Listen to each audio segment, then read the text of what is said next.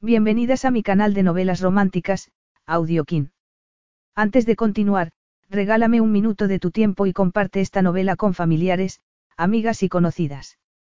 Me ayudarías a que otras personas conozcan este hermoso trabajo y cada día seguir creciendo.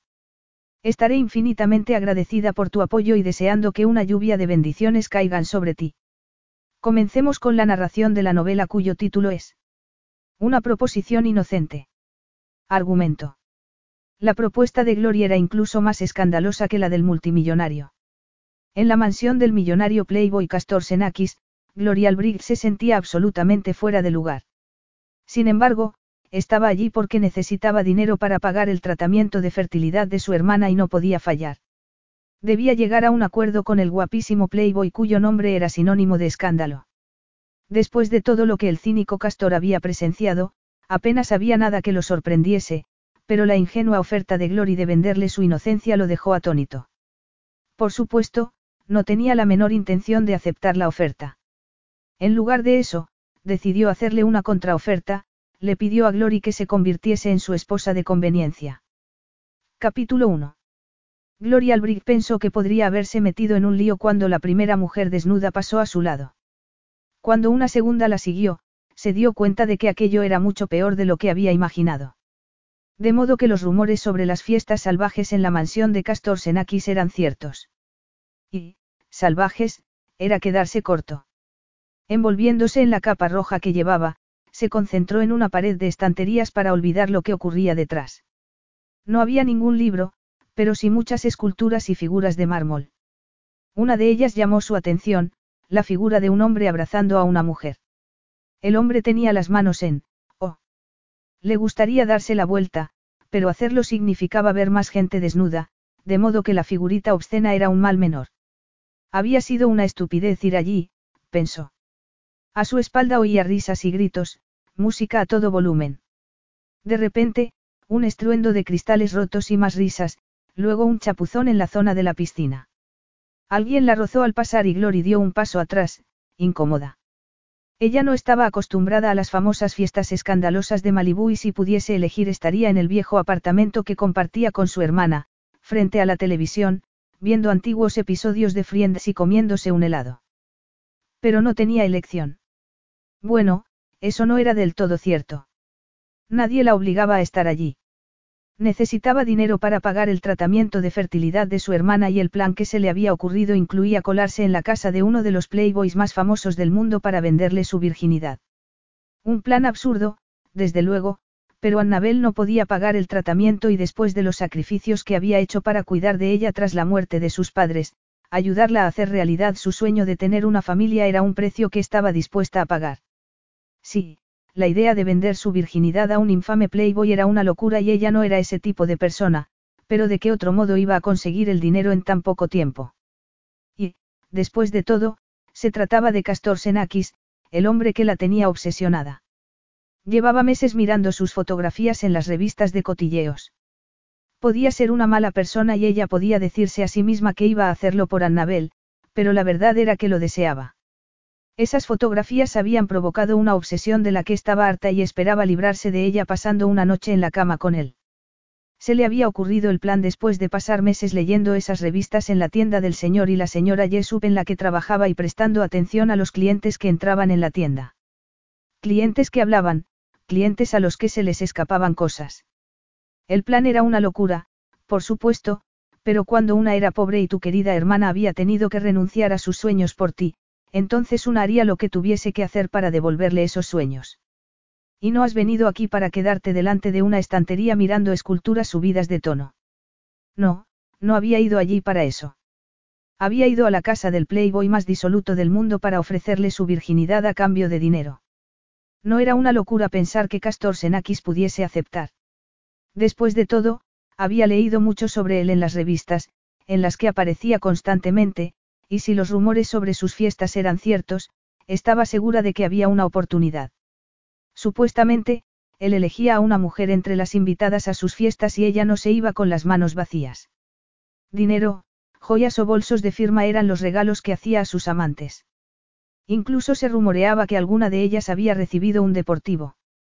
Estaba leyendo uno de esos artículos cuando dos mujeres entraron en la tienda charlando sobre el trabajo que tenían que hacer para organizar la fiesta del fin de semana. Gloria había aguzado discretamente el oído, sin llamar la atención, algo que se le daba muy bien.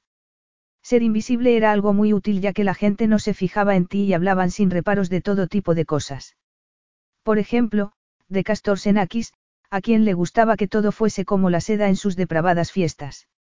Senakis, presidente de las empresas CX, una multinacional con intereses financieros en todos los campos y habitual del circuito de fiestas extravagantes, había sido relacionado con todo tipo de escándalos y era uno de los mujeriegos más famosos del mundo. Un mujeriego que hacía caros regalos a sus amantes. Fue entonces cuando se le ocurrió la idea. La loca, absurda idea. No había ninguna garantía de que aceptase su oferta, y por qué iba a hacerlo cuando había una legión de modelos, actrices y hasta miembros de familias reales a su disposición. Claro que tal vez ella sería una novedad, algo diferente. No era guapa, pero le habían dicho muchas veces que tenía un cuerpo precioso. Y era virgen. Ni siquiera la habían besado nunca. Al parecer, a los hombres les gustaban las vírgenes y por eso esperaba que Castor Senakis aceptase su propuesta. Porque si no lo hacía, Annabel no tendría la oportunidad de ser madre. Y ella no tendría la oportunidad de pasar una noche con él, lo cual sería muy decepcionante. Tenía que librarse de esa obsesión de una vez por todas. ¿Cómo iba a interesarse por otro hombre si no podía dejar de pensar en Castor Senakis? En fin, quedarse allí con los nervios agarrados al estómago no iba a ayudar a conseguir ninguna de esas cosas, de modo que se dio media vuelta y miró alrededor. Podía ver la playa a través de una pared enteramente de cristal. Había sofás blancos por todas partes, mesitas de cristal y una variedad de esculturas y obras de arte de estilo contemporáneo. Era una casa muy lujosa, pero a ella le parecía un sitio sin alma. Pensó que reconocería a algunos de los invitados ya que aquella era una guarida para los ricos y famosos, pero por el momento no había sido así. Nerviosa, se dirigió hacia el vestíbulo de entrada, con enormes globos de cristal suspendidos del techo, como planetas flotando en el espacio. También había gente allí, pero por suerte casi todos vestidos. Desearía tener valor para preguntarle a alguien dónde estaba Castor Senakis, pero no quería llamar la atención. Se había colado en la casa mezclándose con un grupo de gente y temía que alguien se diera cuenta de que aquel no era su sitio. Desde luego que no. La desnudez, el alcohol, el lujo y el ambiente desinhibido la hacían sentir incómoda. Ella no iba a fiestas, nunca, ni siquiera cuando era adolescente. Desde que le diagnosticaron a Annabel un cáncer de mama no había tenido tiempo para fiestas. Y tampoco le interesaban. Su vida era muy tranquila y previsible, como a ella le gustaba. Y por eso haber venido aquí es completamente absurdo. Probablemente, pero el tratamiento era muy caro y ya que estaba allí al menos tenía que intentarlo. Pasó frente a un grupo de hombres que charlaban con gesto serio y se dirigió hacia un largo pasillo. Tal vez Castor Senakis estaría en otra habitación. Podría estar fuera, claro, en el enorme jardín tropical que rodeaba la casa, pero quería asegurarse de que no estaba en el interior antes de aventurarse en aquella jungla. O tal vez ya lo había visto, pero no lo había reconocido. No, eso era imposible. Castor Senakis era un hombre increíblemente apuesto e incluso en fotos tenía un carisma que atraía a la gente, que llamaba la atención. ¿Y tú esperas que tal hombre te elija para pasar una noche? Estás loca. Tal vez, pero mientras leía cotilleos en las revistas y después, cuando escuchó la conversación entre las dos mujeres que trabajaban para él, le había parecido cosa del destino. Le pareció oír las notas de un piano al fondo del pasillo y siguió adelante, decidida, hasta llegar a una amplia habitación en la que una mujer tocaba un piano de cola blanco frente a los ventanales. Agrupados por la habitación había más sofás blancos y gente, mujeres sobre todo, con preciosos vestidos de noche. En el centro de la habitación había un enorme sillón blanco y sentado en él, un hombre. Había una mujer rubia sentada en su regazo y una morena en el brazo del sillón. Parecía un rey arrellanado en su trono. O tal vez un pacha rodeado de su harem. Glory se quedó en la puerta, transfigurada. Con un pantalón negro y una camisa blanca abierta en el cuello era, sencillamente, el hombre más apuesto que había visto en toda su vida. Castor Senakis era incluso más formidable en persona que en las revistas. Su pelo, cuidadosamente despeinado, era de color tostado, como la melena de un león, y su piel tenía un tono dorado. Sus facciones parecían talladas por el propio Miguel Ángel. Perfil griego, pómulos altos, unos ojos del color del coñac y una boca generosa, sensual. Era como una exquisita escultura renacentista que hubiera sido espolvoreada de oro. Glory se estremeció ante esa belleza. Él se reclinó en el sillón, sonriendo a la rubia que estaba sentada en su regazo mientras la morena se inclinaba hacia adelante para decirle algo al oído. Él rió entonces y su risa, ronca y sexy, hizo que Glory sintiera un extraño cosquilleo. Nerviosa, miró las baratas sandalias de tacón rojo que había comprado el día anterior. Parecían tan fuera de lugar allí. Castor Senakis podía ser un playboy disoluto, pero también era un hombre increíblemente guapo mientras ella, en fin, no lo era. Aquel dios griego de enorme carisma no aceptaría su oferta. Porque había pensado que miraría dos veces a alguien como ella, una chica vulgar y corriente, bajita, ni guapa ni fea. Annabel necesitaba ese tratamiento, pero tendría que buscar el dinero de otra forma porque aquello, evidentemente, no iba a funcionar. Y en cuanto a su secreta obsesión, y su más secreto deseo, también podía olvidarse de eso porque no iba a pasar. Tenía que irse de allí antes de hacer el ridículo. Glory iba a darse la vuelta, pero se quedó helada cuando alguien puso las manos sobre sus hombros. Un hombre con un poderoso olor a sudor y a tabaco que le provocó arcadas. Ah, aquí estás, caperucita roja, le dijo, con fuerte acento de Europa del Este. Te he buscado por todas partes. ¿Cómo se te ha ocurrido venir sola a una fiesta como esta, buscando al mujeriego más famoso del mundo? ¿Qué pensabas que iba a pasar? Había sido una ingenua y ahora un tipo horrible tiraba de ella para llevarla a saber dónde y nadie iba a ayudarla. Pero no iba a quedarse de brazos cruzados. Los tacones eran baratos, pero seguro que a aquel tipejo no le gustaría que le clavase uno de ellos en el pie. Glory se preparó para salir corriendo, pero la mirada de Castor Senakis la dejó clavada al suelo, cautiva de un par de ojos dorados. Dimitri, dijo entonces, con una voz ronca y cálida como la miel. Creo que Caperucita Roja podría ser demasiado tímida para tus gustos. ¿Qué tal si te busco a alguien más interesante? Castor estaba furioso, pero no lo demostró. Se enorgullecía de que nadie supiera lo que estaba pensando, y menos lo que sentía, especialmente en medio de una de sus fiestas. Sobre todo cuando esa fiesta estaba resultando un completo fracaso. Los invitados que había esperado, un grupo de conocidos tratantes de blancas de Europa del Este, habían decidido no ir en el último momento, enviando en su lugar a Dimitri, un simple matón, el último mono de la organización. Era un insulto y significaba que no se tomaban en serio sus esfuerzos para conseguir acceso al círculo de cabecillas. Llevaba meses intentando acercarse a ese grupo de traficantes en particular, pero la terrible reputación que él mismo había cultivado, y que le había permitido ganarse su confianza, ahora jugaba en su contra. Aquellos canallas, hombres de familia con esposas e hijos, no querían relacionarse con alguien como él. ¡Qué ironía!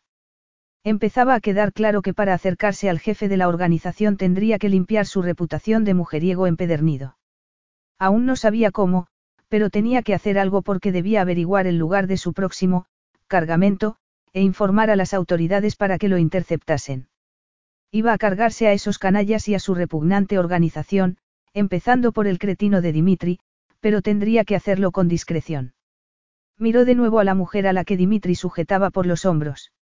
Era una chica muy joven, bajita, con una capa de color rojo.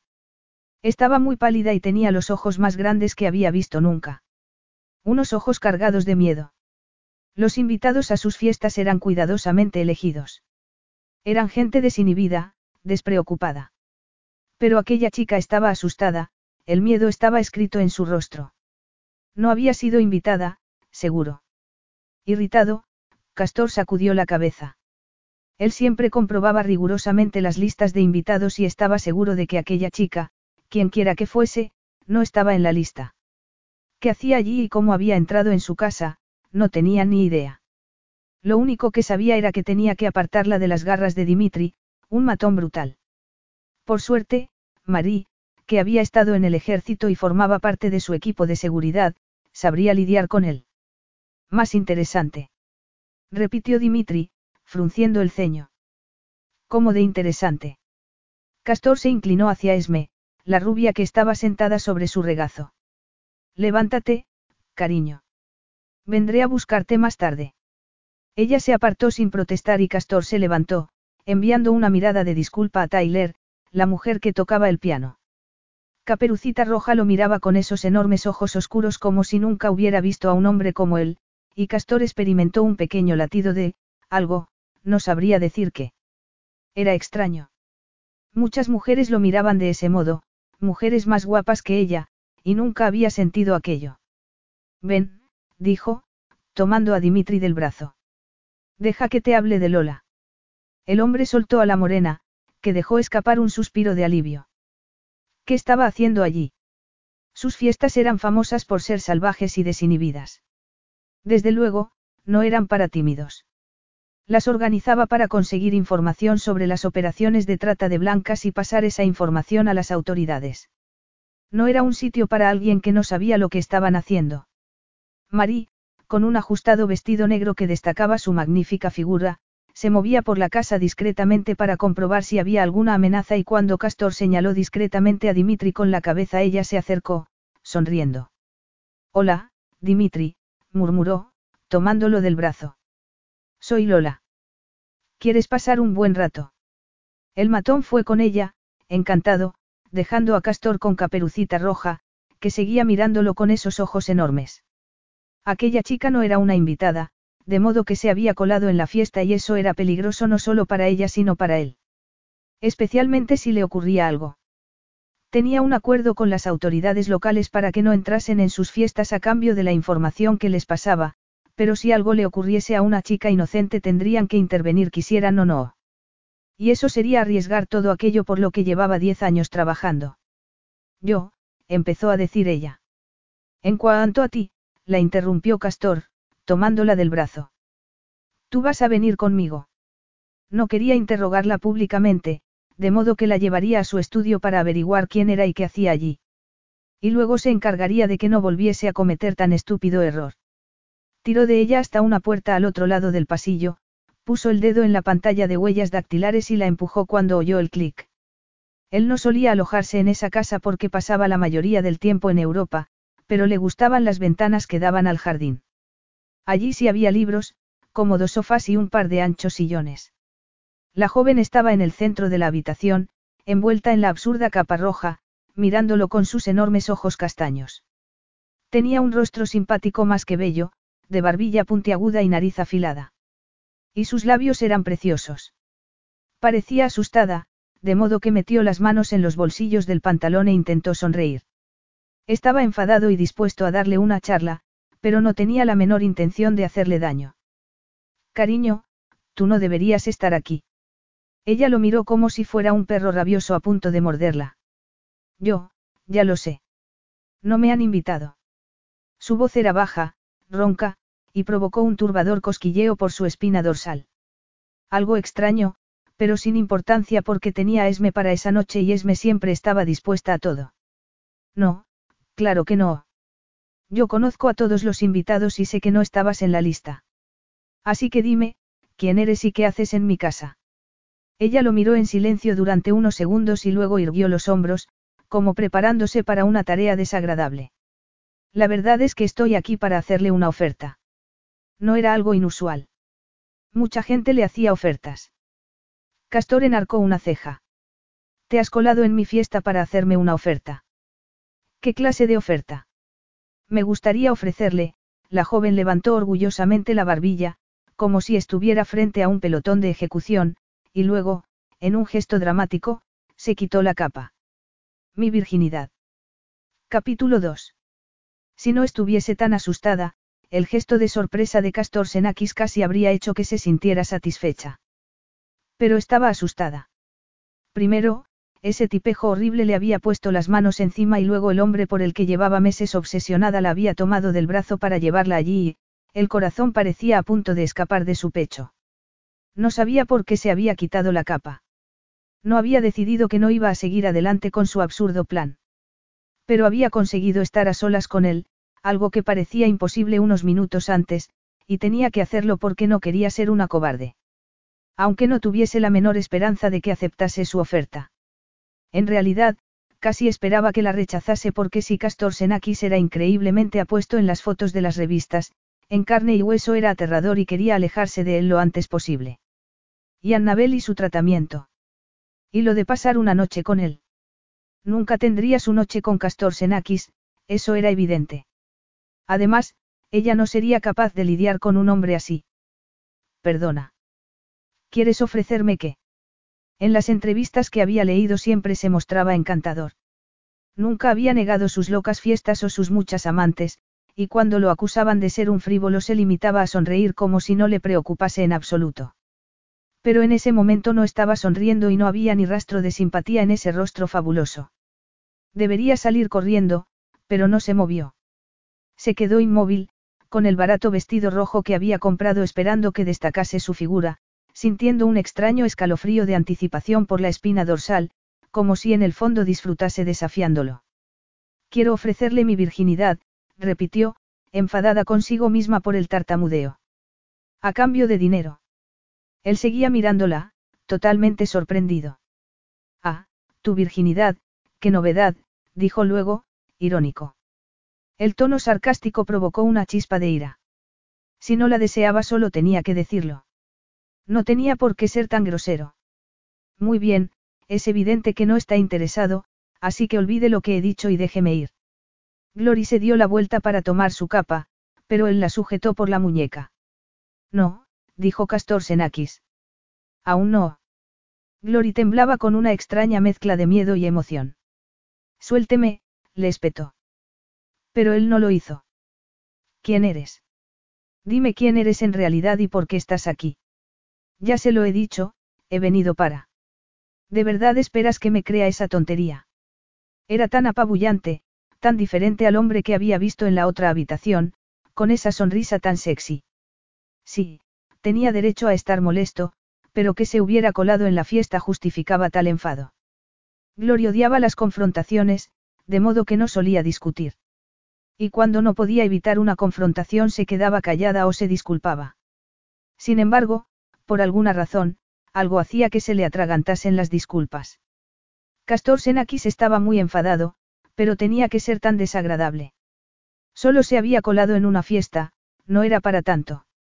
Debería soltar su mano inmediatamente, no interrogarla como si fuese una terrorista. No es una tontería, protestó Glory. Eso es lo que dicen en las revistas, que elige a una mujer para pasar la noche y luego le da dinero o le hace caros regalos. Las revistas de cotilleos, claro, dijo él, soltando su mano. ¿Cómo te llamas? Gloria Albrecht, respondió ella, muy digna. Él sacó un móvil del bolsillo y se dio la vuelta para hablar con alguien mientras ella miraba hacia la puerta. Podría correr hacia allí y salir de la habitación ahora que tenía oportunidad. Pero eso no ayudaría a Annabel y tú no conseguirías lo que quieres.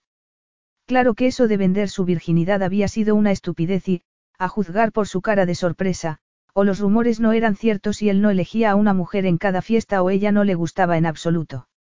Fuera como fuera, el resultado era el mismo, Annabel no podría hacerse el tratamiento de fertilidad y ella seguiría siendo virgen. Glory tragó saliva. Él hablaba en un idioma que no reconocía, griego tal vez. Ah, claro, era griego, no. Al menos, eso decían las revistas. No deberías creer todo lo que lees en las revistas. Glory se enorgullecía de ser una persona práctica y no entendía esa absurda fascinación por Castor Senakis.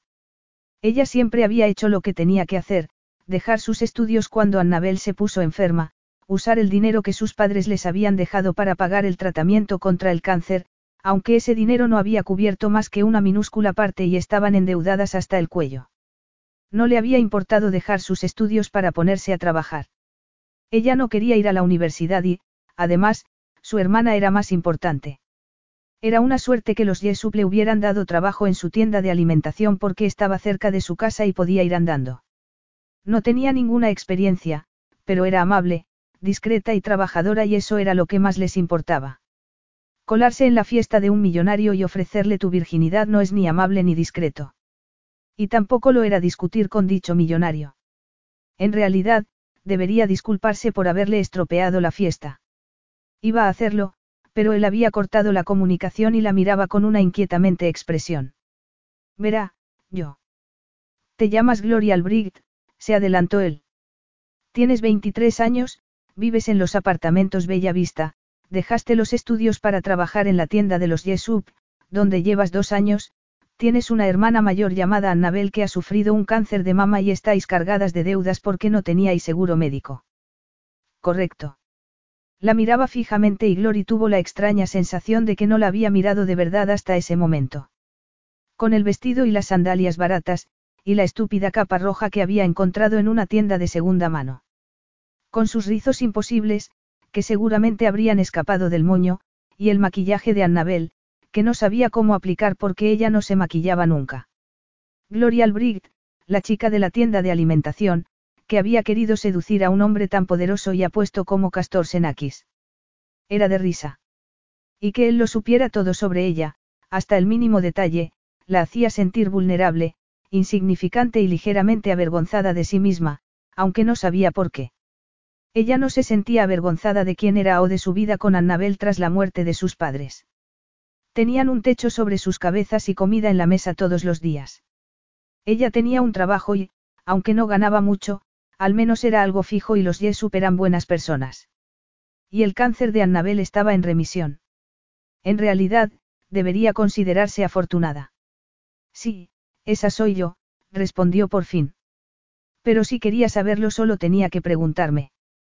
Perdona, cariño, pero no te conozco de nada. Era necesario hacer una comprobación de seguridad. En fin, tenía razón. Aunque no entendía por qué era necesario, a menos que pensara que era una periodista o algo parecido. Tal vez no quería que los detalles de sus fiestas apareciesen en las revistas. Claro que esos detalles ya eran públicos. Entonces, ¿por qué se mostraba tan receloso? En fin, no quería saberlo. Lo que quería era marcharse de allí, volver a su casa y buscar otras opciones para conseguir el dinero que necesitaba. Y en cuanto a su obsesión por Castor Senakis, sencillamente tendría que olvidarse de él. Tal vez otro hombre la ayudaría a olvidarlo, un hombre que estuviese a su altura, claro, no un poderoso multimillonario. Bueno, pues ahora ya sabe quién soy. ¿Puedo irme, por favor? No, aún no, respondió él, señalando un sofá. Siéntate, Glory. Glory tragó saliva, con el corazón acelerado. ¿Por qué la no la dejaba ir? ¿Qué quería de ella? ¿Para qué? No voy a hacerte daño, solo quiero hablar contigo. Su tono condescendiente la molestó, aunque no sabía por qué. Tal vez porque se había dado cuenta de que estaba asustada y eso la hacía sentir aún más expuesta. Ya sé que no va a hacerme daño, pero lo que no sé es de qué quiere hablar conmigo. La dura expresión de Castor Senaki se suavizó y esbozó una sonrisa, como si hubiera visto algo en ella que le hiciese gracia. Sobre todo, quiero reiterar los peligros de colarse en fiestas a las que no has sido invitada y ofrecer tu virginidad a un completo extraño. ¿Cómo se te ha ocurrido tal estupidez? Glory sintió que le ardía la cara de rabia. No sabía qué le pasaba o por qué quería discutir con Castor Senakis, pero aquello tenía que terminar. Sí, era abrumadoramente atractivo, pero también aterrador. Su fría mirada le daba escalofríos y aquella era una confrontación de la que debería alejarse lo antes posible. Pero, por alguna razón, su vena rebelde no la dejaba salir corriendo. Él inclinó a un lado la cabeza, estudiándola con el ceño fruncido como si la encontrase enigmática. Muy poca gente la encontraba enigmática. De hecho, muy poca gente se fijaba en ella. Ahora lo sé todo sobre ti, pero tú no sabes nada sobre mí, no. ¿O si lo sabes? Le preguntó él. Bueno, sé quién es usted, respondió Glory. Castor Senakis. Así es. Encantado de conocerte, Glory. Encantada de conocerlo también, señor Senakis. Llámame Castor. Y siéntate, por favor. Yo creo que es hora de marcharme. Él esbozó una amable sonrisa. Me temo que debo insistir. Gloria Albrecht seguía asustada. Ese había sido su objetivo, pero a él no le gustaba asustar a las mujeres. Claro que colarse en una de sus fiestas había sido una soberana insensatez y más aún la idea de venderle su virginidad. Una idea que debía haber sacado de alguna revista de cotilleos. Era ridículo, pero empezaba a preocuparlo. Él había cultivado esos rumores, que era un playboy de la peor especie, notorio por su apetito sexual y por sus fiestas salvajes. Un hombre sin escrúpulos que vendería su alma a cambio de un buen rato. Esa tapadera, que había mantenido durante dos años, le había permitido acercarse a muchos criminales y conseguir información que en otras circunstancias sería imposible conseguir. Información sobre la trata de blancas. En realidad, no le importaba tener tan mala reputación o que muchos pensasen que estaba cortado por el mismo patrón que esa gentuza, porque su objetivo era ayudar a terminar con el tráfico de seres humanos, en particular mujeres. Y si dejar que todos pensasen que era un mujeriego disoluto era la única forma de conseguirlo, que así fuera. Lo que no quería era que chicas inocentes como Gloria Albrecht empezasen a colarse en sus fiestas pensando que podrían sacarle dinero. Si alguien descubría lo que estaba haciendo en realidad su tapadera quedaría al descubierto y perdería la red de contactos e información que había ido reuniendo durante esos años. Y no podía dejar que eso pasase cuando estaba a punto de conseguir acceso a la mayor red de traficantes de Europa. Tenía que decidir qué iba a hacer con aquella chica para que no volviese por allí con más ofertas ridículas y para que no hablase con nadie. No va a decir nada, puedes dejar que se marche. Podría hacerlo, pero si su asociación con la escoria de la humanidad le había enseñado algo era que no podía confiar en nadie. Debía averiguar si Gloria había hablado con alguien esa noche o si había oído algo que no debiera porque no quería que alguna revista publicase historias morbosas de criminales y tratantes de blancas. Aunque nadie la creería. Solo era una chica que trabajaba en una tienda de alimentación. No era nadie notable o especial. Una chica normal y corriente con un vestido barato. Aunque ahora que se había quitado la capa, debía reconocer que tenía una figura fantástica, pechos generosos, caderas redondeadas, cintura estrecha. Unos brillantes rizos de color castaño cobrizo habían escapado del moño y caían alrededor de su cara. Debería tener un aspecto descuidado, pero no era así. Resultaba muy sexy, como si alguien la hubiese llevado a una alcoba para besarla apasionadamente. Castor experimentó el absurdo deseo de acercarse y quitarle las horquillas para ver esos preciosos rizos cayendo sobre sus hombros, tal vez enterrar los dedos en su pelo para ver si era tan suave como parecía. Pero no iba a hacerlo, por supuesto. Excitarse por una chica como ella. Qué cosa tan ridícula para un hombre de gustos ajados como él. Lo había visto todo y lo había hecho todo. Nada lo sorprendía, nada lo deleitaba porque, después de todo, uno no podía vivir en la suciedad sin que esa suciedad te manchase tarde o temprano. Ella lo miraba con gesto receloso, como si supiera lo que estaba pensando. Le das miedo. Más miedo del necesario, pensó. Tal vez había dejado que el imbécil de Dimitri y la frustración por la falta de progresos para localizar a los cabecillas de esa red de trata de blancas lo sacasen de quicio. ¿Quieres tomar algo? Le preguntó. Te debo una disculpa por haberte asustado. No me ha asustado, replicó ella.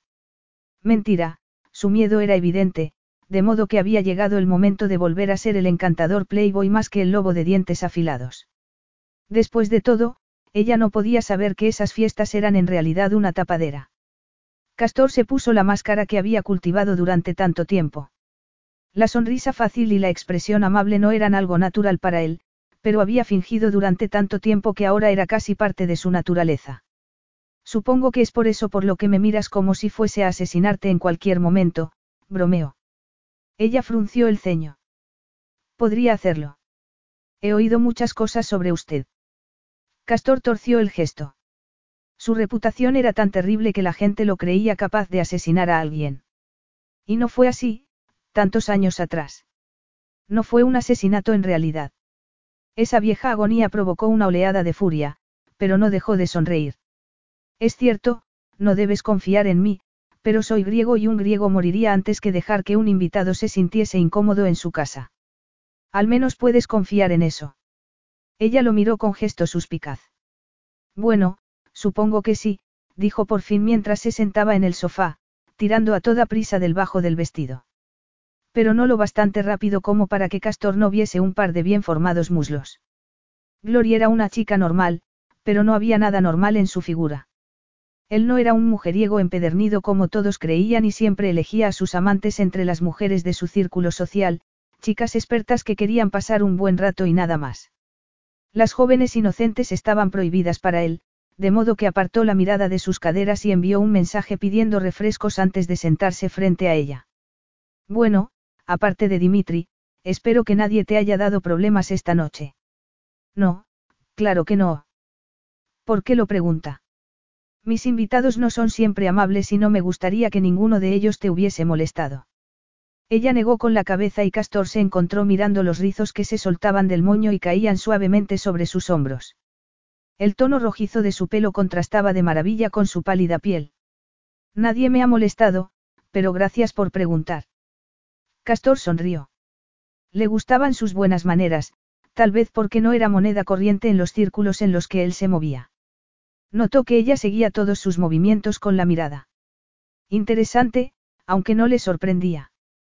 Ejercía ese efecto en las mujeres y sabía que para aquella chica debía ser alguien deslumbrante. Tal vez podría usar eso, pensó. ¿Para qué? Aún no lo sabía.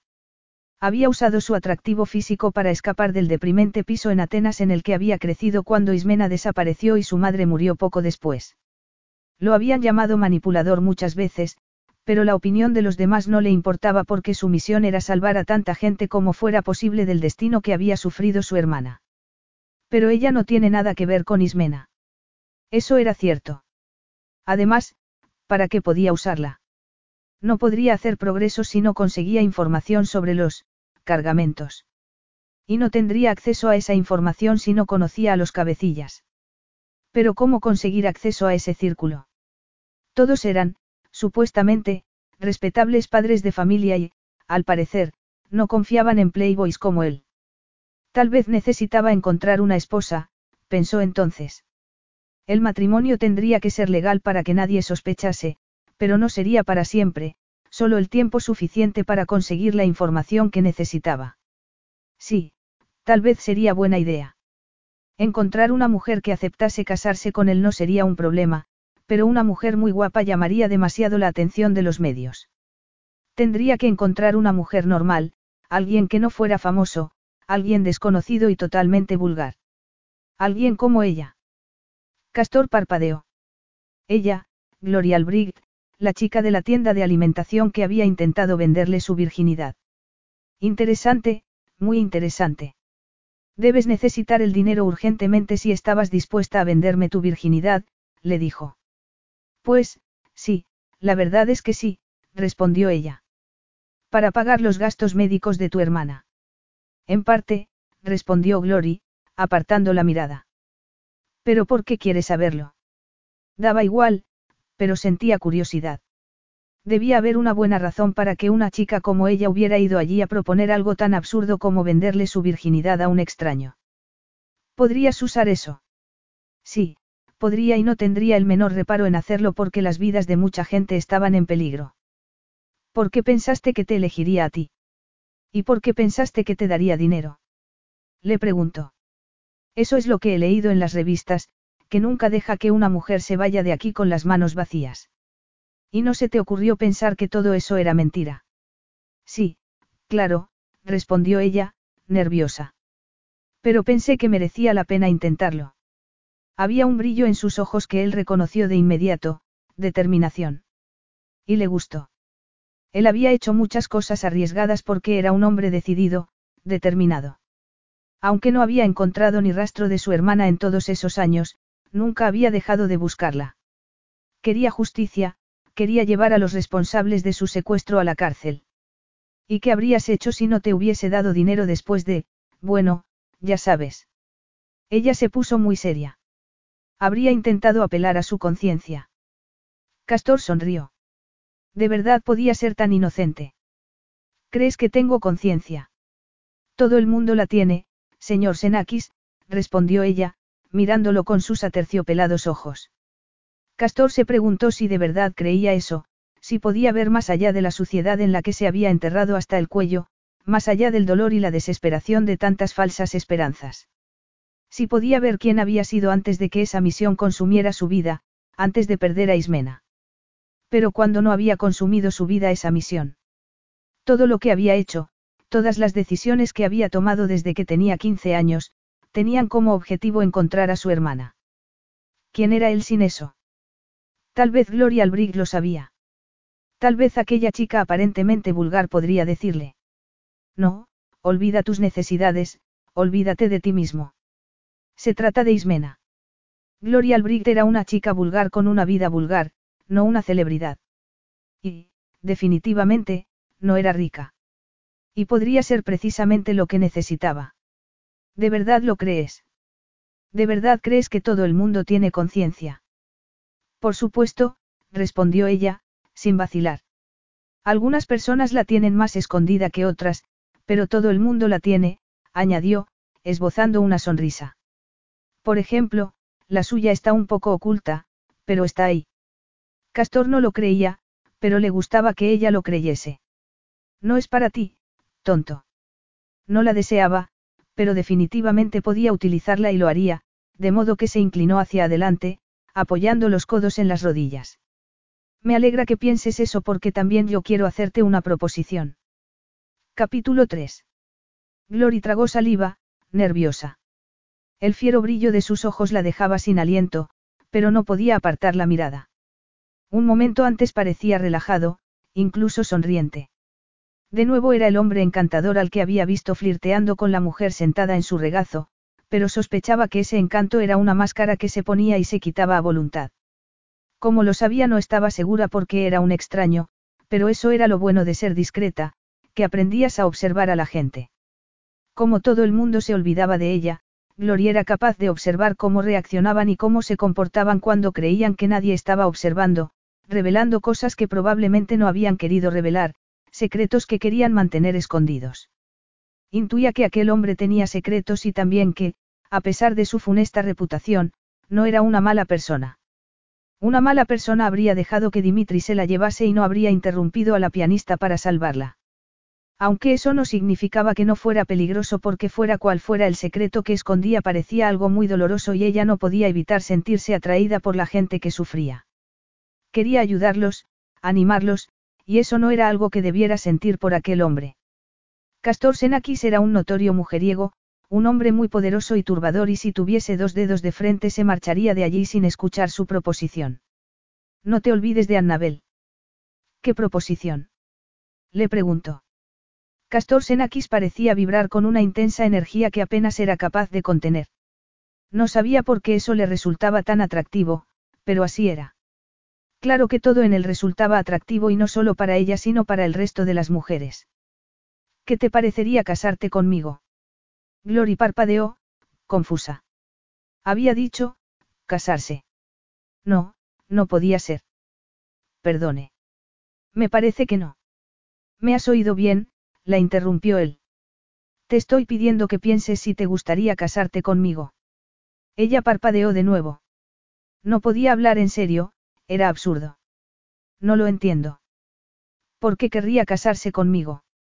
Él permaneció inmóvil, mirándola como si el destino del universo dependiese de su respuesta. Nadie la había mirado nunca de ese modo, con tanta intensidad. Viéndola, viéndola de verdad. Era turbador y emocionante al mismo tiempo, y Glory no sabía qué decir.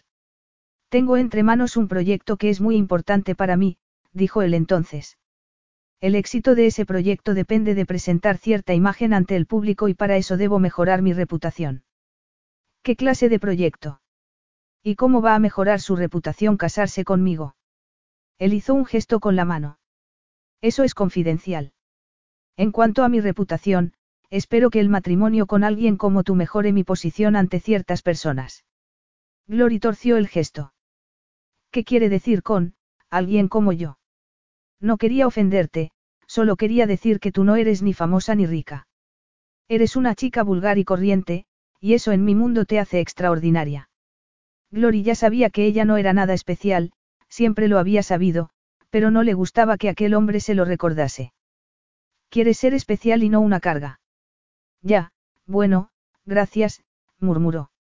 Aunque no era un cumplido, no.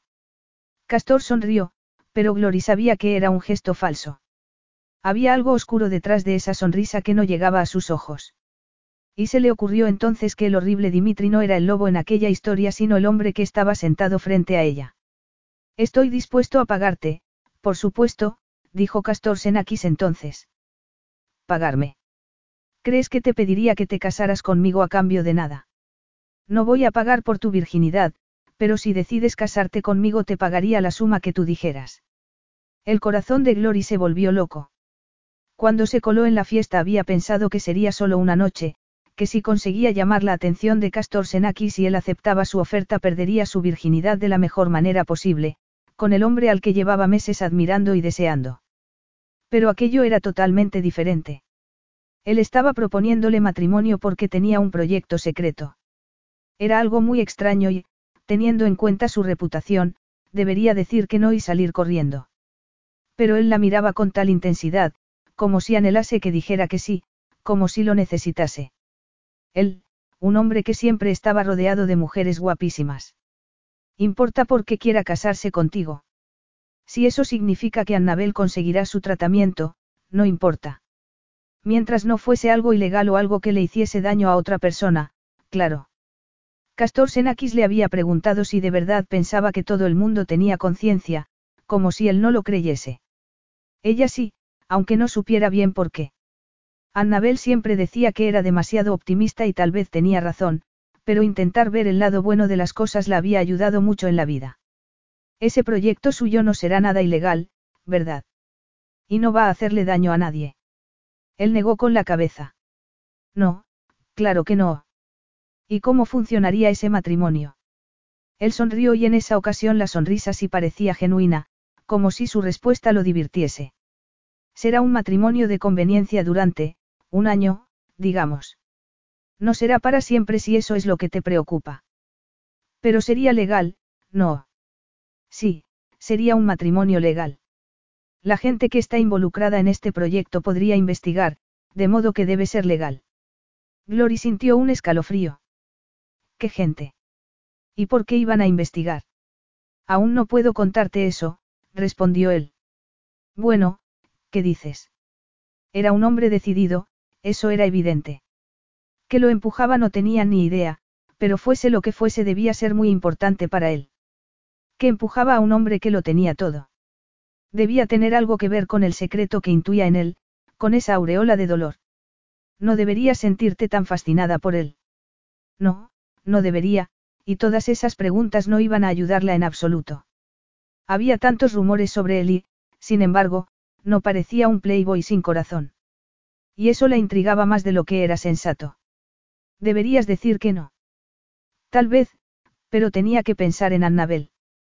Su hermana siempre había querido tener hijos y el tratamiento contra el cáncer, que había interrumpido sus planes de encontrar una pareja, solo había aumentado su deseo de ser madre. Quería serlo por temor a que el cáncer se reprodujese y Gloria estaba dispuesta a ayudarla a hacer realidad su sueño. ¿Pero qué clase de matrimonio sería?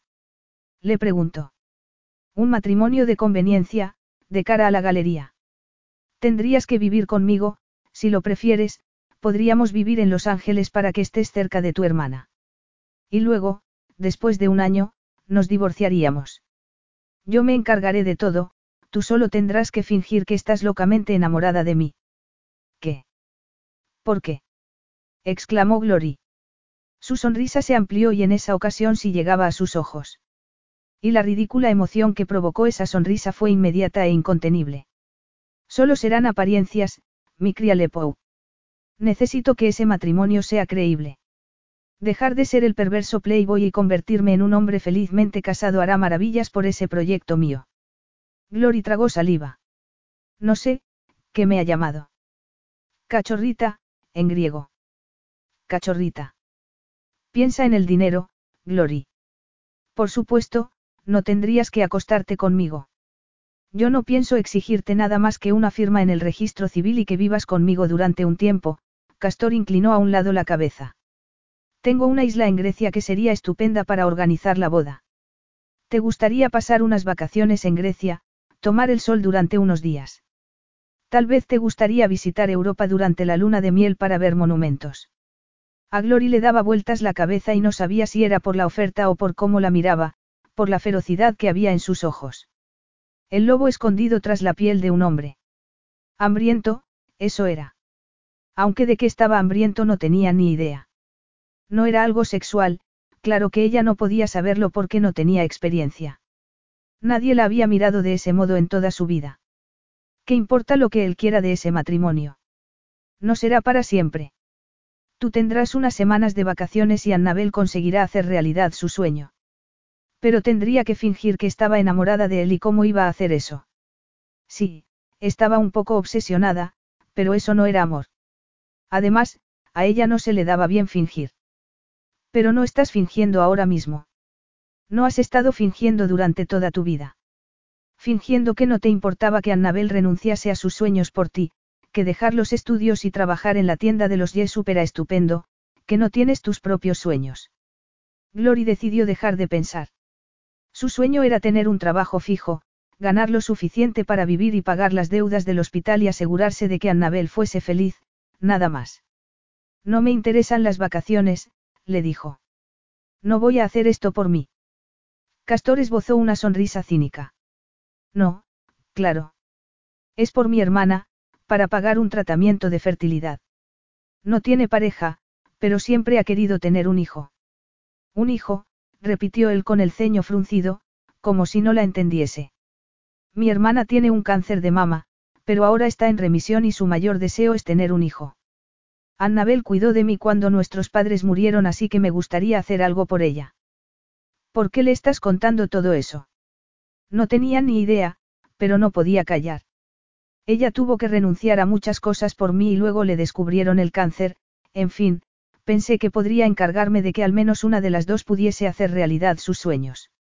Castor se echó hacia atrás en el sofá, sus largas piernas estiradas bajo la mesa de café, esos ojos de lobo clavados en ella. Solo una de las dos. ¿Y qué es lo que tú quieres? Lo quieres a él, eso es lo que quieres. Da igual lo que yo quiera, respondió Glory. Lo importante es que Annabel quiere tener un hijo ahora que el cáncer está en remisión. Él se quedó callado un momento, estudiándola.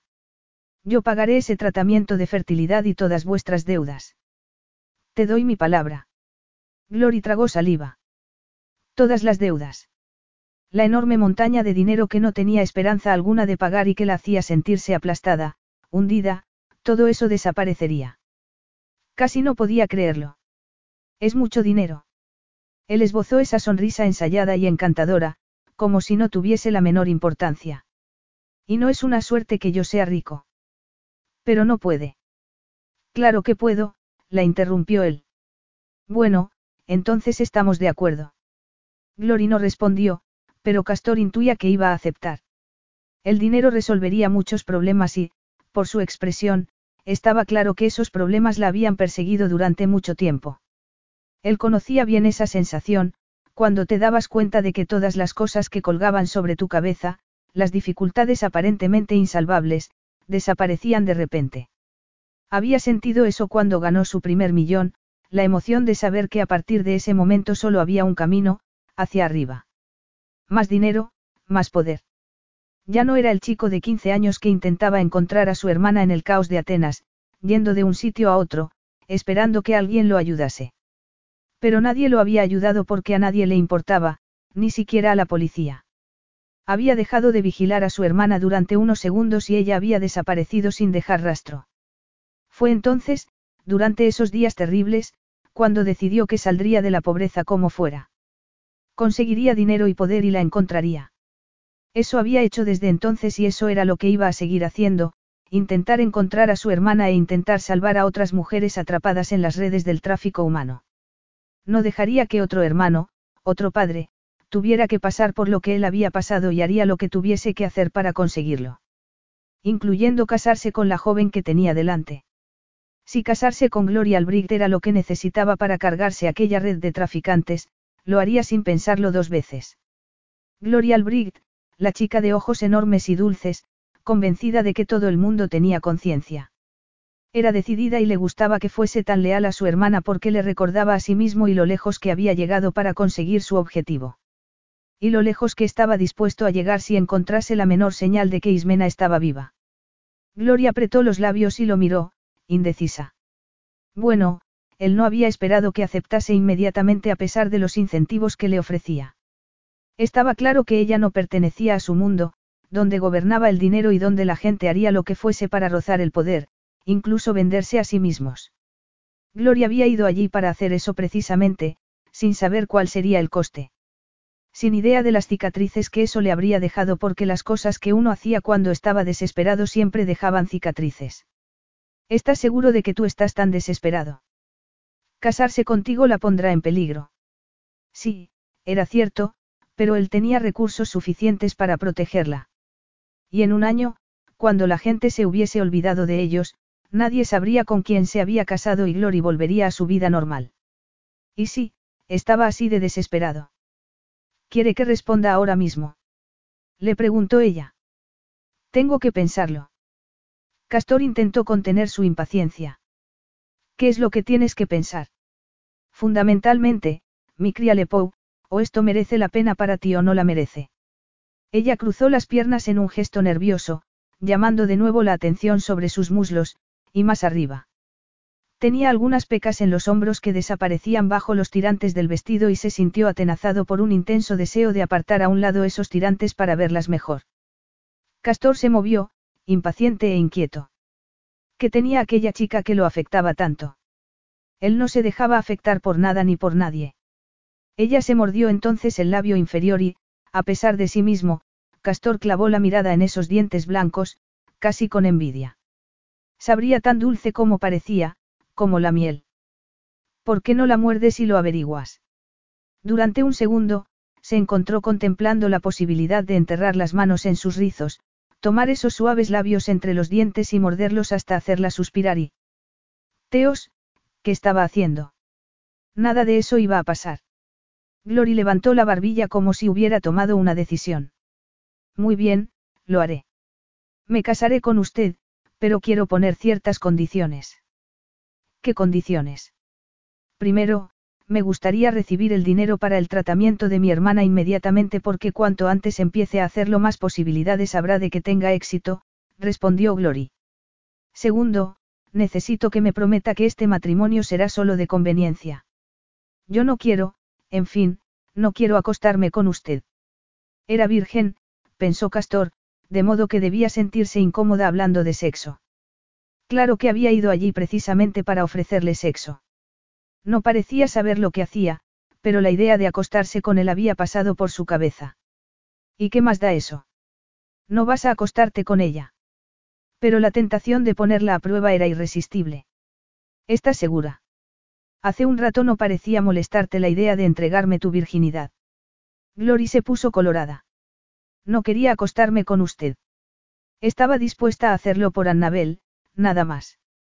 Castor podría haberla creído, pero la protesta sonaba hueca y, además, había apartado la mirada. Como un cordero que va al sacrificio, no. Mi hermana es muy importante para mí y estoy dispuesta a hacer lo que haga falta por ella. Se perdió tantas cosas cuando mis padres murieron y nos quedamos solas.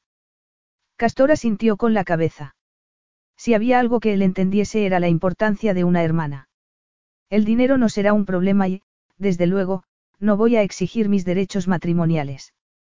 Como he dicho, quiero que este matrimonio parezca real y, aunque no incluya sexo, exigirá algo más que un apretón de manos. El matrimonio debía parecer real aunque no lo fuese, en caso de que alguien sospechase y decidiese investigar. La prensa estaría interesada y, por supuesto, debería haber fotos de una pareja enamorada. ¿De cuánto más estamos hablando? Le preguntó ella, recelosa. Nunca has visto a un par de amantes, Alepoumou. De verdad no sabes a qué me refiero. Ella torció el gesto, incómoda. Sé a qué se refiere, señor Senakis, respondió, con un brillo de ira en los ojos. Puede que sea virgen y más bien ingenua, pero no soy tonta. Castor estuvo a punto de soltar una carcajada, algo muy raro en él. La alegría y la felicidad eran conceptos olvidados mucho tiempo atrás. Tendrás que llamarme Castor, por cierto. No creo que muchas mujeres llamen, señor, a su marido. No, claro que no, Castor. Mucho mejor. Pero, respondiendo a tu pregunta, sospecho que no eres tonta en absoluto. Y en cuanto a qué más haría falta, evidentemente tendremos que tocarnos. El rubor de Glory se extendió por toda su cara. ¿Tocarnos cómo? Castor estaba siendo deliberadamente opaco y lo sabía. Tal vez porque había olvidado lo encantador que era ver a una mujer ruborizándose. Desde luego, ninguna de las mujeres que él conocía, mujeres tan hastiadas como él que no se sorprendían por nada. Sí, se acostaba con ellas, pero todo era mecánico. Aquello, en cambio, no lo era. Las reacciones de Gloria eran naturales y encantadoras. Y ese rubor era sencillamente irresistible. En fin, supongo que tendremos que ir de la mano. Y tal vez tendré que tomarte por la cintura. Luego, posiblemente, tendré que besarte. Para las cámaras, claro. Solo un roce de los labios, no un beso apasionado. Ella seguía mirándolo como si tuviese dos cabezas. Y tú tendrás que hacer lo mismo, siguió Castor. Tendrás que darme la mano, mirarme como si me adorases, besarme como si no te cansaras de hacerlo. No se trata de sexo, Glory. Solo serán unos besos, te doy mi palabra. ¿Qué te parece, mi cría Lepou? Eso es algo que podría soportar. Glory tuvo que aclararse la garganta.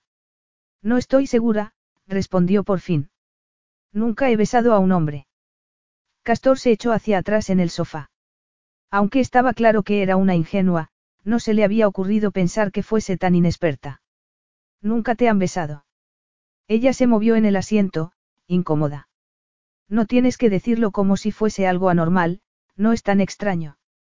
Es que nunca he conocido a nadie que me interesase de ese modo.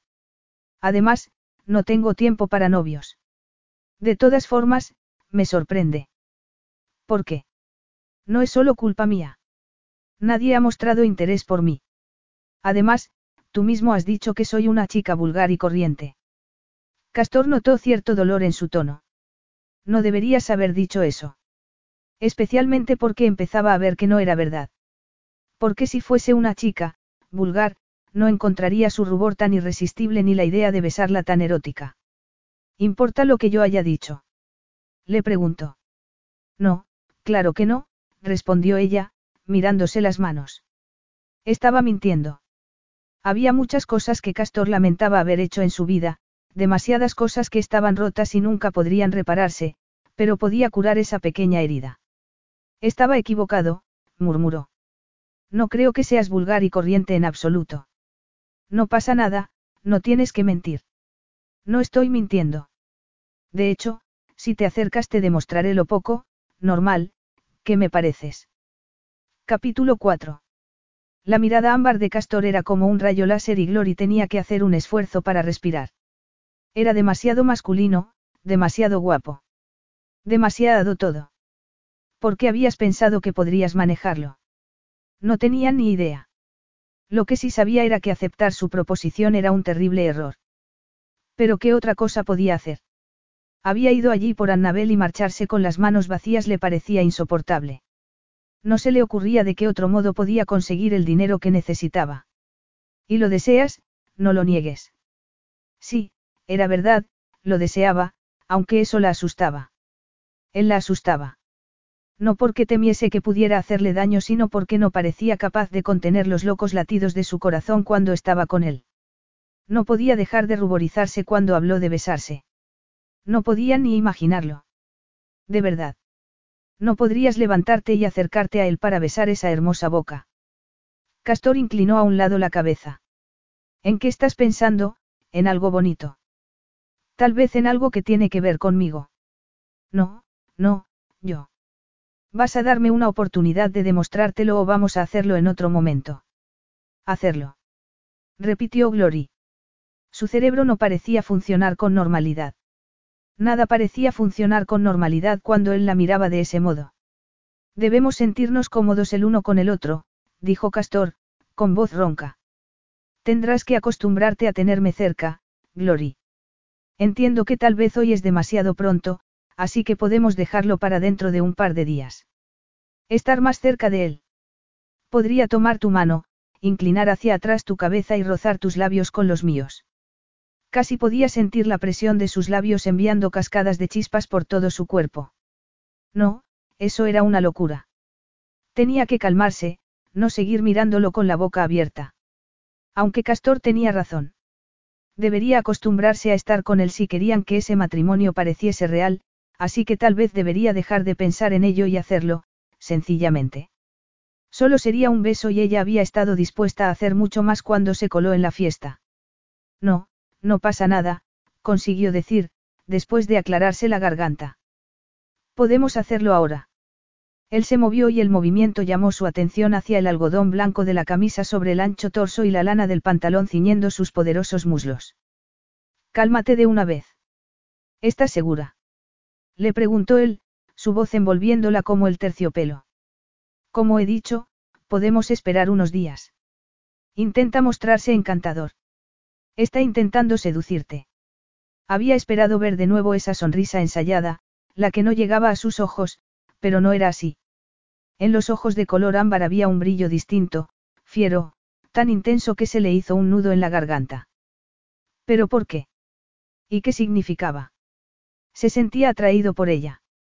Parecía imposible que un hombre tan increíblemente apuesto y poderoso pudiera sentirse atraído por una chica tan normal como ella, pero pensar eso la hacía sentir fuerte, decidida. Como si tal vez fuese capaz de lidiar con Castor Senakis después de todo. Podemos hacerlo esta noche, anunció, levantándose del sofá. Él la miró un momento antes de levantarse. Era tan alto, tan fuerte. Glory tenía que inclinar la cabeza para mirarlo a los ojos. Vas a tener que acercarte un poco más, mi crialepou. Cachorrita. El cariñoso apelativo aceleró su corazón aún más, si eso era posible. Sí, lo sé, no nací ayer, murmuró, molesta. Perdona, no quería ser antipática, dijo luego, torciendo el gesto. Eres una persona muy amable, no. No cuesta nada ser amable y a la gente le gusta. ¿Te gusta hacer feliz a la gente? Es mejor que enfadarlos o entristecerlos, no. Ya hay suficientes penas en el mundo, Glory pasó subrepticiamente las palmas de las manos por el vestido. Bueno, ¿qué debo hacer? Podrías darme la mano, respondió él, con un brillo de reto en los ojos. Por favor, dime que al menos le has dado la mano a un hombre. No, respondió ella. ¿Para qué molestarse en mentir? Él frunció el ceño, como si esa respuesta lo hubiese ofendido. Y se puede saber por qué no. Porque nunca he conocido a nadie que me gustase lo suficiente, respondió Glory. Y era verdad porque cualquier hombre palidecía en comparación con Castor Senakis. Ya veo, pero no debes tener miedo, murmuró él, alargando una mano.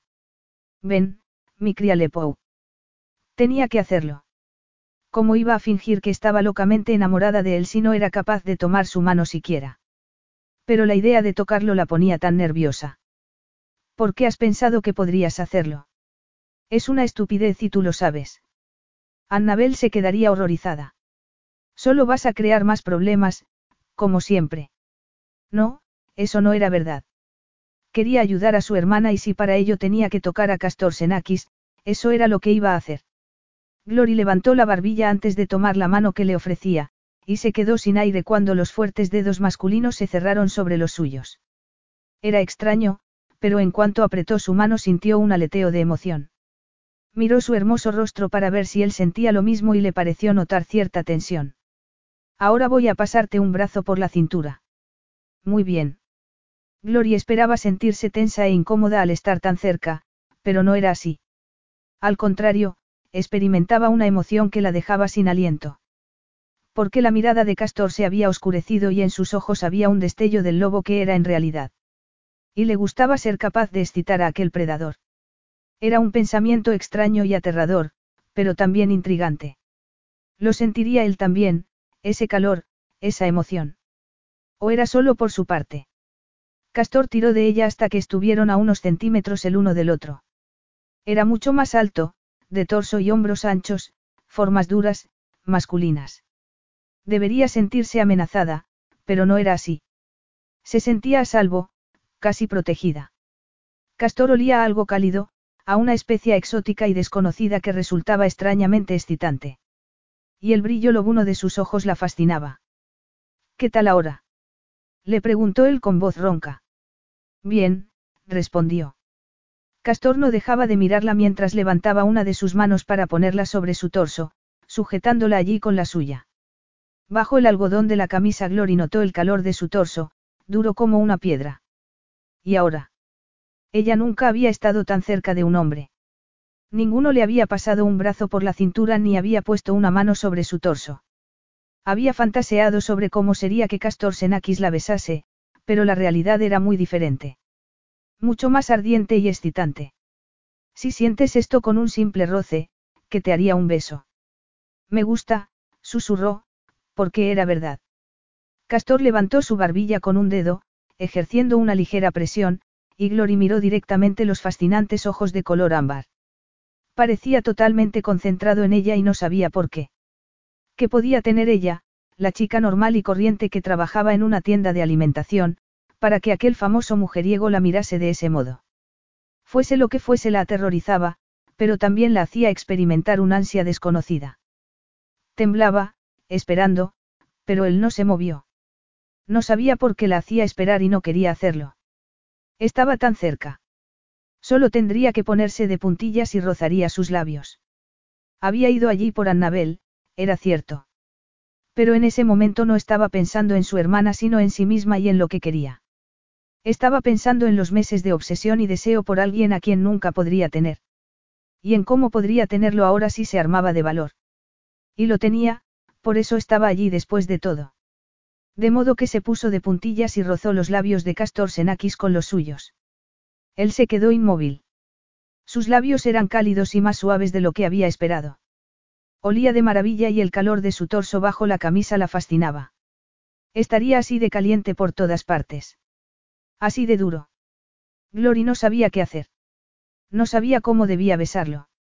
Había visto muchos besos en el cine y en la televisión, pero la realidad no era tan sencilla. Tenía que hacer algo con la lengua, no. Serás tonta. Vas a hacer el ridículo. Gloria experimentó una oleada de vergüenza. Annabel siempre le había dicho que era demasiado impulsiva y que debía controlarse, pero no estaba controlándose en absoluto. Seguramente Castor odiaba aquel beso, seguramente pensaba que era ella ridícula y boba. Lo siento, murmuró, intentando apartarse. Pero Castor no la soltó. Al contrario, apretó su cintura con más firmeza. Mírame, le dijo con voz ronca. Ella no quería mirarlo porque no quería ver un gesto de disgusto o de burla. Bésame otra vez, mi crialepou. Castor se aclaró la garganta.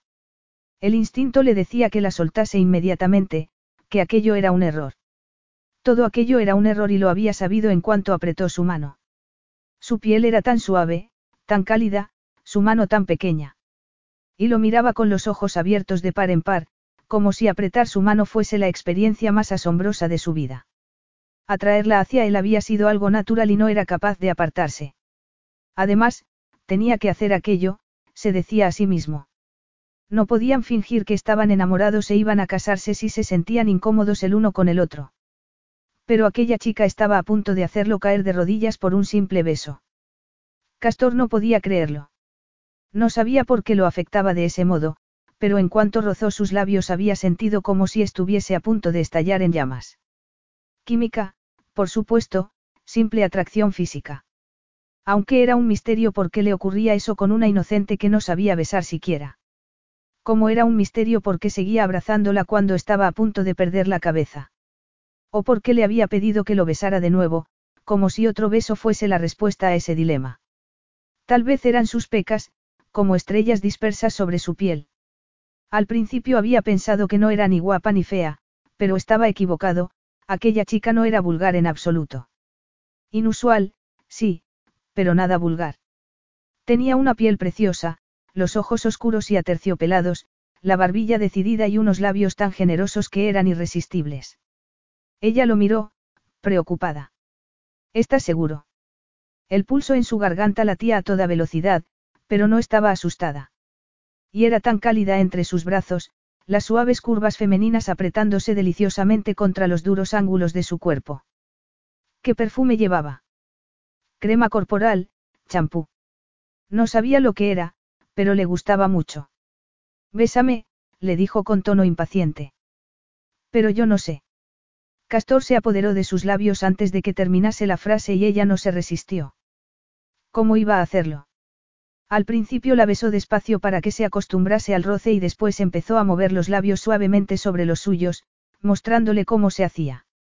Glory seguía inmóvil, como si estuviese esperando algo más, así que él le dio algo más.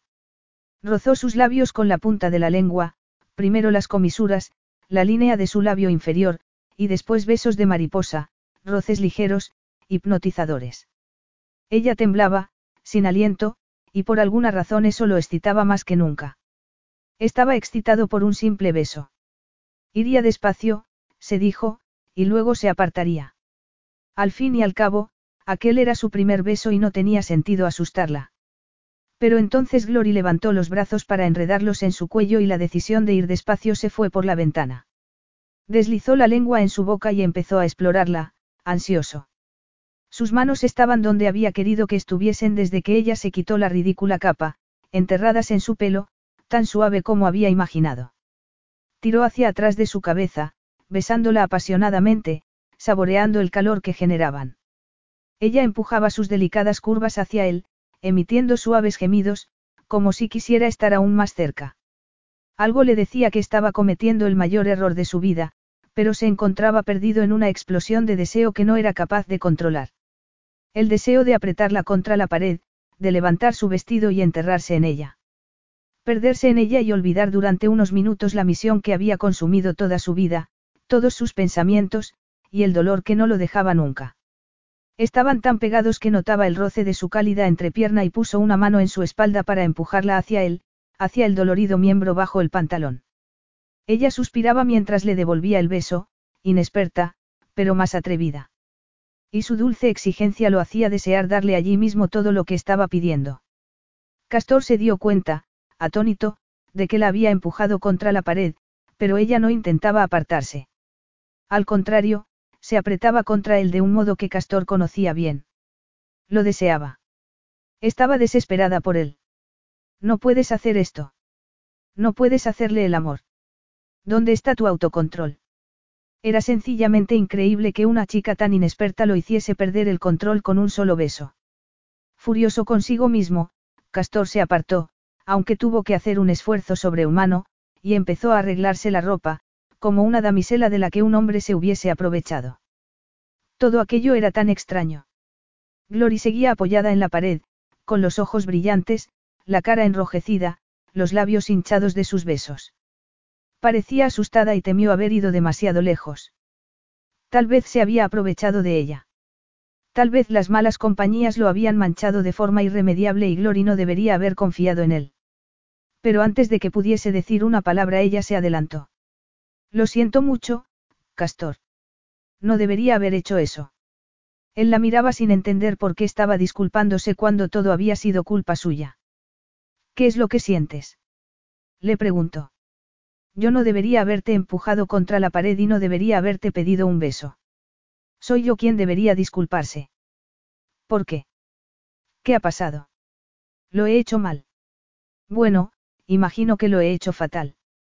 Ya te dije que nunca había besado a nadie. Espera, la interrumpió él, intentando entender de qué estaba hablando. ¿Cómo que lo has hecho fatal? Ella hizo un gesto con las manos. Yo, bueno, entiendo que te hayas apartado. Esto no se me da muy bien. ¿Crees que me he apartado porque besas mal? Gloria estaba tan colorada que las simpáticas pecas en su nariz destacaban más que antes. No es por eso. No querías lo que, bueno, lo que había querido venderte antes y entonces.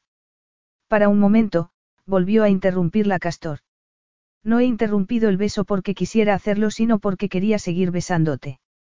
Ella lo miró con cara de sorpresa, como si no pudiera creer lo que estaba diciendo. Y ahora, siguió él, como tengo que organizar un par de cosas, le pediré a Corinna que te lleve a casa. Estaremos en contacto, Gloria Albrecht. Y luego, antes de que ella pudiese decir una palabra, se dio la vuelta y salió de la habitación. Para no perder la cabeza y seguir besándola. Capítulo 5. Durante los días siguientes, Gloria estaba casi convencida de que lo que había pasado en la mansión de Castor Senakis había sido un sueño. Que no le había ofrecido su virginidad, que él no se había enfadado con ella por colarse en la fiesta y que no le había pedido que se casase con él por razones que no podía explicarle. Y, sobre todo, que ella no se había puesto de puntillas para besarlo. Un beso que había puesto su mundo patas arriba. El recuerdo quemaba en su memoria como si fuera el sol. No podía mirarlo directamente sin sentirse cegada. Los labios de Castor, tan exigentes, las manos en su pelo, ejerciendo la más deliciosa presión. El calor de su cuerpo, tan duro, tan fuerte. Como la había besado, como si quisiera consumirla, devorarla. Era mucho mejor de lo que había imaginado y todo su ser se había estremecido como respuesta. Luego la había mirado como si no hubiera visto nada parecido en toda su vida, como si fuese algo completamente nuevo y diferente y no supiese qué hacer con ella. Y eso le había gustado porque ella nunca se había sentido especial para nadie. Y menos para un hombre tan experimentado como Castor Senakis. La habían llevado de vuelta a casa en un brillante deportivo negro y cuando entró en el viejo apartamento que compartía con Annabel se había sentido como cenicienta. Salvo que el coche había desaparecido entre el tráfico de la ciudad en lugar de convertirse en una calabaza y el vestido y las sandalias rojas no se habían convertido en andrajos. No, seguían siendo tan baratos y horteras como cuando se los puso antes de salir de casa. Le había dicho a Annabel que había quedado con unos amigos y su hermana se mostró recelosa porque ella no tenía muchos amigos, pero por suerte Annabel estaba dormida cuando volvió a casa, de modo que no tuvo que dar explicaciones. Y por la mañana fue un alivio encontrarla demasiado distraída por un correo que acababa de recibir como para preocuparse de su noche loca. Al parecer, en el correo le informaban de que había recibido una subvención de una organización que ayudaba a pacientes con cáncer a recibir un tratamiento de fertilidad. Glory nunca había oído hablar de tal organización y de inmediato entendió que solo una persona podía haber orquestado aquello. Castor estaba cumpliendo su promesa. Y no solo había cumplido su palabra, sino que lo había hecho de modo que no tendría que hacerle a su hermana tan incómoda confesión. Por supuesto, también ella tendría que cumplir su parte del trato. Pensar eso la asustaba y la excitaba al mismo tiempo. La asustaba porque había prometido casarse con un desconocido y la excitaba porque él había mencionado un viaje a Europa, algo que siempre había soñado hacer. Y bueno, si era sincera consigo misma, también por él. ¿Qué ocurre? Le preguntó su hermana. De repente, pareces muy contenta. Glory se puso colorada. Genial, ahora tendría que inventar alguna mentira porque no podía contarle que la subvención para el tratamiento de fertilidad era en realidad dinero del infame Playboy con el que iba a casarse, después de que él hubiera rechazado comprar su virginidad. A su hermana le daría algo. Pues verás, empezó a decir, pensando a toda prisa. Es que, me he apuntado a un concurso para ganar unas vacaciones en Europa y estaba imaginando que me había tocado. Annabel frunció el ceño. ¿En serio? Espero que no te hayas gastado mucho dinero. No te va a tocar, Glory. ¿Cómo lo sabes? le gustaría preguntar. Hay pocas posibilidades, pero eso no significa que no pueda ocurrir. Pero esa era una discusión eterna. Su hermana solía ver el vaso medio vacío mientras ella siempre lo veía medio lleno. La determinación de Annabel de que no se hiciese ilusiones había sido una constante en su vida. Normalmente no discutía, ya que no quería disgustarla, pero por alguna razón aquel día le molestaba más de lo normal. ¿Por qué no era mejor hacerse ilusiones que no tener ninguna esperanza? Si no tenías ilusiones, ¿para qué luchar, para qué esforzarse? Dice la mujer que no ha luchado por nada más que por trabajar en la tienda de los Yesup. Gloria parto de sí tal pensamiento. No había nada malo en trabajar en la tienda de los Yesup. Era un trabajo fijo que pagaba las facturas. Tal vez más adelante se preguntaría qué más quería de la vida, pero no aquel día. No, no es mucho dinero, le dijo. Y tienes razón, seguramente no me va a tocar. Al día siguiente, Gloria estaba colocando latas de verduras en la tienda cuando oyó la campanita de la puerta. Se dirigía al mostrador cuando un hombre con un carísimo traje de chaqueta la miró de arriba abajo antes de preguntar. ¿Es usted Gloria Albrecht? Sí, soy yo. El hombre le ofreció un grueso sobre blanco. Su contrato, señorita Albrecht. El señor Senakis quiere que lo firme inmediatamente. Ella miró el sobre, sorprendida. Inmediatamente. El hombre asintió con la cabeza. Así es. El contrato ha sido revisado por un notario y todo está correcto. No puedes firmar esto. Se trata de casarte con un hombre al que no conoces. Un hombre que podría ser tan infame como dicen en las revistas. Es un error y tú lo sabes. Seguramente lo era, Pero Castor había dejado bien claro que sería un matrimonio de conveniencia, casi como si fuera un trabajo. Sí, así era como debía verlo. Solo iba a firmar un contrato de trabajo. Además, le había prometido hacerlo y ella siempre cumplía sus promesas. Glory tomó el contrato, lo firmó rápidamente y se lo devolvió al extraño antes de pensarlo dos veces. Bueno, ya estaba hecho. No había forma de echarse atrás.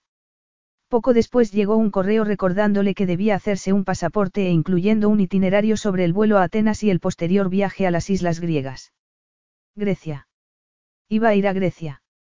Glory sabía que debería responder pidiendo más información, por ejemplo cuánto tiempo iba a estar allí y qué debería llevar. Pero en realidad no quería preguntar. Estaba emocionada por todo aquel misterio ya que en su vida no había ninguno. De niña había soñado con princesas y castillos, dragones y caballeros de brillante armadura. Había querido vivir aventuras y cuentos de hadas, como todos los niños, pero entonces sus padres habían muerto y las aventuras y los cuentos de hadas habían muerto con ellos. Solo quedaba Annabel, cansada y triste, intentando cuidar de una imaginativa e inquieta niña de diez años. Siempre diciéndole que debía callarse, comportarse, no hablar con extraños, no cantar por el pasillo o representar batallas en la escalera. Debía quedarse calladita, sin llamar la atención, mantener la cabeza baja y dejar de ser tan boba. Annabel siempre decía que los sueños estaban bien, pero había que vivir con los pies en la tierra. Pero aquella era su aventura, su cuento de hadas con príncipe y todo, así que decidió no pedir más información. No iba a estropear aquel momento con la aburrida y asquerosa realidad. Iba a vivir su misteriosa y emocionante aventura ahora que por fin tenía oportunidad de hacerlo. Aunque tendría que contárselo a su hermana. Annabel se subiría por las paredes cuando le dijese que iba a casarse con un infame multimillonario, famoso por sus innumerables amantes, pero no iba a echarse atrás. Claro que no quería contarle cómo había conocido a Castor Senakis, de modo que tendría que mentir. Tarde o temprano su hermana descubriría la verdad, pero necesitaba tiempo para pensar cómo darle la noticia de que Castor Senakis iba a pagar todas sus deudas. Y luego estaba el asunto de su trabajo. Tenía que pedirle a los Yesup un par de semanas libres. Por suerte, aunque no de muy buen grado, los Yesup aceptaron y esa noche, durante la cena, le dijo a Annabel que había ganado el concurso y se iría a Grecia en una semana. Su hermana la miró, atónita. Me alegro por ti, de verdad. Te mereces algo bueno, especialmente después de los últimos años. Glory sonrió.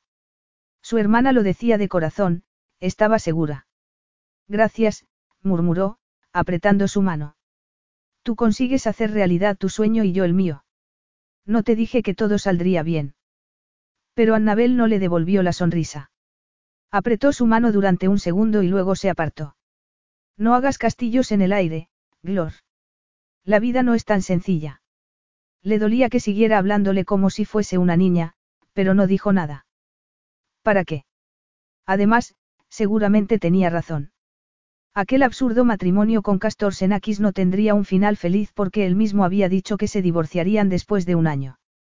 Serían unas vacaciones en un lugar exótico para ella, nada más. Estaba más que preparada una semana después, cuando el mismo coche negro que la había llevado de vuelta al apartamento desde la fiesta apareció en la puerta. Annabel tenía que hacer unos recados, de modo que ya se había despedido de ella cuando el conductor la ayudó a meter su vieja maleta en el maletero del coche. Castor era famoso y si la boda tenía que parecer real acabarían saliendo en las revistas. Y, aunque Annabel no solía leer revistas de ese tipo, tarde o temprano descubriría la verdad. Esa inquietud se mezclaba con el aleteo que sentía en el corazón y que, por supuesto, no tenía nada que ver con Castor Senakis. No había querido pensar en él durante esa semana, ni siquiera había mirado las revistas en la tienda.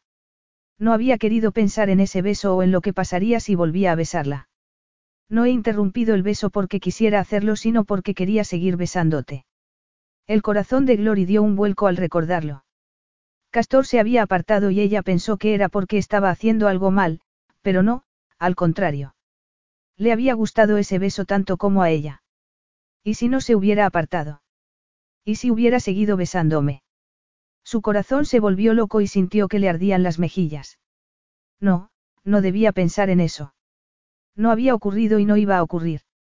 Solo había sido un ensayo porque tendrían que besarse frente a los fotógrafos. Había dejado claro que no iba a acostarse con él y no porque no quisiera. Claro que quería, pero sabía que sería un error.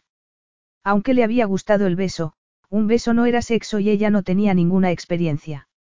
Castor Senakis estaba acostumbrado a mujeres expertas, no a chicas como ella. Además, aquello no tenía nada que ver con el sexo sino con el tratamiento de Annabel. Glory se encontró mirando una manchita en los vaqueros y se le ocurrió que debería haberse arreglado un poco más. Con vaqueros y camiseta, el pelo sujeto en una simple coleta, parecía una chica tan vulgar. Una chica vulgar, eso es lo que eres. ¿Y qué había de malo en ser una chica vulgar? Nada. No se sentía avergonzada de serlo y, además, era lo que Castor quería no. Cuando el conductor detuvo el coche se dio cuenta de que no estaban en el aeropuerto como había esperado sino en un pequeño aeródromo. Habían entrado directamente en la pista, frente a un brillante avión privado. Al lado del avión estaba Castor, charlando con una mujer con uniforme de piloto. Iba vestido de modo informal, con unos vaqueros y una camiseta negra. Sus ojos estaban ocultos tras unas gafas de sol, pero al recordar el fiero brillo que había visto en ellos después de besarla empezaron a sudarle las manos.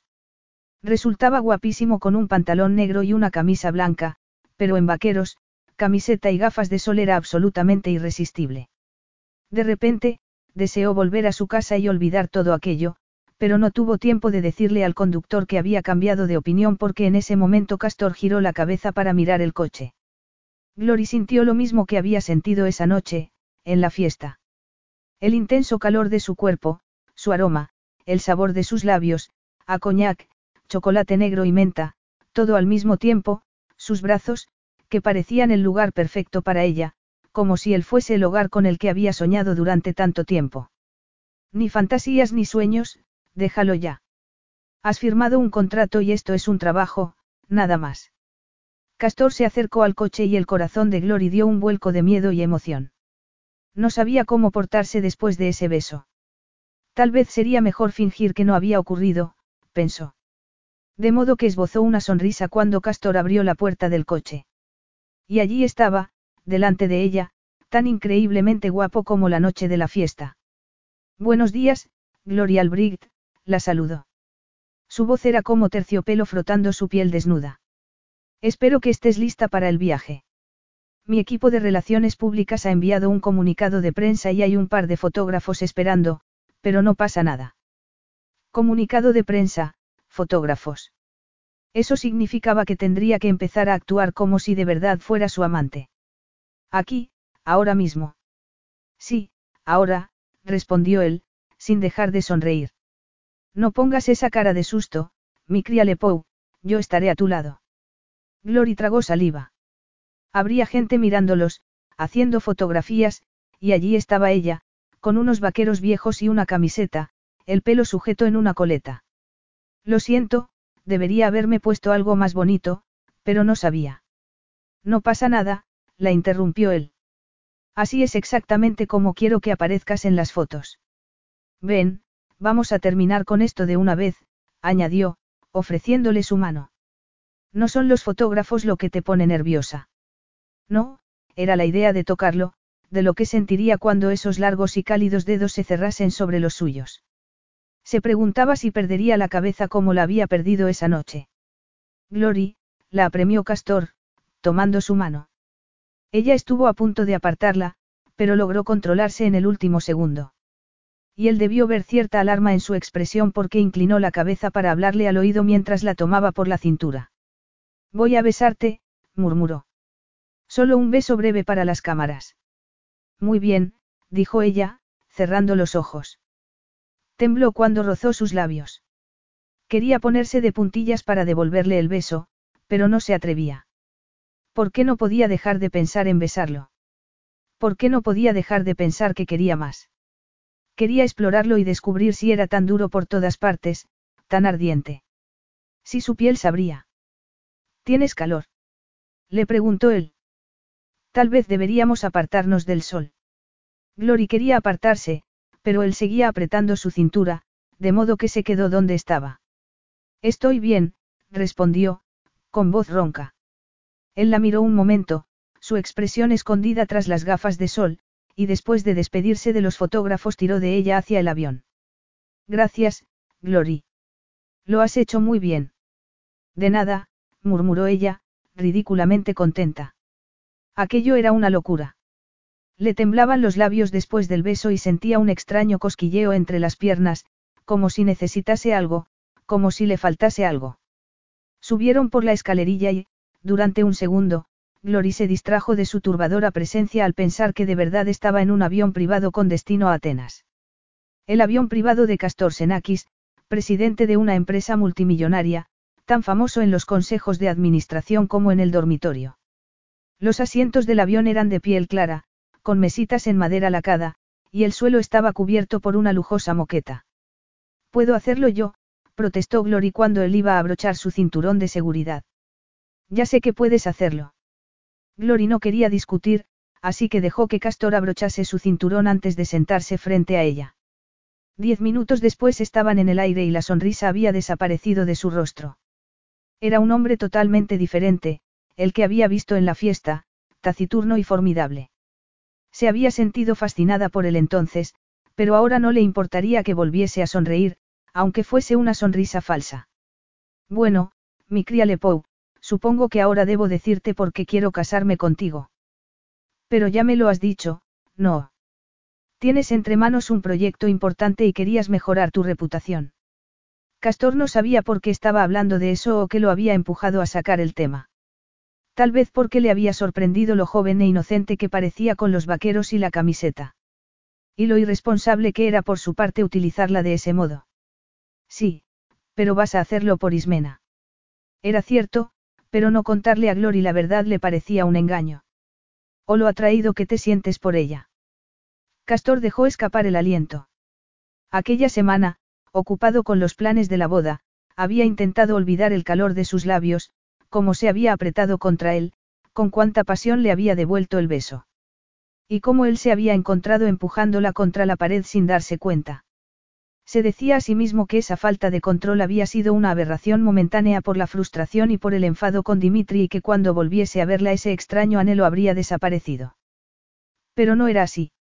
Había experimentado el mismo deseo en cuanto abrió la puerta del coche y la miró a los ojos. Esos enormes ojos oscuros, suaves y llenos de emoción. El efecto había sido como un relámpago. Había mantenido durante muchos una reputación de corrupto y ajado playboy, hundiéndose cada vez más en el fango para acercarse a los criminales y pensando que podría mantenerse limpio. Pero era una mentira piadosa. No se sentía limpio desde que esa misión empezó a consumir su vida y sabía que otras personas también lo veían así.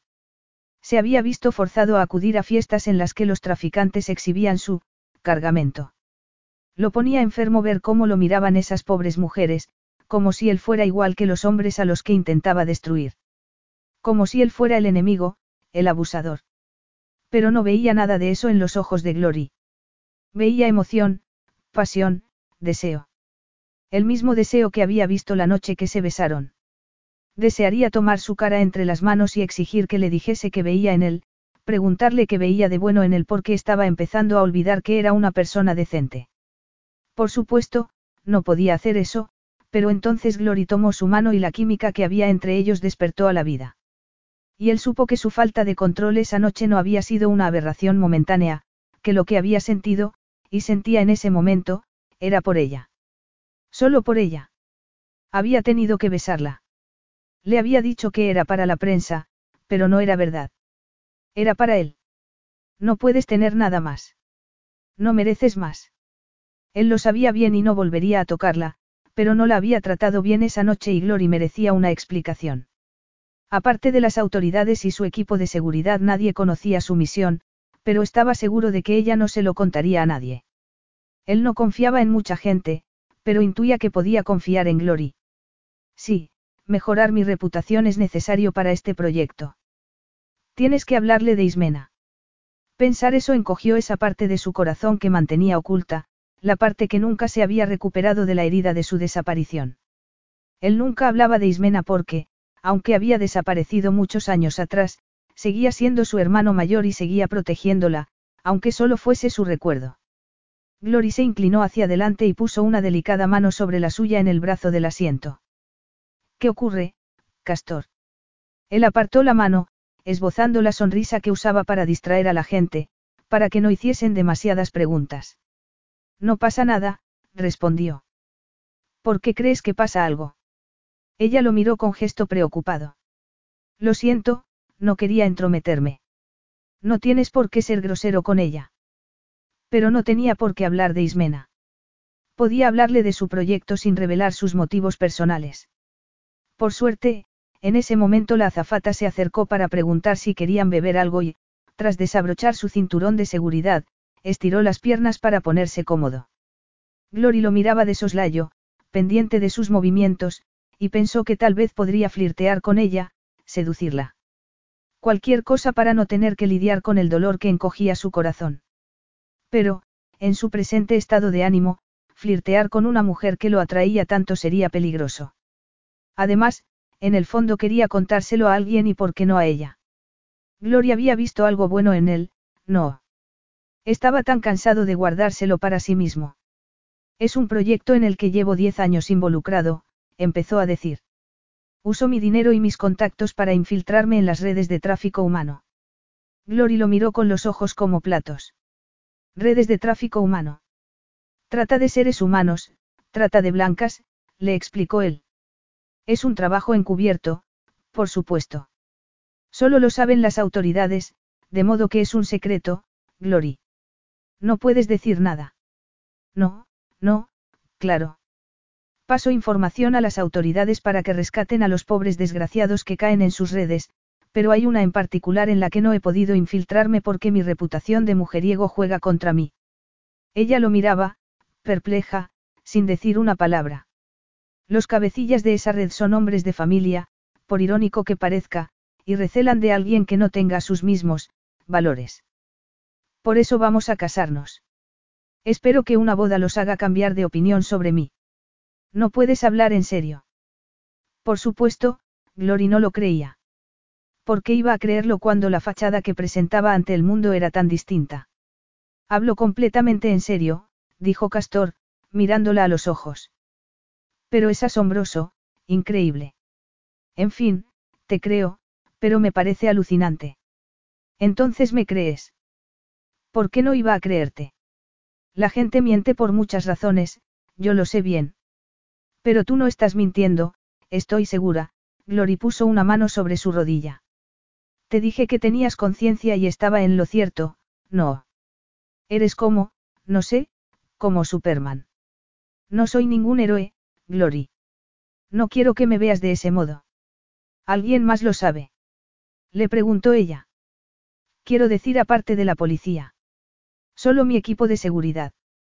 Cuanta menos gente lo sepa, mejor, respondió él, intentando ignorar el calor de su mano. La única razón por la que puedo hacer lo que hago es porque, gracias a mi mala reputación, los cabecillas de las redes no sospechan de mí. ¿Por qué te creen uno de ellos? Eso es. Glory frunció el ceño. Debe ser horrible fingir ser alguien que no eres. ¿Cómo lo haces? La comprensión que había en su tono lo sorprendió por completo. Quería sonreír, hacer algún comentario burlón para distanciarse del dolor, pero había algo tan inocente y genuino en su rostro que no pudo hacerlo. De modo que le dijo la verdad. Pienso en las vidas que destruyen esos canallas. Y no solo las vidas de los pobres que quedan atrapados en esas redes, sino en las vidas de sus seres queridos. Aunque solo pudiera salvar a una persona, merecería la pena. Pero debe ser peligroso. Castor se encogió de hombros. Yo dejo que piensen que soy inofensivo y que no tengo mucho interés en la parte económica del negocio. Además, tengo mi propio equipo de seguridad. El peligro no importa, lo que importa son los pobres desgraciados que quedan atrapados por esas redes. Sí, claro, pero no creo que mucha gente se atreva a hacer lo que tú haces. El roce de su mano, combinado con esa mirada de admiración, lo atormentaba y Castor movió la rodilla, dejando que la mano de Glory resbalase. En serio, no soy un héroe, dijo con voz ronca. Algunas de las cosas que publican sobre mí son ciertas. Si tienes que vivir tras una fachada durante mucho tiempo, al final esa fachada se convierte en tu realidad. Ella apartó la mano. Lo siento, murmuró. No quería que te sintieras incómodo. Teos, cómo era capaz de leer sus emociones. Eso no le gustaba y tampoco le gustaba que su contrariedad la hubiese herido. No te lo he contado para que me admires. Te lo he contado para que entiendas lo que está en juego. Sí, claro, y sé que no es asunto mío, pero puedo preguntar por qué lo haces. Esa era una pregunta que había esperado. Tengo mis razones, respondió. La azafata volvió en ese momento con las bebidas, interrumpiendo la conversación. No deberías haberle contado nada. Había querido contárselo a alguien para librarse en parte de esa carga, pero ella no era nadie especial, solo una chica normal con la que tenía cierta química, nada más. Su opinión no importaba. Esto es personal, ¿verdad? Dijo Gloria entonces. Era demasiado intuitiva, demasiado observadora. Porque sí, por supuesto que era algo personal, pero el recuerdo de Ismena era suyo y no quería compartirlo con nadie. Castor se tomó el whisky de un trago y dejó el vaso sobre la mesa. Tienes razón, no es asunto tuyo. Y ahora, si me perdonas, tengo mucho trabajo que hacer. Luego se levantó y, sin decir una palabra más, se dirigió hacia el otro lado del avión. Capítulo 6. Glory miraba el Mediterráneo mientras el helicóptero descendía sobre la isla, rodeada de acantilados y playas de suave arena blanca. La isla privada de Castor. Era tan preciosa que se quedó sin aliento, como le pasaba cuando miraba a su propietario. Él hablaba en griego con el piloto. No sabía de qué estaban hablando, pero el sonido de su voz era relajante y necesitaba relajarse después de 15 horas de viaje. La azafata la había llevado al dormitorio del avión, pero no había sido capaz de conciliar el sueño pensando en lo que Castor le había revelado. Él había querido contárselo. De hecho, había tenido la sensación de que estaba desesperado por hablar de ello. No quería contarle porque aquello era tan importante para él y no debería importarle. Castor Senakis no era nadie para ella, tal vez su jefe sí pensaba en ese matrimonio como un contrato de trabajo, pero lo que le había contado sobre las redes de traficantes le había fascinado y quería saber más. Por ejemplo, porque arriesgaba su fortuna, y tal vez su vida, para infiltrarse en esas organizaciones criminales. ¿Qué clase de hombre haría eso? Esa pregunta daba vueltas en su cabeza y la única respuesta que se le ocurría era que algo lo empujaba, algo personal. Salvar a esas personas era muy importante para él. Aunque no le sorprendía del todo porque desde el principio había intuido que no era el corrupto mujeriego del que hablaban en las revistas. En realidad, era un caballero andante. Pensar eso no te va a ayudar a olvidar tu obsesión por él. No, desde luego, y casarse con él tampoco. Pero no iba a casarse porque quisiera hacerlo, lo hacía por Annabel. El helicóptero empezó a descender frente a una enorme propiedad con terrazas a diferentes niveles, rodeada de olivos, cipreses y multitud de árboles y arbustos.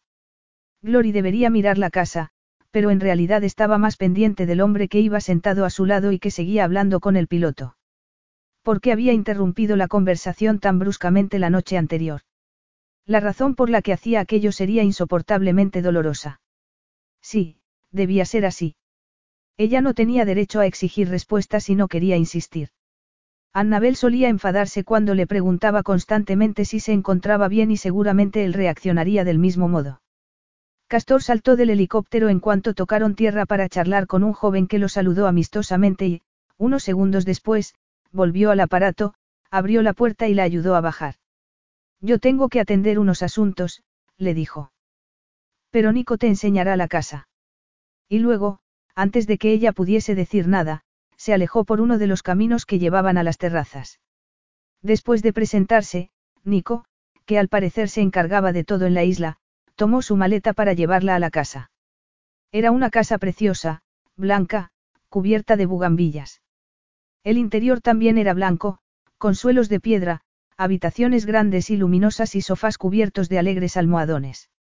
Las cortinas de lino blanco flotaban con la brisa que entraba por las ventanas abiertas y el aire olía a mar, a sol y a naranjas.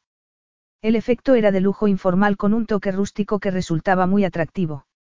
Como los toques de arte aquí y allá, esculturas de barro y fotografías en blanco y negro de la isla.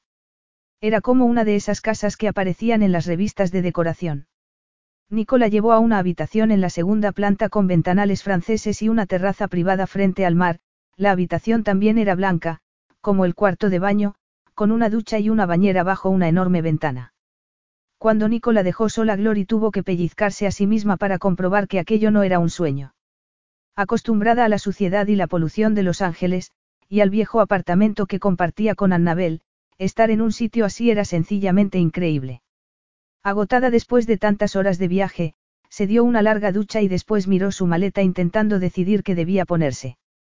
Aunque no tenía muchas opciones porque su vestuario era muy limitado. Por fin, sacó una camiseta blanca y la única falda que había llevado, de tela vaquera, y decidió explorar la villa. No había ni rastro de castor, pero encontró una pequeña biblioteca. Las estanterías rústicas parecían hechas a mano y estaban llenas de libros. Además, había una ventana con asiento cubierta de almohadones. Era tan apetecible que no se resistió. Se sentó para disfrutar del sol de la tarde, que banaba la isla con un brillo dorado. Debería llamar a Annabel para decirle que había llegado a Grecia, pero estaba tan a gusto disfrutando de la vista y la paz de aquel sitio. No quería quedarse dormida. Solo quería cerrar los ojos un momento, de modo que fue desconcertante cuando una voz masculina la despertó. Gloria abrió los ojos y se dio cuenta de que el cielo estaba cubierto de estrellas. Castor, a su lado, la miraba con una expresión indescifrable. Desde luego, sabes esconderte, le dijo, con tono enfadado. Llevo quince minutos buscándote por toda la casa. No quería esconderme, replicó ella. Y tampoco quería quedarme dormida. Él alargó una mano para apartar un mechón de pelo de su cara, pero no la apartó enseguida. La dejó allí, sobre su mejilla. Es el jet lag, nos pasa a todos. La intimidad del gesto hizo que Glory se quedase inmóvil, sin aliento. ¿Qué estaba pasando? El sueño se esfumó. Se sentía viva, despierta del todo, como si estuviese frente a un acantilado, dudando entre tirarse de cabeza o quedarse a salvo en el borde. Se miraron por un momento, en silencio. Luego, abruptamente, él apartó la mano y el fiero brillo de sus ojos se extinguió. Ven, mi cría Lepou, cenaremos en la terraza principal. Tenemos que hablar sobre la boda. Gloria intentó controlar los locos latidos de su corazón. ¿Por qué la había tocado de ese modo? Evidentemente, era algo que no disfrutaba ya que se había apartado con gesto brusco. Pero no había visto un brillo de pasión en sus ojos. Ah, pero no podía pensar eso. Si Castor quisiera besarla lo habría hecho. ¿Tú quieres que te bese? Glory tragó saliva, enfadada consigo misma. No tenía ninguna razón para sentirse decepcionada. Él no había prometido más que pagar sus deudas y el tratamiento de Annabel, aparte de regalarle dos semanas de vacaciones. Las fantasías sobre besos y tal vez algo más no eran parte de aquel trato. La terraza principal era muy amplia, llena de tiestos con flores y numerosas velas que repartían una luz difusa y temblorosa. La mesa estaba puesta y la cena consistía en aceitunas, queso, pan casero, ensalada y embutidos, además de una botella de vino y una jarra de zumo de naranja. Parecía el decorado de una película romántica. Castor apartó una silla para ella y Glory tragó saliva. Muy amable por tu parte. Para ser un notorio playboy quiero decir. Castor se sentó frente a ella, esbozando una de esas sonrisas ensayadas. Intento ser amable, le dijo, colocando una servilleta sobre su regazo. Glory suspiró. No tienes que fingir conmigo ahora que sé la verdad. ¿Fingir qué? No sé a qué te refieres. No debería haber dicho eso, pensó Glory. En realidad, no le conocía de nada. Castor le había contado su secreto, pero solo porque quería que supiese lo que estaba en juego, no porque confiase en ella. Al fin y al cabo, tampoco él la conocía. Da igual, se apresuró a decir. No tiene importancia. Pero quiero saber a qué te referías. Glory no quería seguir con esa conversación, pero tampoco quería discutir. Además, él había dicho que quería saberlo, no. Esas sonrisas fingidas, por ejemplo. ¿Por qué crees que estoy fingiendo? Porque la sonrisa no llega a tus ojos, respondió Glory. En fin, lo único que quería decir es que conmigo puedes ser tú mismo. Castor tomó la botella de vino y sirvió dos copas sin decir nada. Tampoco ella debería haber dicho nada. Se le daba mejor observar que hablar y ahora lo había ofendido. Importa que lo hayas ofendido. Desde luego, a él no parece importarle ofenderte a ti. Eso era cierto. Lo había hecho en un par de ocasiones sin disculparse mientras ella estaba disculpándose todo el tiempo. Yo no soy el único que finge, dijo Castor entonces. Glory levantó la mirada. ¿Qué? Tú también finges, Gloria Albrecht. No creas que no me he dado cuenta. Pareces tímida y apocada, tartamudeando como una niña cuando hablas conmigo. Sin embargo, veo cómo me miras, dijo Castor, empujando una de las copas en su dirección. Y lo sentí la noche que nos besamos. En realidad no tienes miedo, ¿verdad? Estás hambrienta, mi cría Lepou. Tan hambrienta como yo. Gloria estaba inmóvil, helada, sus generosos labios ligeramente abiertos, las pecas de la nariz marcándose bajo el rubor que cubría su cara. No debería enfadarse con ella, no tenía derecho, pero estaba enfadado. Se había enfadado mientras pasaba 15 minutos buscándola por toda la casa porque no parecía estar por ningún lado y, sin embargo, nadie la había visto salir. Le había pedido a Nico que la buscase por el jardín mientras él buscaba en el interior, la preocupación mezclándose con la rabia. ¿Cómo se atrevía a preocuparlo de ese modo? ¿Y por qué se preocupaba? ¿Desde cuándo le importaba tanto aquella chica? Durante la última década de su vida había vivido sin emociones, casi como un autómata. Tanto que a veces se preguntaba si sentía algo en absoluto. Sin embargo, Gloria había encendido algo dentro de él y allí estaba, buscándola frenéticamente por toda la villa, angustiado porque no la encontraba. Y entonces entró en la biblioteca y la encontró dormida, como si no tuviese una sola preocupación en el mundo. El intenso alivio que sintió lo había abrumado. ¿Por qué se sentía tan aliviado no tenía ni idea? Glory no había sido secuestrada, sencillamente se había quedado dormida después de un largo viaje. Dormida como una niña, el pelo extendido sobre el almohadón blanco, la falda vaquera dejando al descubierto sus muslos. Durante esos años se había vuelto tan ajado, tan hastiado de todo, que le costaba mucho excitarse. Pero mirando esas femeninas curvas la furia se transformó en algo ardiente, algo que le dolía y lo sacaba de sus casillas. Había tenido que salir de la habitación para no tomarla en brazos y llevarla a su dormitorio para castigarla por hacer que sintiese aquello. Porque él no quería sentir nada. Pero, por supuesto, no lo había hecho. Había decidido que no podía haber sexo entre ellos. Cada vez que estaba con ella se sentía como si fuera un explorador en territorio desconocido, buscando amenazas. Tal vez por eso había acariciado su cara, para entender la naturaleza de la amenaza que Gloria Albrecht representaba. Para resolver el misterio de por qué hacía que perdiese el control de ese modo. Había sido un error porque incluso ahora podía sentir el calor de su mejilla en los dedos, como si ese roce lo hubiera quemado. Como era un error cenar con ella en la terraza, con sus aterciopelados ojos clavados en él, con Glory diciéndole que no tenía que fingir, que podía ser el mismo. Qué gran alivio sería eso, tener a una persona con la que pudiera ser el mismo, porque no lo había tenido en mucho tiempo, quizá nunca. Hambriento había dicho, y era verdad. Hambriento de alguien que viese bajo la máscara, que lo viese a él como él la veía a ella, por mucho que intentase esconderse. Glory lo deseaba, era evidente. No sé a qué te refieres, dijo ella, tomando un sorbo de vino. Ah, no. Entonces ven aquí y te lo demostraré. ¿Qué estás haciendo? Tú no quieres ir por ese camino.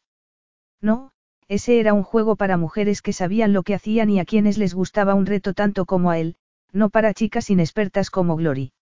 Debería alejarse, poner distancia entre ellos, no retarla para que se acercase. Pero no se movió, no apartó la mirada, aquella extraña emoción lo tenía atrapado entre sus garras y no podía liberarse. No quieres liberarte. Quieres sentir algo por primera vez en muchos años. Sí, era cierto, no podía negarlo. Glory dejó la copa sobre la mesa, mirándolo con recelo. ¿Por qué? ¿Qué vas a hacer? Creo que tú sabes muy bien lo que voy a hacer, respondió Castor. La sonrisa falsa había desaparecido. Ella le había dicho que no tenía que fingir y no estaba fingiendo. Si no le gustaba, ya sabía dónde estaba la puerta. Estás enfadado conmigo, dijo Gloria entonces. El cambio de tema lo pilló por sorpresa. ¿Qué? Estás enfadado conmigo, lo veo en tus ojos. ¿Por qué? ¿Por qué me quedé dormida? Si te ha molestado, lo siento. De verdad pensaba que estaba enfadado por eso. No podía ver el deseo que brillaba en sus ojos o no era capaz de reconocerlo. ¿Cómo va a reconocerlo? Ella no tiene experiencia con los hombres. Castor apretó los dientes. Estoy enfadado porque he tenido que buscarte por toda la casa, no, en realidad no es por eso. Estoy enfadado porque te he encontrado hecha una bola, con el pelo sobre la cara y la falda subida hasta los muslos, como la bella durmiente esperando que el príncipe la despierte con un beso. Pero yo. Tú haces que desee besarte y mucho más, por eso estoy enfadado. No debería tocarte, pero solo puedo pensar en eso y no dejo de preguntarme si sigues queriendo entregarme tu virginidad. Porque si es así, estaré encantado de llevármela ahora mismo. Ella lo miraba con los ojos abiertos de par en par. ¿Por qué? No soy guapa, no soy especial. Soy una chica vulgar y corriente, ¿recuerdas? Ya te dije que estaba equivocado. ¿Por qué? No lo sé. Lo único que sé es que te deseo, mi cría Lepou, y tú has dicho que no tenía que fingir, Castor hizo una pausa, mirando esos preciosos ojos. Así que no estoy fingiendo. Glory lo miró en silencio durante unos segundos y después, con gesto decidido, dejó la servilleta sobre la mesa y se levantó para acercarse a él. Castor esperó, el deseo y la ira creando una mezcla explosiva. No deberían hacer eso y lo sabía. No podía dejarse llevar por alguien como ella. Glory no formaba parte de su misión y, además, lo único que podía ofrecerle era una noche de placer. Ella se detuvo a su lado. Olía a jabón o a crema corporal, a ese dulce aroma suyo que lo afectaba tanto. Quería colocarla entre sus muslos y acariciar sus piernas, pasar las manos por la curva de su trasero, ver cómo le brillaban los ojos y saber que lo deseaba. A él, no al disoluto playboy que fingía ser, sino al hombre imperfecto que era en realidad. El hombre que ni siquiera fue capaz de cuidar de su hermana pequeña. Glory puso una mano sobre la suya. Tal vez tengas razón, tal vez estoy fingiendo, dijo en voz baja. Y tal vez tampoco yo quiero seguir fingiendo. El calor de sus dedos era como una lanza que lo tenía cautivo. Sus ojos eran tan bonitos, oscuros y llenos de emoción. El deseo y el miedo brillaban en ellos. Y también una pregunta que seguramente ni siquiera era consciente de estar haciendo. Pero él sí lo sabía, como sabía la respuesta. Castor enredó los dedos con los suyos y, con la otra mano, tiró suavemente hacia debajo de su cabeza. Ella no se resistió, apoyándose en su hombro hasta que sus bocas se rozaron. Todo su ser parecía cautivo de la suavidad de esos labios. Podía saborear el vino, ácido y dulce al mismo tiempo, como ella ácida y dulce. Y tan cálida, tan increíblemente cálida.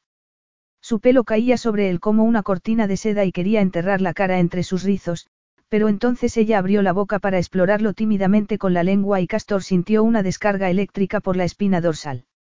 Si no paraba inmediatamente tomaría su virginidad allí y en ese instante, sin esperar más. De verdad tienes tan poco autocontrol. Todo por un beso.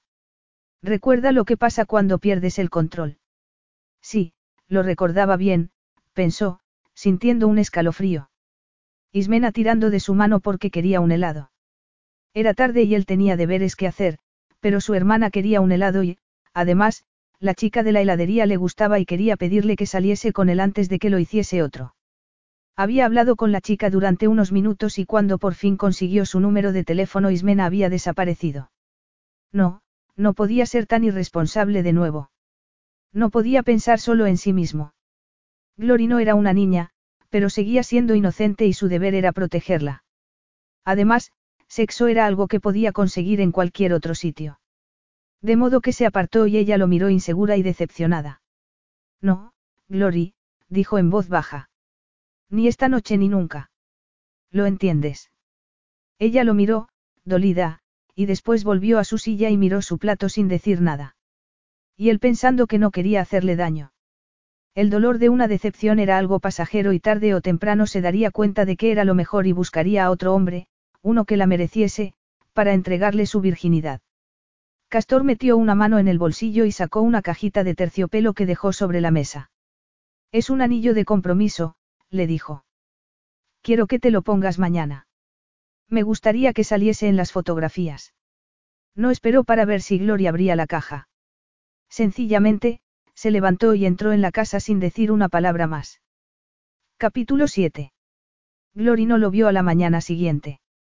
El desayuno fue servido en la terraza, pero no había ni rastro de Castor. Sin embargo, sí había una nota para ella. Disculpa mi ausencia, pero tengo que atender unos asuntos. La boda se celebrará mañana en la capilla de la casa. Si quieres verla, Nico te acompañará. Puedes hacer lo que quieras, pero debes saber que he filtrado detalles de nuestra boda a la prensa, de modo que podría haber fotógrafos merodeando por allí. Me reuniré contigo en cuanto pueda. Castor. Enfadada, hizo una bola con la nota y la depositó al lado de la cajita que había dejado en la mesa por la noche. Castor era un imbécil y no debería dejar que la afectase tanto. Sincerarse con él, decirle que tampoco ella quería seguir fingiendo, había sido un error. ¿Cómo lo había sido levantarse de la silla para besarlo? Debería haberse encogido de hombros cuando la rechazó, cuando le dijo que no iba a pasar nada entre ellos. Pero ella nunca había sido capaz de esconder su decepción. Tampoco con Annabel cuando le decía que estaba demasiado ocupada como para hablar con ella, demasiado cansada para ayudarla con sus deberes o que no quería jugar a sus tontos juegos porque tenía cosas más importantes que hacer. Annabel no tenía tiempo para ella y Gloria había decidido que lo mejor era no decir nada, más fácil para su hermana también. Y eso era lo que había hecho la noche anterior con Castor. Había vuelto a su silla sin decir nada, tan avergonzada que no podía mirarlo, y él se había alejado sin decir una palabra. Era culpa suya. Lo habría malinterpretado. Pero ¿cómo iba a malinterpretarlo cuando Castor había dejado bien claro lo que quería? ¿Por qué no iba a tocarte? Pero solo puedo pensar en eso y no dejo de preguntarme si sigues queriendo entregarme tu virginidad. Porque si es así, estaré encantado de llevármela ahora mismo. La deseaba, él mismo lo había dicho. Para decir inmediatamente después que no iba a pasar nada entre ellos. Glory no lo entendía. Y tampoco entendía por qué aquello le dolía tanto. ¿Por qué le importaba que no quisiera acostarse con ella? Ella misma le había dicho en Los Ángeles que no habría sexo, que no quería acostarse con él. Castor la hacía sentir como si tuviera diez años, molestando constantemente a su hermana cuando Annabel tenía que trabajar para que las dos tuviesen un techo sobre sus cabezas o cuando estaba agotada por la quimioterapia. Ella sabía que el rechazo no debería dolerle tanto porque no lo hacía con maldad.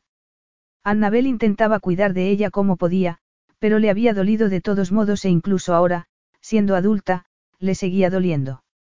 Le dolía que Castor la rechazase y la única solución era seguir fingiendo que no le importaba, que aquello solo era un trabajo, unas vacaciones pagadas. Que no lo deseaba y no lo encontraba fascinante. Después de desayunar envió un correo a Annabel para decirle que estaba bien, porque no se atrevía a llamarla por teléfono, y luego se dedicó a explorar la isla. Era pequeña, rocosa, un poco salvaje y absolutamente preciosa. Hizo muchas fotografías con el móvil, disfrutando del sol del Mediterráneo, del cielo sin nubes y de las rocas blancas en contraste con el mar de color azul turquesa. Más tarde se asomó a la capilla donde tendría lugar la boda. Era muy pequeña y parecía muy antigua. Olía a piedra, a incienso, y una luz preciosa iluminaba el altar desde las altas ventanas. Al día siguiente se casaría allí. Al día siguiente, Castor sería su marido. Pensar eso no debería hacerle sentir nada porque no sería un matrimonio real, pero se emocionó tontamente mientras miraba el altar. Y no debería emocionarse porque a Castor Senakis no le importaba en absoluto. Pasó la tarde en la piscina, tomando el sol mientras leía un libro, decidida a no pensar en la ausencia de Castor. Pero él no volvió a la villa por la noche y Nico le entregó otra nota. La ceremonia empezará a las diez y Nico te llevará a la capilla. Habrá un vestido preparado para ti. Por favor, déjate el pelo suelto. Si tienes alguna pregunta o algún problema, Nico se encargará de solucionarlo. De nuevo, te pido disculpas por mi ausencia. Castor. Glory se debatía entre querer hacer una bola con la nota o tirarla al mar, pero Nico estaba mirándola, de modo que no hizo nada de eso. No conseguiría nada siendo petulante. Si Castor quería evitarla, ella no iba a buscarlo. Además, le daba igual. Curiosamente, durmió como un tronco esa noche y cuando despertó por la mañana encontró el vestido de novia colocado sobre el sillón. Era muy sencillo, una túnica de seda blanca cortada al bies para destacar sus curvas. Sencillo, pero precioso. Sobre el brazo del sillón había una delicada corona de hojas de laurel que seguramente debía ponerse en el pelo y un ramo de flores silvestres. Glory se duchó, enfadada por el rechazo de Castor y tan enfadada consigo misma porque no podía dejar de pensar en el que cuando dos mujeres llegaron a la habitación, armadas con un neceser de maquillaje y peluquería, estuvo a punto de decir que no las necesitaba. Pero nunca la habían maquillado ni peinado profesionalmente y porque iba a perdérselo solo porque Castor Senakis fuese un idiota. Además, no debería enfadarse. Estaba de vacaciones en una preciosa isla griega, con todos los gastos pagados, cuando podría estar trabajando en la tienda de los Yesup, de modo que debería animarse un poco. Tragándose el enfado, Glory dejó que las mujeres la peinasen y maquillasen. Media hora después, apenas reconocía a la mujer que veía en el espejo. Era una mujer guapa y sus ojos, con varias capas de máscara perfectamente aplicada, parecían enormes. Sus rizos, normalmente encrespados, eran ahora brillantes y preciosos, sujetos por la corona de laurel. Por primera vez en su vida estaba realmente guapa y eso la emocionó. Nada de aquello era real, claro. No iba a casarse con el hombre del que estaba locamente enamorada. Solo era un trabajo, un acuerdo, pero eso daba igual. Aquel día se sentía como una novia. Nico llegó poco después para llevarla a la capilla y cuando salieron de la casa el ruido de varios helicópteros anunció la presencia de los medios. No podían aterrizar en la isla, pero harían fotografías desde el aire. Glory decidió que no podía lidiar con eso en aquel momento, de modo que mantuvo la mirada baja hasta que llegaron a la capilla. El interior, fresco y oscuro, olía a incienso y a siglos de plegarias. La luz que se colaba por la ventana sobre el altar iluminaba la alta figura de un hombre que paseaba de un lado a otro, evidentemente inquieto. Se le encogió el corazón al ver a Castor, increíblemente guapo con un traje de chaqueta oscuro y una camisa blanca. No llevaba corbata, pero ese toque informal resultaba igualmente elegante y destacaba su fenomenal atractivo. La luz que entraba por la ventana destacaba los mechones dorados en su pelo y cuando giró la cabeza para mirar hacia la puerta sus ojos brillaban como el oro.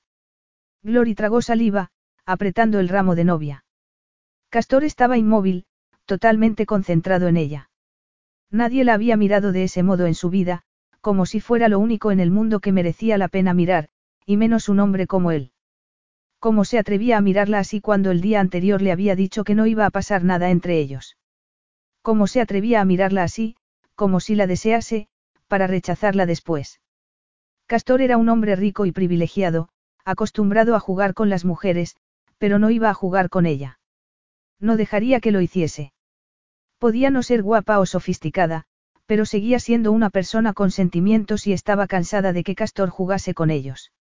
Él no dejaba de mirarla mientras se acercaba al altar, desde la corona que llevaba en el pelo a la curva de sus pechos bajo el vestido, antes de volver a mirar su rostro. Glory lo fulminó con la mirada.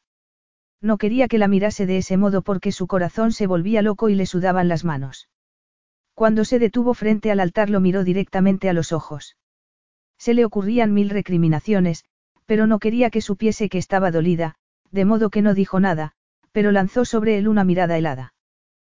¿Por qué no te has puesto mi anillo? preguntó Castor.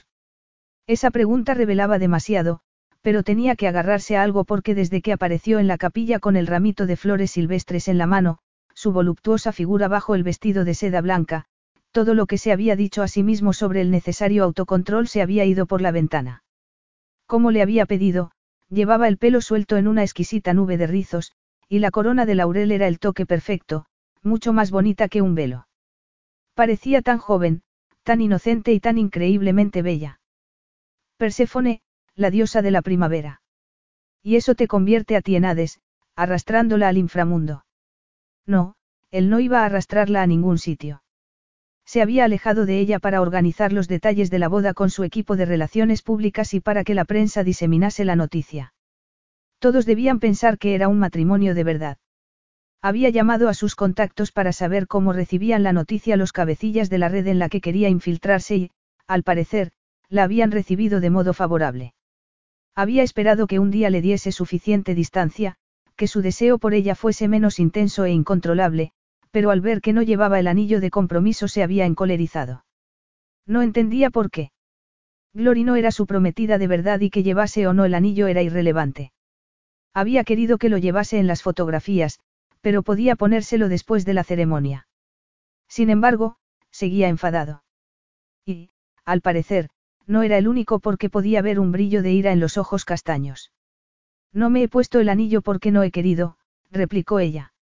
Este no es ni el sitio ni el momento para una discusión. Aceptaste ser mi prometida y eso incluye ponerte mi anillo de compromiso, dijo Castor, sin embargo. Glory levantó la barbilla. Me lo habría puesto si mi prometido se hubiera molestado en llamarme por teléfono al menos, pero como no lo ha hecho he decidido no ponerme el anillo. Ah, de modo que no le había gustado que pusiera distancia entre ellos. Eso no debería importarte. No debería, pero le importaba. Los ojos de Glory parecían más oscuros, la ira brillando en ellos como diminutas hogueras, y Castor experimentó otra sacudida de deseo. Era un error dejarse llevar por esos sentimientos, un error estar a su merced. Sin embargo, había pasado demasiado tiempo desde que una mujer lo había mirado con algo que no fuese miedo o calculado deseo y la honesta ira de Glory lo emocionaba mucho más de lo que debería. Dame la mano, le dijo, sacando el anillo del bolsillo del pantalón. Pensó que ella iba a negarse, pero Glory se limitó a hacer una mueca mientras levantaba la mano. El sacerdote miraba de uno a otro con evidente desaprobación mientras Castor le ponía el aparatoso anillo en el dedo. Lo había encargado en Los Ángeles y no había prestado demasiada atención. Solo quería que fuese algo grande y llamativo. Y llamativo era, desde luego, un diamante azul montado en un aro de platino y rodeado de diamantes más pequeños. Era demasiado grande para su mano y le gustaría quitárselo, cambiarlo por algo más adecuado. Lo cual era ridículo cuando nada de aquello era real. No tienes que fingir conmigo. Castor no podía dejar de recordar sus palabras durante la fracasada cena en la terraza. Le hiciste daño esa noche. Claro que le había hecho daño, por eso estaba enfadada. Y tenía todo el derecho a estarlo. Había dejado claro que la deseaba, la había besado y luego le había dicho que no iba a haber nada entre ellos antes de alejarse sin darle una explicación. Era lógico que estuviese enfadada y debería pedirle disculpas. Ella no tiene nada que ver con tu misión, no necesita que la rescates. No puedes cambiar lo que pasó con Ismena, pero puedes tratar a Glory como ella se merece. Podrías darle una noche de bodas. Ese pensamiento lo golpeó como un relámpago. No, no podía hacer eso. Se había prometido a sí mismo desde el principio que no iba a tocarla. Glory no era parte de su misión y no podía complicar las cosas acostándose con ella. Glory te desea y una vez que te cases todo el mundo pensará que te acuestas con ella. Si dejas claros cuáles son los límites, ¿dónde está el daño? Además, tú también la deseas, no te mientas a ti mismo. El sacerdote se aclaró discretamente la garganta y Castor asintió con la cabeza. Puede empezar. Pero podía hacerlo, no. Podía darle una noche. Sería su regalo de bodas, pero no significaría nada y lo dejaría bien claro. Glory levantó la barbilla cuando el sacerdote dio comienzo a la ceremonia y Castor no podía apartar la mirada de las pecas en su nariz, de sus labios, tan suaves. Cuando la ceremonia terminó y el sacerdote anunció que eran marido y mujer y podía besar a la novia, Castor se encontró sin aliento. No recordaba la última vez que había deseado a una mujer con tal pasión. No tienes que hacerlo, murmuró Glory, poniéndose colorada. Sé que no. Sin pararse a pensar, Castor tomó su cara entre las manos y silenció la protesta con sus labios. Sabía a menta y a algo dulce, delicioso. Había estado rígido, tenso, durante las últimas 24 horas y ahora, besándola, esa tensión desapareció. No tienes que fingir conmigo. Pero fingir era lo único que había hecho en los últimos años. Fingir que era alguien que nunca había querido ser. Fingir que no sentía nada, fingir que estaba bien cuando las cosas que tenía que hacer para mantener aquella tapadera le revolvían el estómago. Pero nunca había estado bien en realidad porque la niña por la que hacía aquello había desaparecido. La había perdido para siempre. Pero Gloria estaba allí y estaba besándola y era como beber un vaso de agua fresca después de pasar años perdido en el desierto. De modo que se entregó al beso sin darle más vueltas, acariciando su cuello con la punta de los dedos. Su piel era tan suave y cálida que Castor quería tumbarla allí mismo y descubrir si era tan cálida y suave por todas partes. Ella le devolvió el beso, tímidamente al principio, luego de modo más atrevido, explorando su boca como él exploraba la suya. Había sido un tonto por negarse aquello. Podría enseñarle tantas cosas, darle tanto placer. El sacerdote volvió a aclararse la garganta y Castor recordó que estaban en una capilla y que estaba besando a su flamante esposa de una forma muy poco apropiada. Tuvo que hacer un esfuerzo sobrehumano para apartarse, pero lo consiguió. Ella estaba ruborizada, sus labios hinchados después del beso. No tenías que besarme, dijo Glory, desafiante. Esto no es real, recuerdas. ¿Y si lo fuera? ¿Y si esta noche fuese de verdad nuestra noche de bodas? Ella lo miró, sorprendida. ¿De qué estás hablando? Es tuya ahora, toda tuya. No quería ser posesivo porque eso era demasiado frecuente en su mundo, donde todos veían a otras personas como posesiones, pero no podía evitarlo. No tardaron mucho en completar las formalidades, con Nico como testigo. Después, en la puerta de la capilla, la tomó posesivamente por la cintura. Y en esa ocasión no era solo para los reporteros que hacían fotografías con teleobjetivo. Volveremos solos a la villa, Nico, dijo Castor entonces. No esperó respuesta. Sencillamente, tomó a Glory de la mano y tiró de ella por el camino de gravilla. ¿Qué estás haciendo? Llevarte de vuelta a casa. ¿Y por qué me has besado? Yo sé que no querías hacerlo. Castor no quería discutir dónde pudiesen captarlo las cámaras, de modo que no respondió. Se limitó a seguir recorriendo el camino bordeado de olivos hasta que por fin llegaron a la villa. Glory lo fulminó con la mirada mientras cerraba la puerta. La corona de laurel que llevaba en el pelo se había torcido ligeramente y los rizos caían desordenadamente sobre sus hombros. Y Castor quería abrazarla, desnudarla, tirar flores por todas partes y tumbarla sobre los pétalos. ¿Qué está pasando? insistió ella. La otra noche te fuiste sin decir una palabra, has desaparecido durante 24 horas, dejando ridículas notas. Tienes razón, eran ridículas, pero estaba intentando evitarte. ¿Por qué? Creo que tú sabes por qué, Castor dio un paso adelante. Tú me ofreciste algo precioso y yo lo rechacé antes de alejarme sin darte ninguna explicación. No debería haber hecho eso. No, es verdad. Yo pensé, en fin, pensé que había hecho algo mal. No hiciste nada mal, dijo él, poniendo las manos en sus caderas. ¿Qué haces? Le llegaba el calor de su cuerpo a través de la seda del vestido, como la promesa de una hoguera en una noche helada, y él quería sentarse frente a esa hoguera y dejar que lo calentase por dentro. Estoy haciendo lo que debería haber hecho esa noche en lugar de alejarme.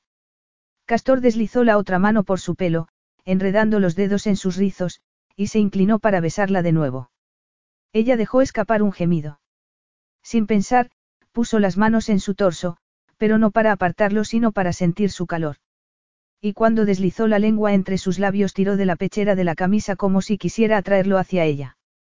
Castor sabía que debería hablar, explicarse, pero estaba cansado de hablar. Estaba cansado de negarse a sí mismo lo que quería. Llevaba una eternidad negándoselo y, por fin, ahora que tenía algo que realmente quería, no podía seguir atormentándose. La besó profundamente, poniendo en ese beso toda ansia, explorando la dulzura de su boca con cuidado hasta que la pasión se apoderó de él. Glory temblaba, agarrándose a su camisa como si necesitase sujetarse a algo para no caer al suelo. Solo entonces levantó la cabeza y clavó en ella sus ojos, dejando que viese el hambre que había en ellos. Glory respiraba con dificultad. Castor, no entiendo. Pensé que, tú dijiste que no iba a pasar nada. Sé lo que dije, murmuró él, acariciando su pelo, pero he decidido que estaba equivocado. Te deseo, mi cría Lepou, y quiero darte una noche de bodas. Ella abrió la boca y volvió a cerrarla. ¿Una noche de bodas? Sí, una noche de bodas, asintió él, trazando la línea de su labio inferior con un dedo. Solo puedo ofrecerte una noche, nada más. Pero si quieres, solo tienes que decir que sí.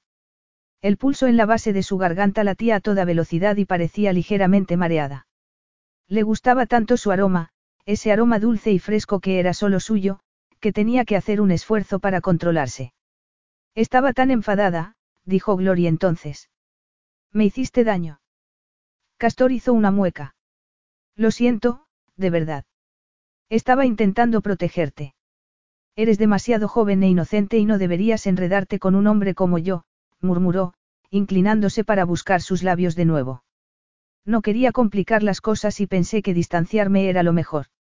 No, distanciarse no es lo mejor, dijo ella, acercándose un poco más.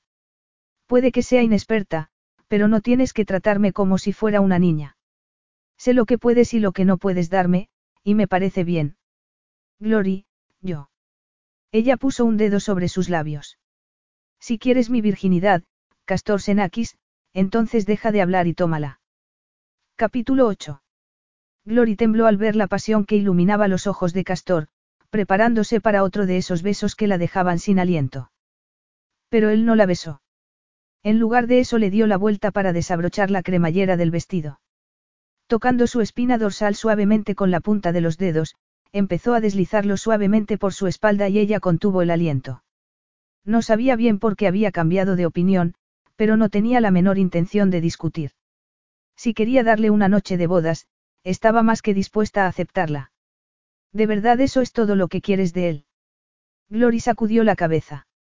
No quería darle más vueltas, de modo que se concentró en el roce de los dedos de Castor sobre su piel desnuda mientras tiraba del vestido, dejándola sobre un montículo de seda blanca, solo con la ropa interior de encaje que se había puesto una hora antes. La atrajo hacia sí entonces, su espalda contra el torso masculino, para besar la curva de sus hombros y ese sitio tan sensible entre el cuello y la clavícula. Glory dejó escapar un gemido de placer, todos sus sentidos encendidos por el calor del cuerpo de Castor apretado contra ella. Le gustaba tanto que no podía respirar, pero se arqueó instintivamente hacia adelante e inclinó la cabeza, dejando su cuello al descubierto en una silenciosa invitación que él aceptó, clavando los dientes en su piel, mordiéndola suavemente antes de calmar el mordisco con una lluvia de besos. Ella no sabía que sería así, ni cuánto le gustaría ser abrazada de ese modo, sentir la boca de un hombre sobre su piel, su robusto cuerpo tras ella, algo que la excitaba y la asustaba al mismo tiempo. Pero no cualquier hombre. Castor. Pronunció su nombre como una plegaria y una demanda a la vez y él respondió desabrochando el sujetador y desnudando sus pechos para apoderarse de ellos con sus grandes y cálidas manos. Glory gimió de gozo, arqueándose hacia sus manos, en parte horrorizada por lo atrevida que estaba siendo, pero nunca había deseado nada con tal ardor. Y, aunque había estado enfadada con él, la verdad era que le había gustado cómo la miraba en la capilla. Y cómo la había tomado por la cintura para volver a la villa, como si solo la quisiera para sí mismo. La había hecho sentir especial y ella nunca se había sentido especial para nadie. Especial y no una carga, como le pasaba con Annabel. Pero Annabel no ha ido a Grecia ni es deseada por un guapísimo multimillonario. Gloria apartó de sí tal pensamiento. Si Annabel iba a hacer realidad su sueño de tener hijos, ¿por qué no podía ella tener esa noche? Los dedos de Castor, haciendo suaves círculos sobre las aureolas antes de pellizcar sus pezones, hicieron que Gloria olvidase todas sus dudas. Nadie la había hecho sentir de ese modo y, aunque terminase con el corazón roto, no iba a lamentarlo. ¿Cómo iba a lamentarlo? Si había querido perder su virginidad con alguien, no podría haber encontrado un hombre mejor para hacerlo. El roce de sus labios era cálido y seductor, su cuerpo un muro protector, todo músculo y pujanza viril. Le gustaba sentirse protegida entre sus brazos, aislada de cualquier cosa que pudiese hacerle daño. Aunque también la hacía sentir consciente de lo solitaria que había sido su vida hasta entonces. Porque no sabía cuánto deseaba que alguien la abrazase hasta que Castor lo hizo. Y no tenía por qué sentirse culpable. Castor le daba placer y estaba dispuesta a disfrutarlo, de modo que arqueó la espalda, deseando perderse a sí misma en sus caricias y en la emoción de ser deseada por alguien como él. Sin dejar de acariciar sus pechos con una mano, Castor deslizó la otra por sus caderas y tiró de sus bragas, desnudándola del todo. Glory no sentía vergüenza, ni el menor deseo de cubrirse porque era evidente que la deseaba, de modo que cuando le dio la vuelta sostuvo su mirada sin el menor reparo. Él no dijo nada, pero el brillo de sus ojos mientras la tomaba en brazos para depositarla sobre el sofá le decía todo lo que necesitaba saber. Te deseo, Castor, dijo en voz baja. Te deseo tanto. Gloria alargó una mano para tocar su cara, notando el roce de su incipiente barba, y él giró la cabeza para besar sus dedos antes de apartarse un poco para desabrochar los botones de su camisa. Glory tenía la boca seca de repente. Estaba desesperada por tocarlo, pero le daba vergüenza pedírselo. Por suerte, él parecía saber lo que quería porque se detuvo, mirándola con sus ojos dorados. ¿Quieres hacer los honores? Le preguntó. Ella asintió con la cabeza, incorporándose un poco para desabrochar la camisa. Le temblaban las manos, pero él la ayudó hasta que por fin pudo apartar la prenda, revelando una piel dorada de músculos marcados. Lo tocó casi con reverencia porque era una obra de arte y las obras de arte merecían ser admiradas. Ah, mi cría Lepou, dijo Castor con voz ronca mientras ella pasaba los dedos por la línea de sus pectorales, deslizándolos lentamente hasta los duros abdominales. Me vas a matar. Pero eso no la detuvo. Glory le quitó la camisa y besó su garganta, que sabía a sal y a ese aroma suyo, único. Pero cuando tiró de la cremallera del pantalón para tocar su miembro, duro, suave y ardiente, él masculló algo en griego y apartó su mano bruscamente para tumbarla de nuevo en el sofá. Se colocó entre sus piernas, inclinándose sobre ella, las manos a cada lado de su cabeza, quemándola con su ardiente mirada. Tú mereces algo mejor que esto, le dijo. Mereces tiempo, pero prometo compensarte. Glory no sabía de qué estaba hablando porque ella no quería tiempo. Lo que quería era más placer, más caricias, más besos. Más de todo. Y él se lo dio, deslizando las manos bajo sus caderas para levantarlas antes de enterrarse en ella con una profunda embestida que la hizo gritar. Sintió cierto dolor, pero fue algo pasajero y unos segundos después experimentó una sensación de plenitud, como si estuviese completa, como si hasta ese momento le hubiese faltado algo. Castor estaba profundamente enterrado en ella, mirándola a los ojos y murmurando algo en griego que no entendía. Glory tomó aire mientras se acostumbraba a la deliciosa invasión y luego levantó la cabeza para buscar sus labios. Era un beso profundo, enfebrecido y hambriento. Más intenso cuando él empezó a moverse, marcando un ritmo que la hacía temblar de placer. No sabía que fuera posible sentirse así, tan consumida por otra persona que pensó que se moriría si él parase. Por suerte, Castor no parecía dispuesto a parar y la exquisita fricción la hacía gemir de gozo. No dejaba de besarla mientras se enterraba en ella una y otra vez, tan profundamente que el placer hacía eco por todo su ser. El ritmo de sus embestidas era cada vez más rápido, más duro, y la tensión casi insoportable. Glory sentía como si estuviese a punto de romperse por dentro. Se agitaba entre sus brazos, jadeando, y cuando él puso una mano entre sus muslos para acariciar su zona más sensible, el mundo estalló y gritó su nombre, perdida en el torrente de un éxtasis casi insoportable. Él siguió moviéndose adelante y atrás durante unos segundos y después, dejando escapar un rugido de placer, cayó sobre ella, agotado. A Glory no le importaba sentir el peso de su cuerpo porque estaba flotando en un sitio desconocido y ese peso la mantenía anclada. Unos segundos después sintió que acariciaba su mejilla. Tenía los ojos cerrados, de modo que los abrió para mirar su hermoso rostro. Su expresión era muy cálida y la sonrisa forzada había desaparecido. Era Castor, el auténtico castor, sus pupilas oscurecidas de pasión. Estás bien, no te he hecho daño. Aunque sentía un ligero escozor en cierto sitio, Glory no se había sentido mejor en toda su vida. Sí, estoy bien. No, espera, mucho mejor que bien. De hecho, estoy de maravilla. Le gustaba cómo la miraba, con calor y con cierta ternura, como si su bienestar fuese importante para él. Como si ella fuese importante para él y no una carga. ¿Y tú? Le preguntó, acariciando su ancho torso. ¿Tú también estás bien? Castor esbozó una sonrisa que la hizo sentir como si hubiera ganado un premio. No te preocupes por mí, mi cría Lepou. Decir que me siento fenomenal es quedarse corto. Glory no dejaba de sonreír, pero de repente la asaltó una duda. Pero si el sexo siempre es así. El sexo nunca es así, la interrumpió él, poniéndose serio. Al menos no lo ha sido nunca para mí. Glory lo miró, sorprendida. Él era un hombre muy experimentado, se había acostado con multitud de mujeres. Entonces, ¿por qué con ella era diferente? Pero yo no soy especial, solo una chica vulgar. No eres vulgar porque si lo fueras no me volverías loco. No estaría pensando en ti día y noche, ni intentando resistirme a tus encantos o discutiendo contigo sobre si debes o no llevar mi anillo. Y, desde luego, no estaría tumbado en un sofá, Pensando cuánto me gustaría hacerte gritar de placer otra vez, Castor rozó sus labios con los suyos. Glory, tú no eres una chica vulgar y corriente. Eres extraordinaria, lo entiendes. Cuando la miraba de ese modo se sentía extraordinaria. No una simple chica que trabajaba en una tienda de alimentación o una carga para su hermana mayor, sino una mujer bella y misteriosa, alguien especial. Glory se puso colorada. Nunca me he sentido especial. Bueno, espero que te sientas especial ahora porque lo eres. Encantada con el cumplido, ella puso las manos sobre sus hombros. Tú me haces sentir especial. Me alegro mucho, mi cría Lepou. Castor la miró en silencio durante unos segundos, pero entonces giró la cabeza en dirección a las ventanas, como si hubiese oído algo. Creo que necesitamos un poco de privacidad. ¿Por qué lo dices? Le preguntó Glory. Por nada, no te preocupes, respondió él, levantándose del sofá para correr las cortinas antes de volver a su lado. Castor.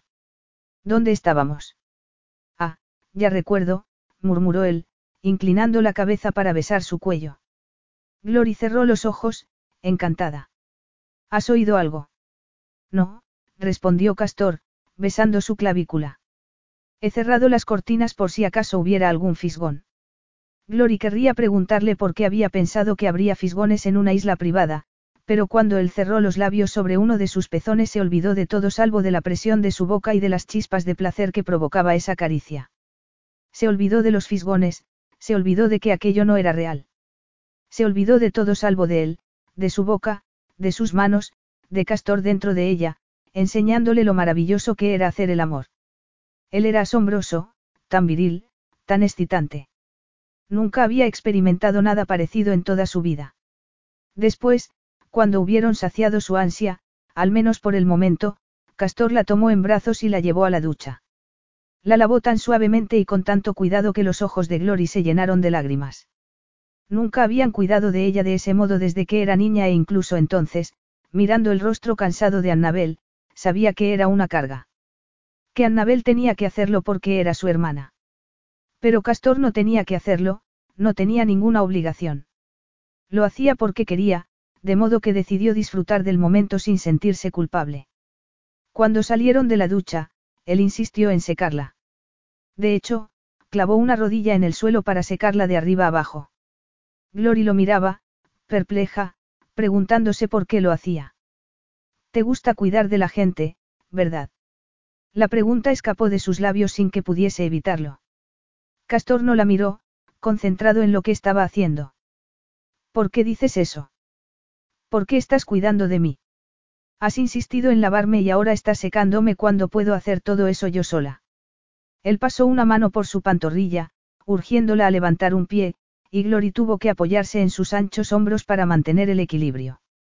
Sé que puedes, pero quiero hacerlo yo. ¿Por qué? ¿Qué consigues tú con ello? Yo creo que sabes que consigo con ello, respondió Castor, soltando un pie para tomar el otro. Sexo, por supuesto, dijo luego, haciéndole un guiño. Estaba bromeando, pero parecía tenso. No le gustaba esa conversación y tal vez no debería insistir, pero de verdad quería saber la respuesta. Eso tendría sentido si tuvieras que convencerme para que me acostase contigo, pero ya lo hemos hecho y sigues cuidando de mí. ¿Por qué lo haces, Castor. Él terminó de secarla y se levantó, envolviéndola en la toalla como si fuese una niña. ¿No te gusta? ¿Quieres que pare? Evidentemente, no iba a ponérselo fácil. No deberías responder a una pregunta con otra pregunta. Castor sonrió mientras ponía un dedo entre sus cejas. Y tú no deberías fruncir el ceño. Te saldrán arrugas. Me da igual las arrugas. ¿Qué vas a decirme ahora, que debería sonreír más a menudo. Deberías, respondió él, tomándola en brazos. Tienes una sonrisa preciosa y me gustaría verla más a menudo. A mí también me gustaría verte sonreír más a menudo, pero casi nunca sonríes. No me habías dicho que podía ser yo mismo, que no tenía que fingir. Bueno, pues no estoy fingiendo, mi cría Lepou. El encanto fingido es para los demás. Glory lo sabía, pero le gustaba que lo dijese en voz alta. Eres una persona muy seria, ¿no? Una sombra de tristeza cruzó el rostro de Castor entonces, pero desapareció enseguida. Eso tendrás que descubrirlo por ti misma. No sonríe porque debió ocurrirle algo terrible en el pasado. Ese pensamiento fue como un jarro de agua fría, pero estaba convencida de que era la verdad. Tenía que serlo. Algo lo empujaba para hacer lo que hacía y estaba segura de que era algo personal. Y debía ser algo terrible, por eso no quería hablar de ello. ¿Por qué si no decidiría un hombre infiltrarse en redes criminales? ¿Por qué fingir ser uno de esos canallas? Para eso estaba la policía, no. No debes preguntarle, no tienes derecho. Si quisiera, Castor te lo habría contado. No era asunto suyo y lo sabía. Se habían casado y él había decidido darle una noche de bodas, pero solo era sexo. No podía exigir que le contase nada, por mucho que quisiera saberlo. No dijo nada mientras la llevaba al dormitorio y la dejaba sobre la enorme cama antes de darse la vuelta para abrir un cajón de la cómoda. Gloria observó su cuerpo desnudo. Piel dorada, músculos marcados, cintura estrecha y unas piernas largas y poderosas. Podía estar mirándolo el día entero. Tú también eres extraordinario, dijo por fin. No sé si alguien te lo ha dicho alguna vez, pero es verdad. Castor se dio la vuelta con algo en la mano. ¿Por qué dices eso? Le preguntó, quitándole la toalla. Lo que haces, tu misión. Ayudas a la gente sin pensar en lo que te cuesta y eso es extraordinario. Él acarició su cara suavemente. Tú harías lo mismo en mi lugar, estoy seguro. Porque tú también quieres ayudar a la gente, no. A tu hermana, por ejemplo. No todo el mundo se colaría en una fiesta para venderle su virginidad a un completo extraño para hacerle un favor a otra persona. Perdimos a nuestros padres cuando éramos muy jóvenes y Annabel se vio obligada a cuidar de mí. Tuvo que hacer muchos sacrificios y luego le detectaron el cáncer y eso afectó a su fertilidad, así que yo quería ayudarla. Levanta los brazos, dijo Castor. ¿Cuántos años tenías cuando tus padres murieron? Diez, respondió ella. Annabel tenía dieciocho. No debió ser fácil para ninguna de las dos, dijo Castor, mientras abrochaba los botones de la camisa. No, desde luego. Menos aún para Annabel. Tampoco debió ser fácil para ti. Glory nunca había hablado de eso con nadie porque nadie le había preguntado hasta entonces. Yo echaba de menos a mis padres, claro, pero fue Annabel quien lo pasó peor. Tuvo que dejar los estudios y ponerse a trabajar. No sabes la cantidad de sacrificios que tuvo que hacer por mí. ¿Qué sacrificios? Tuvo que renunciar a su educación para que pudiéramos sobrevivir y luego le detectaron el cáncer, fue horrible. Annabel, agotada después de un largo día de trabajo en el supermercado cambiándose de uniforme para ir al bar en el que ponía copas por las noches. Annabel llorando cuando pensaba que ella estaba dormida. Pero Glory no estaba dormida y la oía llorar o contarle a algún amigo por teléfono que no sabía cómo iba a mantener a su hermana o a darle las oportunidades que merecía. Ella, cuya existencia había hecho que la vida de Annabel fuese tan difícil. No era fácil para una chica de 18 años cuidar de una niña de 10. Además, yo era impulsiva y soñadora. Intentaba ponérselo fácil comportándome, haciendo los deberes y no exigiendo demasiado, pero... Glory no terminó la frase.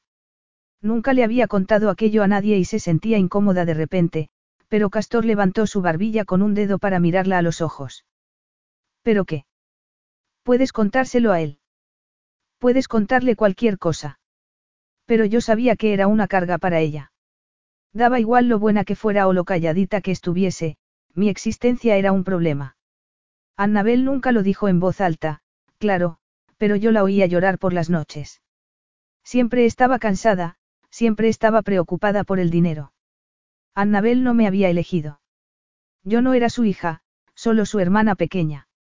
Tuvo que hacer muchos sacrificios por mí y luego le detectaron el cáncer y yo me preguntaba si la vida de mi hermana hubiera sido más fácil si yo no existiese. Los ojos de Gloria estaban llenos de lágrimas y Castor sintió el deseo de abrazarla, de protegerla. Él sabía lo que era perder a una hermana, lo revivía cada día y era algo que había destrozado su vida. No, Glory, no sería más fácil para Annabel no tenerte en su vida, le dijo. ¿Por qué piensas eso? Ella no me eligió.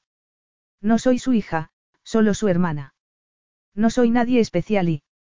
Eres su hermana, eso es suficiente. Glory bajó la mirada. Tú no la oías llorar por las noches, no la oías contarle a alguna amiga que no sabía cómo iba a comprar comida esa semana. Tú no estabas ahí cuando se puso enferma y yo solo podía pensar que era culpa mía, que tenía un cáncer de tanto trabajar, de tanto preocuparse. Castor acarició su pelo. No había querido hablarle de Ismena, pero el dolor que había en sus ojos era insoportable. No quería que se viera a sí misma como una carga cuando era una persona cálida, comprensiva, generosa. Era lógico que Annabel hubiera hecho sacrificios por ella. Su hermana era igual y él habría movido montañas por ella. Yo tenía una hermana pequeña, empezó a decir. Ismena nunca fue una carga para mí y nunca lamenté las cosas que hacía por ella. Tenías una hermana. No debería haber dicho nada, pero era demasiado tarde. Solo había querido consolarla, pero ahora que había mencionado a Ismena no podía echarse atrás. Era un recuerdo tan precioso, tan cálido. Quieres que Glory sepa cómo eres en realidad, que cuando deberías haber sido el hermano responsable le fallaste a tu hermana. Ese pensamiento era como alambre de espino en su corazón y el sentimiento de culpa lo devoraba. Pero ella debía saberlo. Tenía que saber que lo bueno que había visto en él era una mentira, que no era ningún héroe sino un egoísta que había puesto sus sentimientos por encima de la obligación de cuidar de su hermana pequeña. La miró, con los rizos flotando alrededor de la cara, envuelta en su camisa, demasiado grande para ella. Por alguna razón, le gustaba que llevase algo suyo.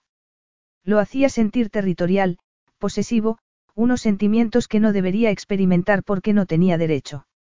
Unos sentimientos que creía haber enterrado el día que Ismena desapareció. Pero, al parecer, no los había enterrado tan profundamente como debería. No puedes dejarte llevar por esos sentimientos. Y no volvería a hacerlo, pero se había dado permiso para tener eso por una noche. Al día siguiente los enterraría de nuevo y se encargaría de que nunca más volviesen a salir a la superficie. Tenía una hermana pequeña. O tal vez sigo teniéndola, no lo sé. ¿Qué quieres decir? Ismena desapareció hace 20 años. Glory lo miró con el ceño fruncido. ¿Qué pasó? No conocía a mi padre, así que nos crió mi madre. Vivíamos en Atenas, en un piso alquilado. Mi madre trabajaba a todas horas, así que yo tenía que cuidar de mi hermana. Yo tenía 15 años, Ismena 8, Castor miraba los botones de su camisa mientras hablaba. Había una heladería cerca de nuestra casa en la que trabajaba una chica que me gustaba, pero otro chico también estaba interesado y yo quería pedirle que saliera conmigo, así que un día llevé a Ismena a la heladería. Al lado había una tienda de animales y mi hermana quería ver unos gatitos, así que le dije que podía hacerlo mientras yo compraba los helados, porque no quería que escuchase la conversación. Solo fueron unos minutos, pero cuando fui a buscarla Ismena no estaba por ningún sitio. Gloria apretó su mano en un gesto de compasión y Castor tragó saliva. Él no merecía compasión, pero el roce de su mano parecía darle fuerzas para seguir. La busqué durante toda la noche, por todas partes. Y el día siguiente, y el otro y el otro. La busqué durante meses, pero no la encontré. Había una red de tráfico humano operando en la zona entonces y todo el mundo decía que se la habían llevado. Es por eso. Glory se aclaró la garganta. Es por eso por lo que haces lo que haces. Sí, es por eso.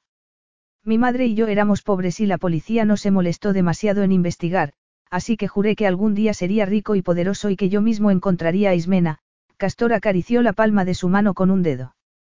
Estaba completamente decidido, era lo único que me importaba, así que me hice rico y poderoso. Y, aunque no he logrado encontrar a Ismena, me he dedicado a desmantelar esas redes de traficantes y seguiré haciéndolo durante el resto de mi vida. Castor sintió cierto alivio al pronunciar el nombre de su hermana delante de otra persona, saber que alguien más sabía de su existencia. ¿Cuánto tiempo llevas buscándola? Desde que desapareció hace 20 años, aunque solo llevo 10 infiltrado en esas redes. De verdad había pasado tanto tiempo. Claro que buscar a su hermana había consumido su vida hasta el punto de que no recordaba cuándo no la había buscado. No recordaba cuando Ismena no era su primer pensamiento cuando despertaba y el último antes de acostarse. Glory se llevó su mano a los labios para besarla suavemente y después lo sorprendió levantándose de la cama para arrodillarse ante él. ¿Qué haces? No podía dejar de mirarla. Era tan preciosa arrodillada ante él, mirándolo con esos ojos enormes. Quiero hacerte un regalo de bodas. ¿Me dejas? Castor había tenido muchas mujeres de rodillas ante él, pero con Gloria era diferente. Ella no lo miraba como si fuera Castor Senakis, el playboy, sino solo Castor, un hombre al que deseaba, un hombre que le importaba de verdad. Tú no quieres importarle de verdad. No, era cierto, pero estaba cansado de negárselo todo. Y no iba a rechazarla cuando estaba ofreciéndole un regalo. ¿Qué clase de regalo?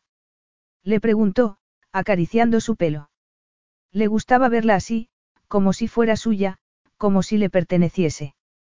No puedes pensar así. Ella no puede ser tuya. No puedes dejar que Glory te importe tanto. Pero podía permitirse una noche con ella. Una noche será suficiente.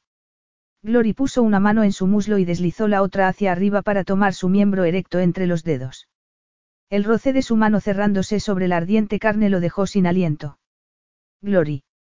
Es un regalo, murmuró ella, apretando suavemente su miembro. Una noche para que te olvides de todo. Le sorprendió que hubiese adivinado que se sentía consumido, que supiera lo que ni siquiera él sabía que necesitase.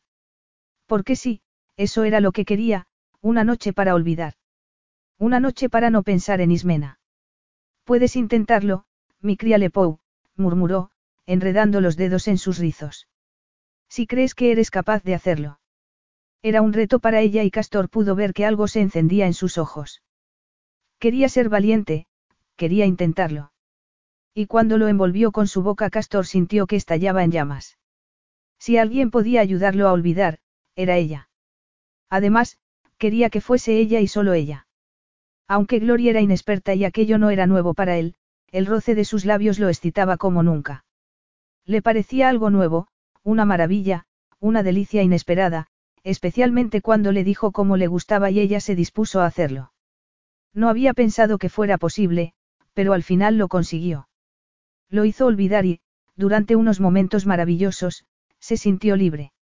Y después, cuando la tomó en brazos y la hizo suya en la cama, ya había tomado una decisión, una noche no iba a ser suficiente. Él quería más. Capítulo 9. Dos semanas después, Gloria estaba frente al enorme espejo del dormitorio en la mansión parisina de Castor, pasando nerviosamente las manos por sus costados. Castor iba a llevarla a una gala en el Museo d'Orsay y se había puesto un vestido de noche dorado, una de las muchas cosas que le había comprado en las últimas semanas. Le daba miedo ponerse algo tan caro porque temía rasgarlo, estropearlo o que le quedase fatal, pero no le quedaba mal. Al contrario, estaba guapísima. Glory sonrió frente al espejo. Le va a encantar. Y, sobre todo, le va a encantar quitártelo. Glory sintió un delicioso escalofrío por la espina dorsal. Dos semanas en la cama de Castor le habían enseñado muchas cosas, incluyendo cuánto le gustaba desnudarla. Lentamente, con cuidado, poniendo meticulosa atención en cada detalle mientras pasaba los dedos por cada centímetro de su cuerpo, tratándola como si fuese algo precioso. La había hecho sentir así cada día, desde el momento que despertó en su cama después de la boda. ¿Qué te parecería una verdadera luna de miel? Le había preguntado, colocándose sobre ella. Evidentemente, había cambiado de opinión y quería alargar aquella intimidad entre ellos. Gloria había querido preguntarle por qué, pero después de lo que le había contado no quería presionarlo más. Además, en realidad no tenía que hacerlo. Tal vez era evidente porque había cambiado de opinión. Quizá, como ella misma, Castor quería disfrutar de eso que había entre ellos para olvidarse de la realidad durante unos días. De modo que había aceptado sin vacilación.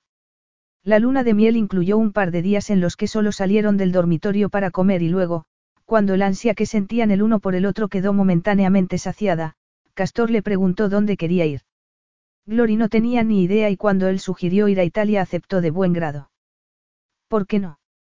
De modo que envió otro correo a Annabel, diciéndole que estaba bien y que había decidido alargar sus vacaciones durante un par de semanas más. La noticia de su boda con Castor Senakis había aparecido en todas las revistas, pero a Annabel no le interesaban esos cotilleos y no parecía saber nada porque respondió diciendo que esperaba que lo pasase bien y que tuviese cuidado con el dinero. Su primera parada fue Roma y, como ella no sabía qué hacer, Castor organizó varias visitas guiadas por la ciudad, incluyendo las galerías de arte y los monumentos más famosos. Era una experiencia extraordinaria para una chica que nunca había salido de Los Ángeles.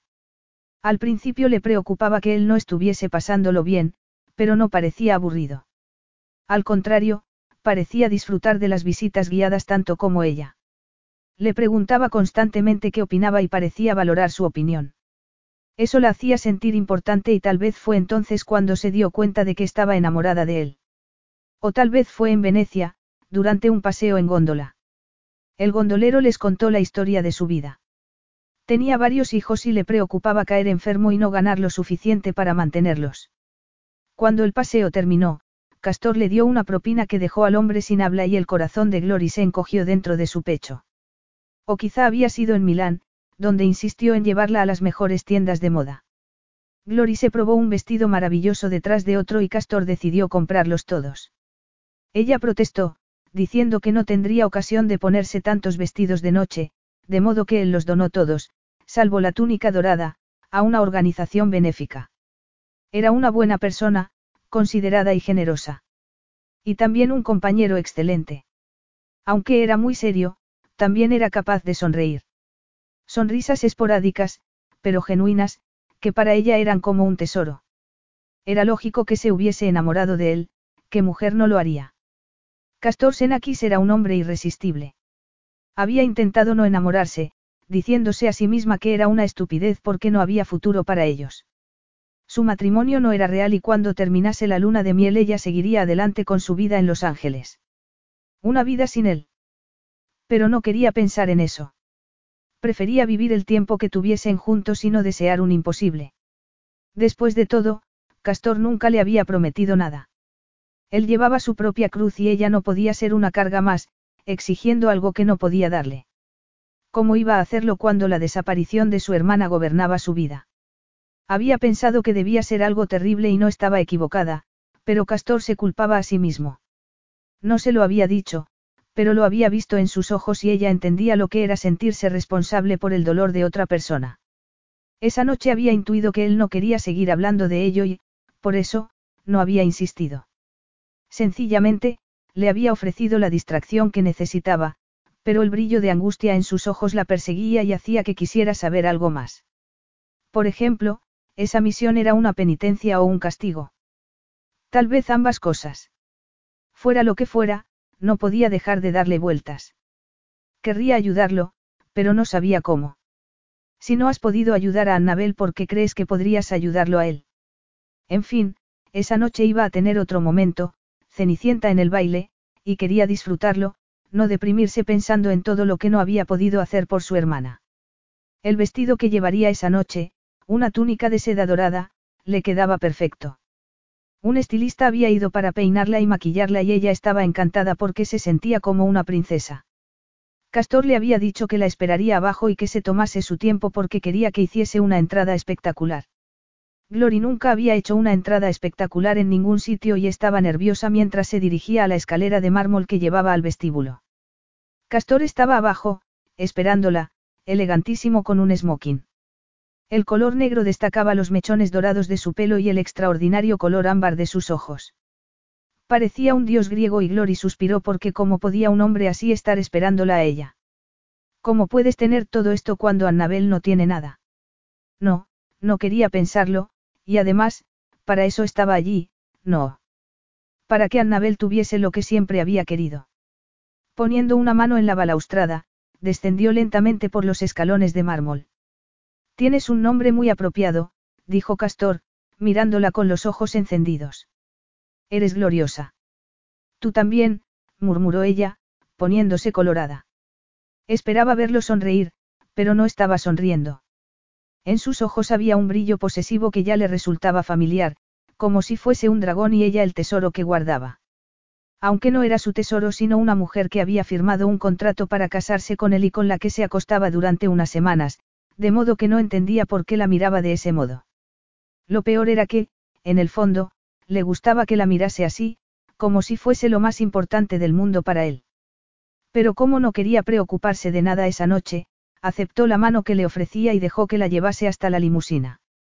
Había más hombres con traje oscuro rodeando el coche de lo que era habitual. Los había visto en Italia y le había preguntado a Castor quiénes eran y qué hacían allí. Él se había encogido de hombros, como si no tuviese importancia, mientras le contaba que eran miembros de su equipo de guardaespaldas y que siempre llevaba seguridad cuando estaba en público. Ella había aceptado esa explicación porque tenía sentido ya que Castor era un conocido multimillonario involucrado en asuntos oscuros, pero esa noche había muchos más hombres de lo habitual. ¿Has contratado más personal de seguridad? Le preguntó mientras entraban en la limusina. Algunos más, sí, respondió él, tomando su mano. Dime, ¿te molestaría que te besara aquí mismo? Estaba intentando distraerla, pero Glory no sabía por qué y decidió dejar que la besase y olvidarse del asunto. No le sorprendió ver fotógrafos en la puerta del museo. Los habían seguido por toda Europa y, aunque aún no se había acostumbrado del todo, ya no le preocupaba. Castor la había ayudado a acostumbrarse orquestando cada sesión fotográfica para que se sintiese cómoda. Cuando salieron de la limusina él tomó su mano, sin mirarla. Estaba extrañamente tenso y prácticamente la empujó al interior del museo a pesar de los ruegos de los fotógrafos para que se detuvieran. El interior estaba lleno de gente, pero él no dejaba de mirar a un lado y a otro, como buscando a alguien. Castor, ¿qué ocurre? Nada, no pasa nada. ¿Por qué lo preguntas? ¿Por qué no dejas de mirar a un lado y a otro? Es una costumbre, respondió él, apretando su mano. Ven, la fiesta es por aquí. Glory frunció el ceño. Irradiaba tensión, pero había mucha gente alrededor y no era el momento de seguir haciendo preguntas, de modo que dejó que la llevase a la galería donde tendría lugar la gala. Era un sitio precioso, con techos abovedados, columnas doradas, enormes arañas de cristal y árboles cubiertos de lucecitas que le daban un toque mágico. Una mujer tocaba el arpa y los invitados se movían por las salas, las mujeres con maravillosos vestidos de noche, los hombres con smoking, mientras una legión de camareros circulaba entre ellos con bandejas llenas de copas de champán. Glory estaba segura de haber visto a varias estrellas de Hollywood y a más de un conocido político. Todo aquello le parecía un sueño. Castor apretaba su cintura de modo posesivo y le gustaba porque la hacía sentir como un tesoro, pero seguía tenso, inquieto. La gente los miraba y comentaba sobre ellos, pero Castor había vuelto a ponerse la máscara encantadora que ella conocía tan bien. No le gustaba que se escondiese tras esa máscara, que tuviese que fingir que era un hombre disoluto, y le gustaba aún menos que otros pensasen que lo era. ¿Por qué no lo era? Castor Senakis era una persona maravillosa y odiaba que tuviese que esconder su auténtica personalidad. Pero tiene que hacerlo, está interpretando un papel. Para desmantelar las redes de tráfico humano había tenido que convertirse en uno de ellos. Llevaba una década haciéndolo. Se le encogió el corazón mientras Castor la guiaba por la galería, saludando a otros invitados, respondiendo a preguntas y recibiendo felicitaciones por su matrimonio. Tras la sonrisa falsa su expresión era helada y no dejaba de mirar alrededor, como si temiese algo. Glory notó que los hombres de negro se movían en abanico por la galería, como un escudo protector. Castor llevaba años viviendo así, fingiendo ser alguien que no era, fingiendo que era tan canalla como los hombres con los que se le asociaba, y eso tenía que haberlo afectado. Si había descubierto algo sobre él en esas semanas era que Castor Senakis era un hombre protector y generoso. Estaría cansado de esa fachada. Querría quitarse esa carga de encima alguna vez. Probablemente sí, pero el recuerdo de su hermana se lo impedía. Estaba claro que Castor se culpaba a sí mismo por lo que le pasó a Ismena y llevaba 20 años intentando compensar por ese error. Glory quería ayudarlo, pero no sabía cómo. Ella no era más que su amante. ¿Y cómo iba a consolarlo cuando no había podido consolar a su propia hermana? Pero al menos podía intentarlo, se dijo. Castor, murmuró mientras se abrían paso entre la gente. No pasa nada, no voy a desaparecer. Él se volvió para mirarla, furioso. El hombre encantador había desaparecido, reemplazado por un peligroso extraño. ¿De qué estás hablando? Una exclusiva gala no era el sitio para mantener aquella conversación, pero no podía permanecer callada. Castor no se lo había contado a nadie más, de modo que ella era la única que podía ofrecerle ayuda, por muy poca confianza en sí misma que tuviese. De ti. Estás muy tenso y no me has soltado en toda la noche. Este sitio no es seguro. ¿Por qué no? Sé que algunos de los invitados forman parte de esa red de traficantes, respondió él, sin dejar de mirar alrededor. Querían ver a mi esposa en persona y eso significa que debo protegerte. Glory sabía que eso debería asustarla, pero en realidad la asustaba más verlo tan inquieto. Aquí hay mucha gente, no tienes que. De repente, antes de que pudiese terminar la frase, él la llevó hacia una esquina de la sala. Luego, con mano firme, la empujó contra una columna, acorralándola con su cuerpo, las palmas de las manos a cada lado de su cara. No me cuestiones, le espetó. Eres mi mujer y yo soy responsable de tu cuidado y protección. La ferocidad en su tono la sorprendió tanto como el brillo de sus ojos. La miraba como si estuviese furioso con ella, acorralándola con su poderoso cuerpo. Y si no lo conociese, si no supiese lo que le había pasado a su hermana, se habría asustado de verdad. Pero lo conocía y no estaba asustada porque sabía que Castor temía por ella y quería protegerla. No, no se trata de ti, en realidad sigue intentando salvar a su hermana. Le dolía que Castor siguiera sufriendo y le dolía que no temiese por ella en realidad porque, en el fondo, le gustaría que fuera así. Pero ese era un pensamiento egoísta.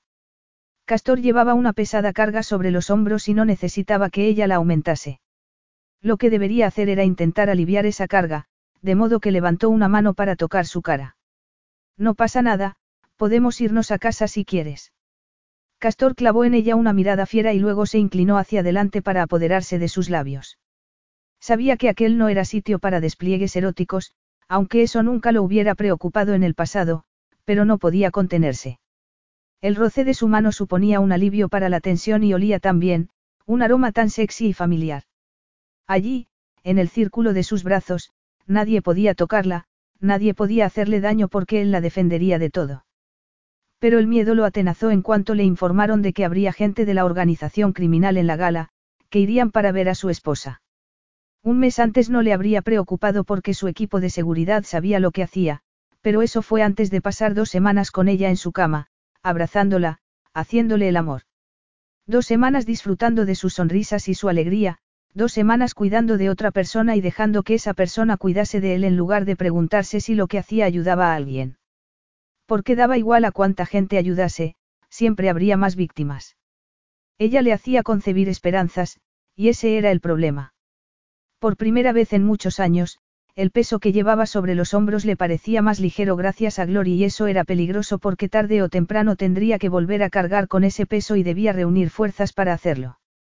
No podía permitirse ninguna debilidad, no podía haber ninguna grieta en su armadura. Su aparición en la gala confirmaría oficialmente que era un hombre casado y su contacto ya le había dicho que debía esperar una invitación de uno de los cabecillas de la red, de modo que la charada estaba funcionando. Pero lo que no había esperado era el miedo que lo había atenazado en cuanto salieron de la limusina. El miedo de que le ocurriese algo a Glory. Algo que él no pudiese evitar, de lo que no pudiese salvarla.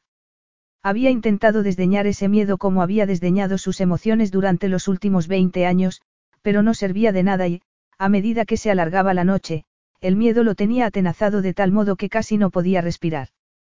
Tenía que calmarse y aquel beso era justo lo que necesitaba. Tú sabes por qué tienes miedo. ¿Sientes algo por ella?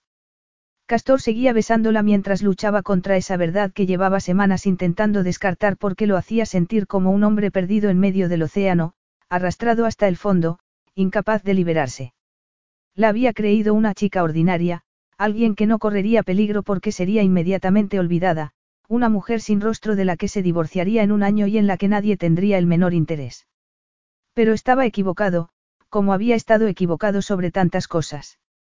Glory no era vulgar en ningún sentido y si él podía verlo, también podían verlo los demás.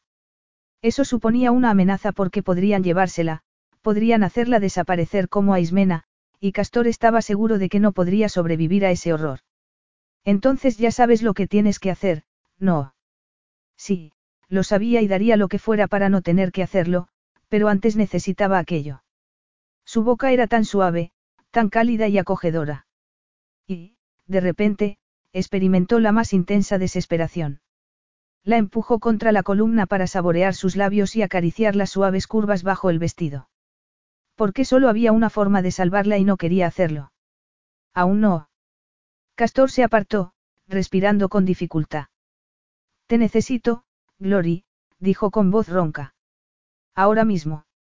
Aquí. murmuró ella, ruborizándose. Pero Castor. Él se apartó de la columna y miró alrededor. Nadie parecía estar observándolos, de modo que tomó su mano y la llevó hacia uno de los pasillos, mirando a un lado y a otro hasta que encontró una puerta entreabierta.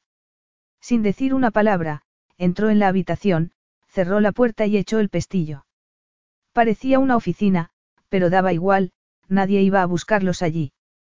Tomando a Glory por las caderas, la empujó suavemente hacia una pared y buscó sus labios en un beso apasionado. ¿Me permites que te haga el amor, mi cría Lepow? Necesito hacerlo. La angustia y la desesperación impedían que respirase con normalidad. Necesitaba tenerla entre sus brazos solo una vez más, estar dentro de ella, apretarla contra su corazón solo una vez más. Glory tenía el ceño fruncido y lo miraba con gesto preocupado. ¿Qué ocurre, Castor? ¿Por qué estás tan angustiado? Era como si hubiese agarrado su corazón entre las manos y estuviese apretándolo y él no quería eso. Debería hablar con ella, explicarse, pero en aquel momento solo una cosa podía ayudarlo. La besó de nuevo hasta que ella se entregó al beso, poniendo las manos sobre su torso y deslizándolas hasta sus hombros. Teos, aquella mujer era tal regalo. Esta es la última vez. Tendría que ser así porque no podía ponerla en peligro. Su relación con él había despertado demasiado interés entre los traficantes, algo con lo que no había contado. Y no podía permitirse sentir nada por ella. La indiferencia había sido siempre su escudo y esa indiferencia estaba siendo amenazada. No podía permitir que Glory la debilitase más. No debería haber compartido esa luna de miel, no debería haber pasado esas semanas con ella.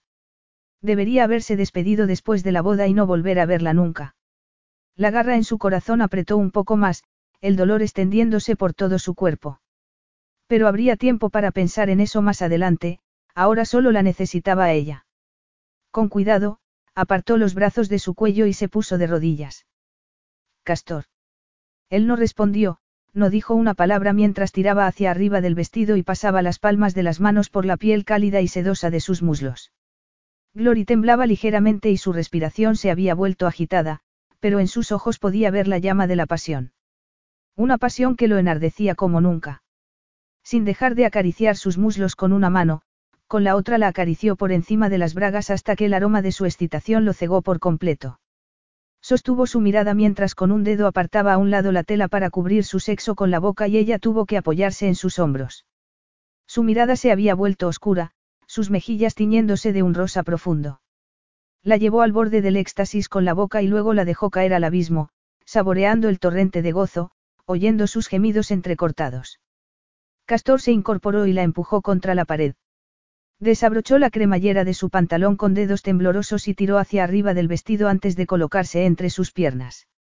Después, empujó con fuerza para enterrarse en su ardiente sexo. Glory gritó, agarrándose a sus hombros mientras se enterraba en ella, perdiéndose a sí mismo en la dulce garra de su cuerpo, en sus dulces gemidos, en su aroma. Ese sería un recuerdo que atesoraría para siempre. Quería que durase, que aquel fuese un momento que también ella recordase para siempre, pero estaba demasiado desesperado y no podía esperar más. Metiendo una mano entre sus muslos, la acarició hasta que sus gritos de placer hicieron eco en sus oídos. Castor se dejó ir unos segundos después, perdiéndose a sí mismo en aquel mareante torrente de placer. Sin embargo, la vida real tenía que hacer aparición y lo hizo, como una losa de peso insoportable. No quería tomar esa decisión, pero tenía que hacerlo. La única forma de seguir con su misión era no dejándose llevar por las emociones y no podía hacer eso estando con Glory. Tenía que romper con ella. Capítulo 10. Glory apenas se daba cuenta de nada mientras Castor tiraba de la falda de su vestido y se abrochaba el pantalón, pero el latido entre sus piernas era un recordatorio de lo que acababa de pasar. Sin decir una palabra, él tomó su mano para salir de la habitación y dirigirse hacia la escalinata de entrada. Las luces de los focos la cegaban, pero por suerte Castor la guiaba. La limusina los esperaba en la puerta y en cuanto entraron el chofer arrancó, perdiéndose entre el tráfico parisino. Y solo entonces Gloria empezó a procesar lo que estaba pasando. Primero, Castor la había besado con desesperación y luego la había llevado a aquella habitación, en medio de un museo lleno de gente. Y cuando le preguntó qué pasaba, él no había respondido. Sencillamente, le había hecho el amor como si le fuese la vida en ello. No lo entendía. Castor, ¿qué ocurre? Él estaba sentado frente a ella, con los codos apoyados en las rodillas, mirando el suelo del coche. Y luego, sin levantar la mirada, le dijo. Tengo que volver a Estados Unidos mañana para solucionar unos asuntos, pero tú puedes quedarte aquí. Glory tragó saliva. Intentaba decirse a sí misma que no estaba decepcionada, que debía haberlo esperado porque, por supuesto, el tiempo que iban a pasar juntos tenía una fecha de caducidad.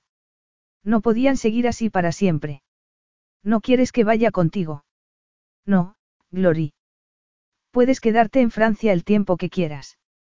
Mis empleados están a tu entera disposición. Había estado tan desesperado unos minutos antes, abrazándola como si temiese que fuera a escaparse. O como si fuera la última vez. Glory sintió un escalofrío por la espalda. No quería preguntar, pero tenía que hacerlo. ¿Se ha terminado? Le preguntó, con voz ronca. Este el final. Castor levantó la cabeza. Sus ojos parecían helados de repente, como si hubiese una pared de cristal entre los dos. He estado pensando dónde querrías vivir a partir de ahora. Hay una casa en Hollywood Hills que podría gustarte. O si prefieres la costa este, tengo un ático en Nueva York. Mi administrador te dará una lista de propiedades. Sí, al parecer aquel era el final. Iban a decirse adiós. Los ojos de Glory se llenaron de lágrimas. Sabías desde el principio que esto era algo temporal. Y se lo había recordado a sí misma muchas veces durante los últimos días, pero había llegado el momento y era más terrible y desolador de lo que había imaginado. ¿Por qué estás tan disgustada? Pero ella sabía por qué. Se había enamorado loca, irrevocablemente de Castor Senakis y no sabía qué hacer. ¿No podemos tener una semana más? Le preguntó. Odiaba parecer tan desesperada, pero incapaz de evitarlo. Castor negó con la cabeza. No, mi cría Lepou, me temo que no puede ser. Ha llegado el momento de despedirse. Ella no quería suplicar, no quería exigir cosas a las que no tenía derecho porque sabía que no tenía derecho a exigir nada, pero las palabras salieron de su boca sin que pudiese evitarlo. Unos días más. No pasa nada por esperar unos días más, no.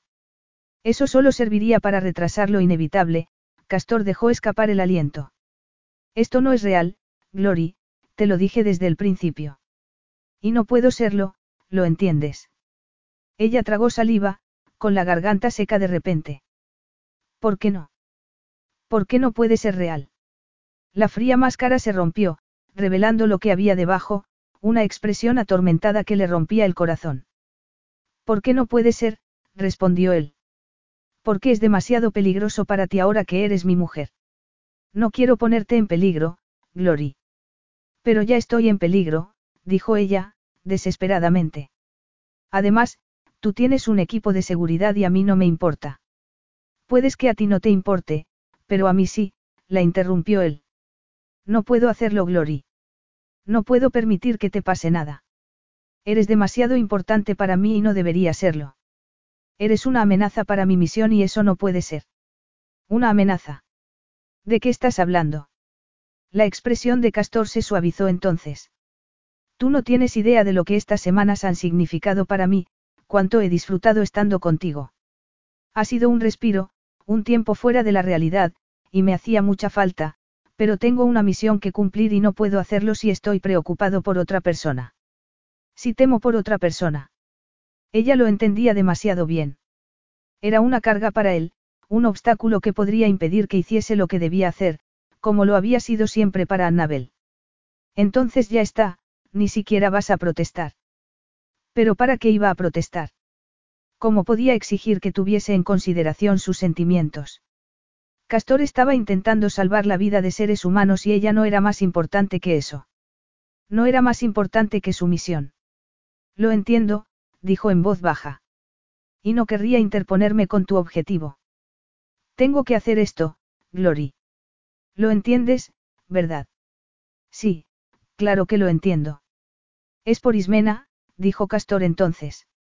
Fue culpa mía que ella desapareciese porque quería hablar con una chica, porque puse mis necesidades por delante de las de mi hermana. Debería haberla vigilado porque solo era una niña de ocho años. Debería haberla protegido, pero no lo hice. Había tanto dolor en ese hermoso rostro, tantas recriminaciones, que Gloria olvidó su propio dolor y se inclinó hacia adelante para tomar su mano. Deja de castigarte a ti mismo, Castor.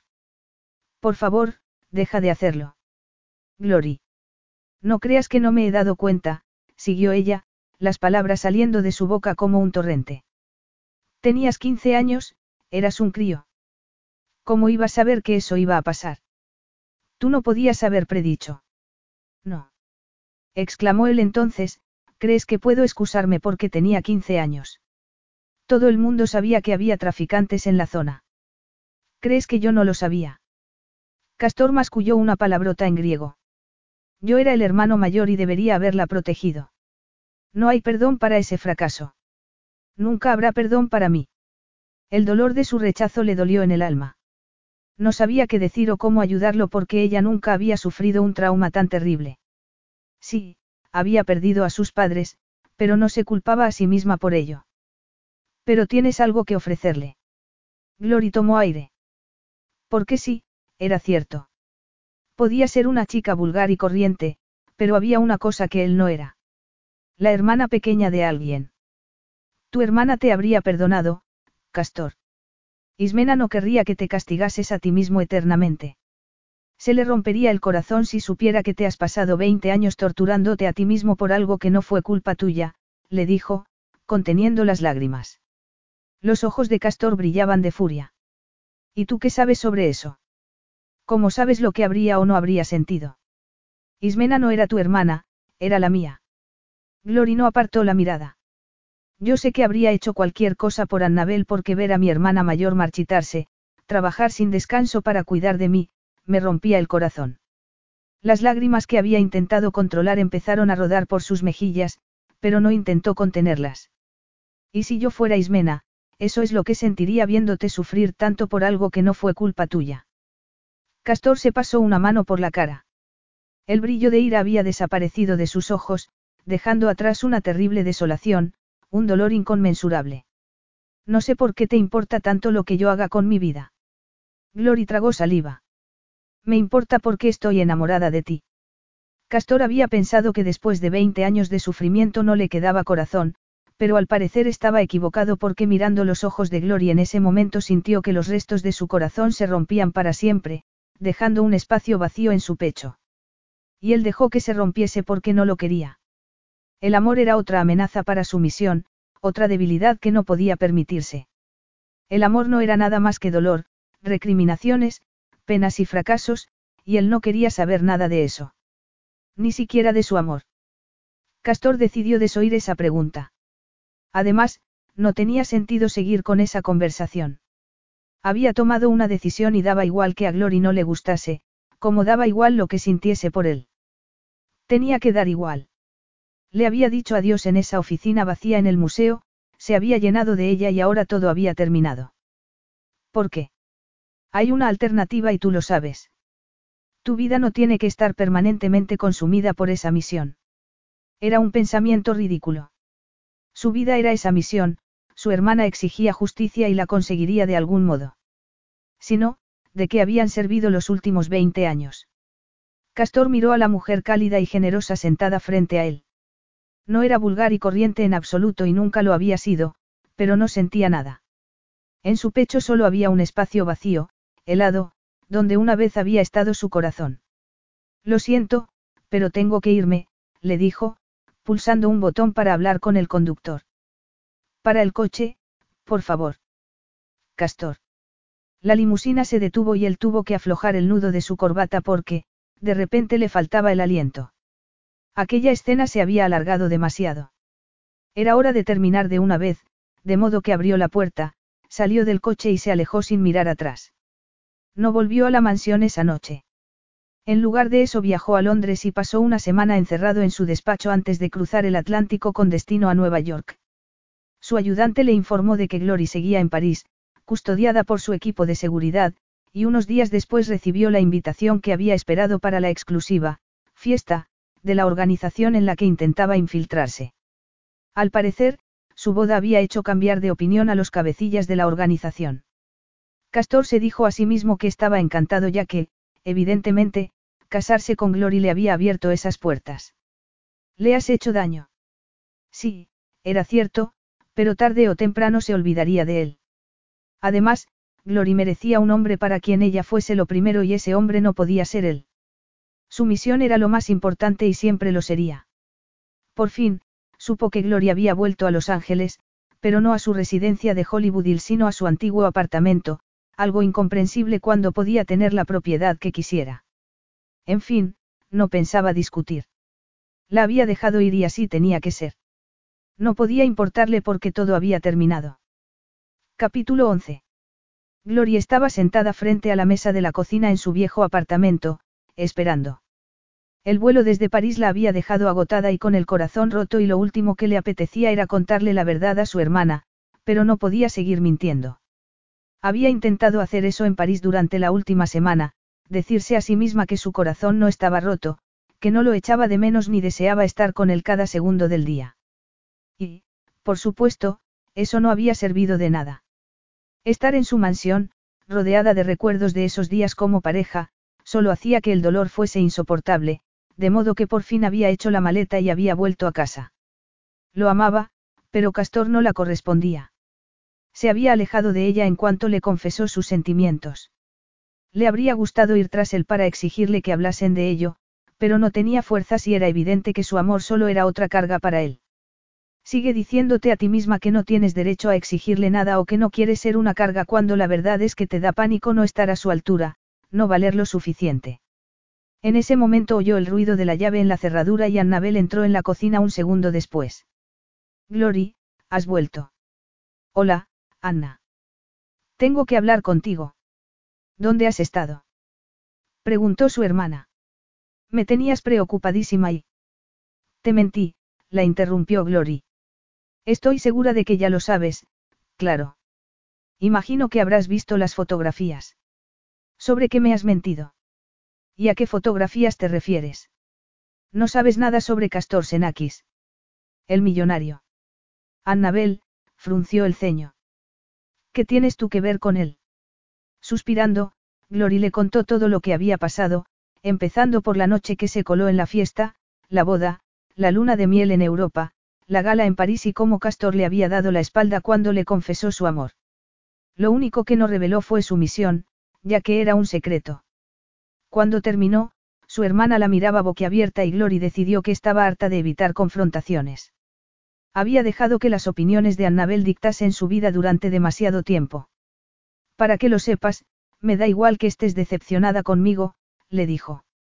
Y si no quieres hacerte el tratamiento porque el dinero es de Castor, es tu decisión. Pero debes saber que no lamento haberme casado con él y que no lamento haber pasado estas semanas en Europa. Y, sobre todo, no lamento amarlo porque es la verdad. Estoy loca por él. Annabel permaneció en silencio durante unos segundos y después dejó escapar un largo suspiro.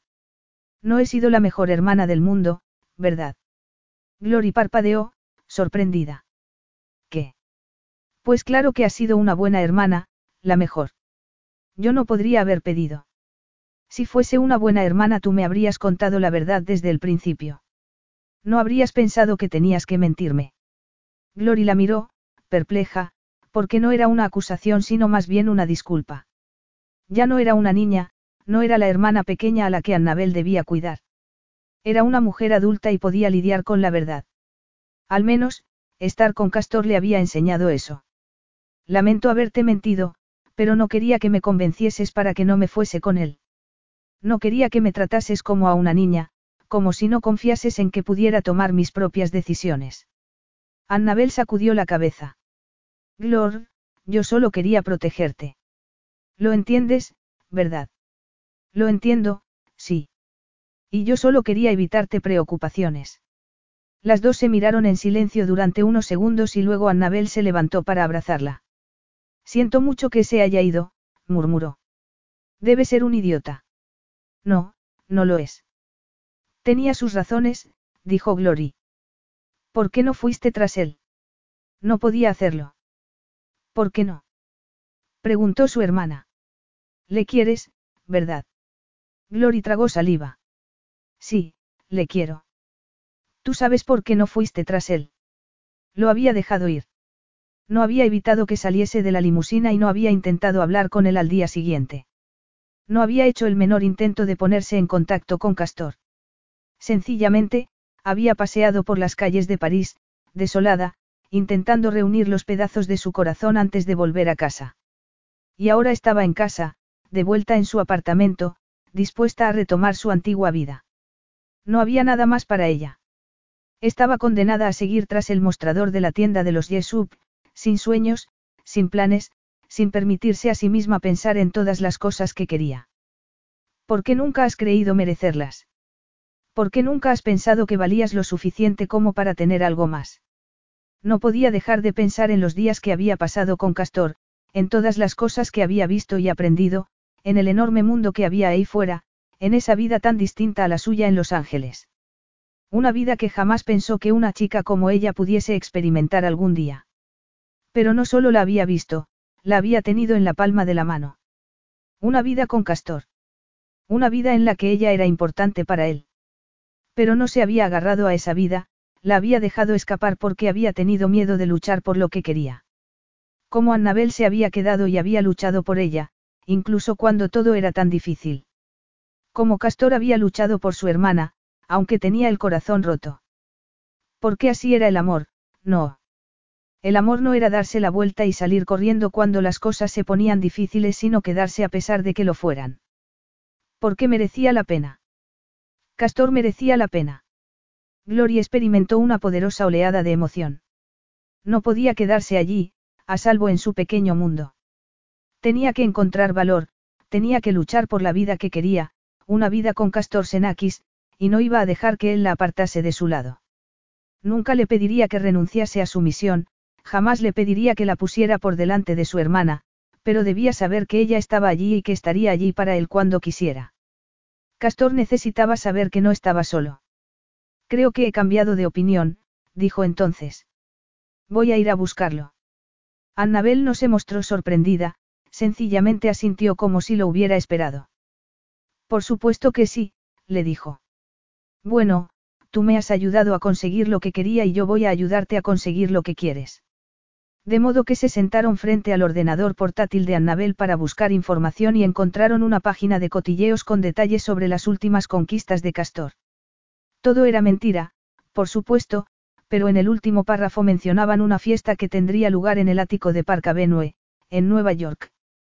Gloria había decidido que vivir en una de sus propiedades sería un error, pero tenía la dirección del apartamento. Yo te compraré el billete de avión, dijo Annabel. Y no discutas, Gloria Albrecht.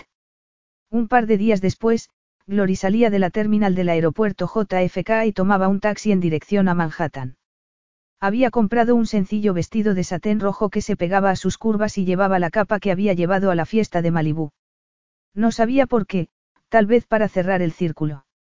Entrar en el ático fue una pesadilla y tuvo que decirle quién era a uno de los empleados para que la dejase pasar, pero por fin estaba en el ascensor. Era como la fiesta de Malibú en la que se habían conocido, con música a todo volumen, grupos de gente por todas partes, mujeres con preciosos vestidos y otras desnudas. Abriéndose paso entre la gente, Glory buscó al hombre que destacaba por encima de todos. Pero Castor no estaba por ningún sitio. Hasta que por fin abrió la puerta de un despacho y allí estaba, frente a los ventanales, mirando el perfil iluminado de la ciudad. Se le encogió el corazón al verlo. Estaba solo y en ese momento ella sintió esa soledad como suya. Eran tan parecidos, ella sola entre las sombras, él solo bajo los focos. Pero no tenía por qué ser así. Castor, murmuró. Él se giró bruscamente, mirándola con cara de absoluta sorpresa. Glory. Ella cerró la puerta, con el corazón acelerado. Tenía que hablar contigo, le dijo, quitándose la capa. El hueco en el pecho de Castor donde debería estar su corazón se llenó de algo, no sabía qué. Su cachorrita estaba allí, su micria Lepou, y no era capaz de respirar. Había pensado que sería fácil olvidarla y durante esas semanas creyó haberlo conseguido, pero cada vez que veía un par de ojos grandes y oscuros o escuchaba una risa parecida a la de Glory se quedaba sin aire. Y luego estaban los sueños, que lo dejaban excitado, dolorido y anhelante. Como si solo dormido pudiese permitiese a sí mismo tenerla. Pero allí estaba, tan real y encantadora, con los rizos cayendo por su espalda, su preciosa figura delineada bajo el vestido de satén, y supo que estaba completamente equivocado. Quedaba igual las veces que se dijera a sí mismo que debía olvidarla, que no le importaba. Glory se había metido en ese sitio vacío dentro de él, el sitio donde debería estar su corazón y podía sentirlo en ese momento, latiendo a toda velocidad. No debería estar allí. Era peligroso. ¿Qué haces aquí?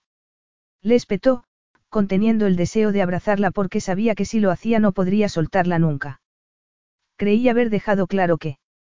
Sí, tú dejaste claras muchas cosas, pero yo no. ¿Qué quieres? Dame cinco minutos, lo interrumpió ella.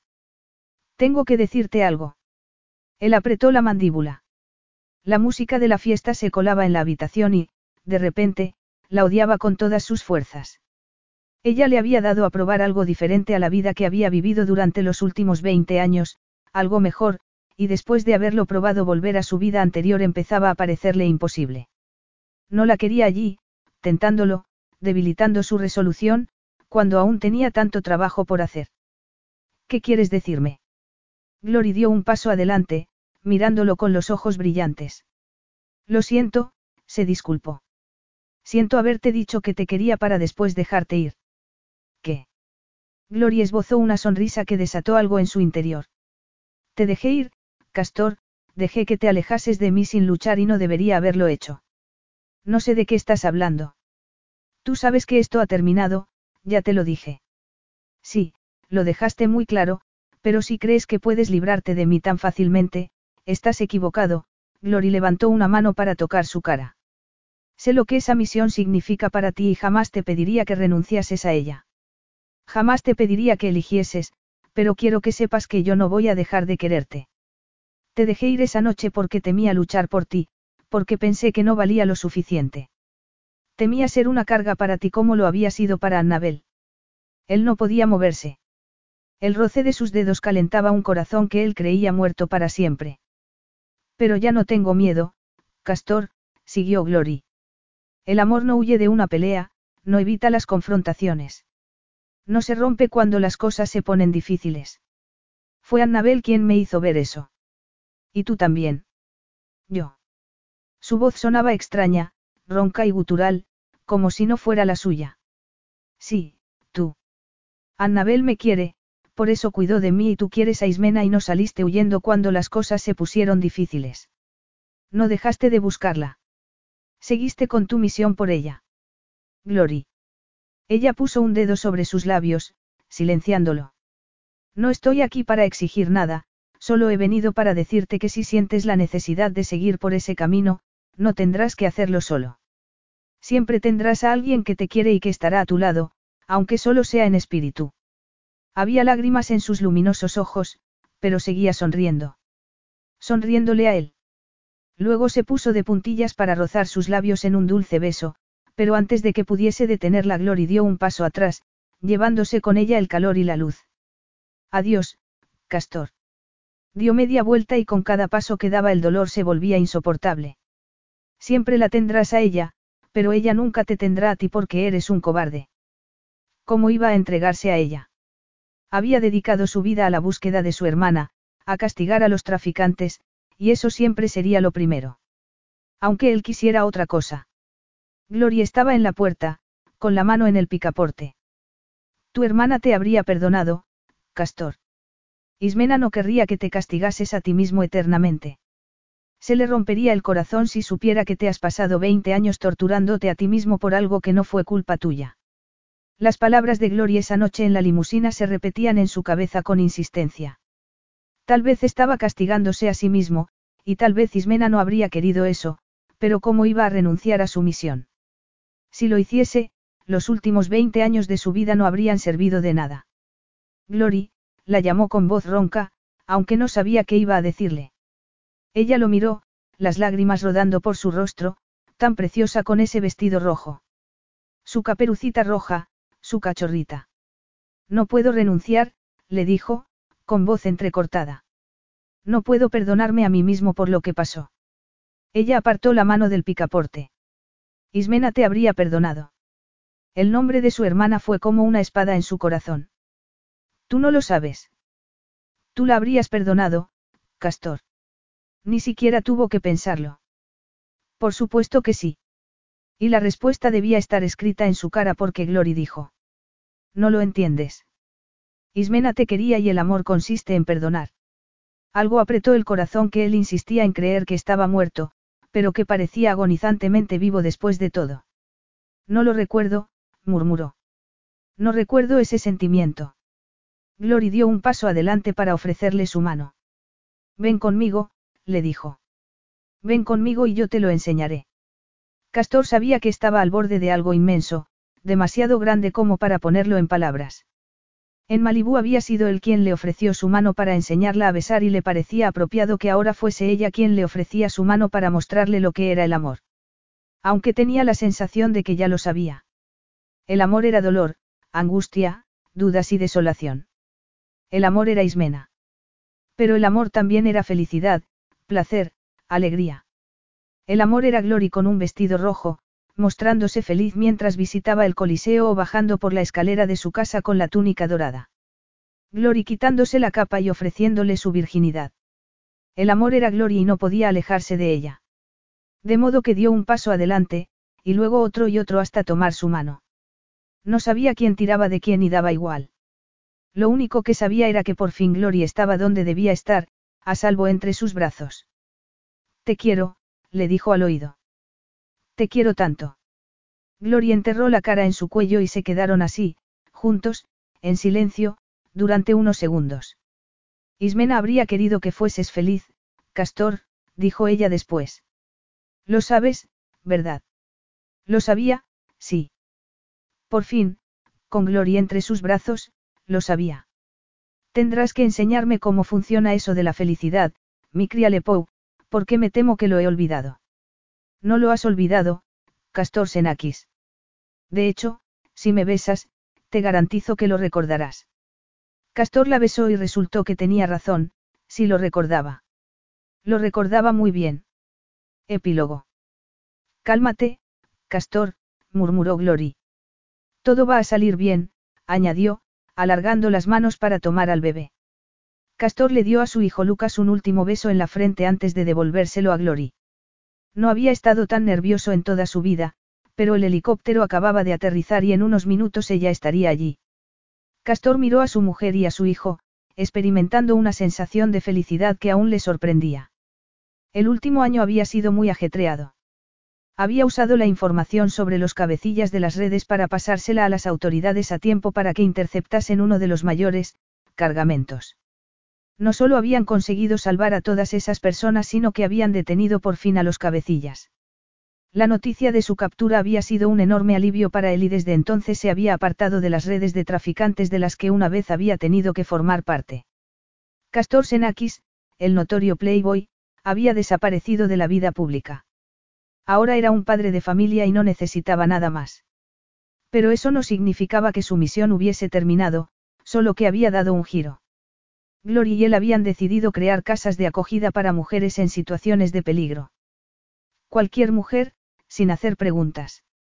Y luego, cuando llevaban un año viviendo juntos, había ocurrido el milagro.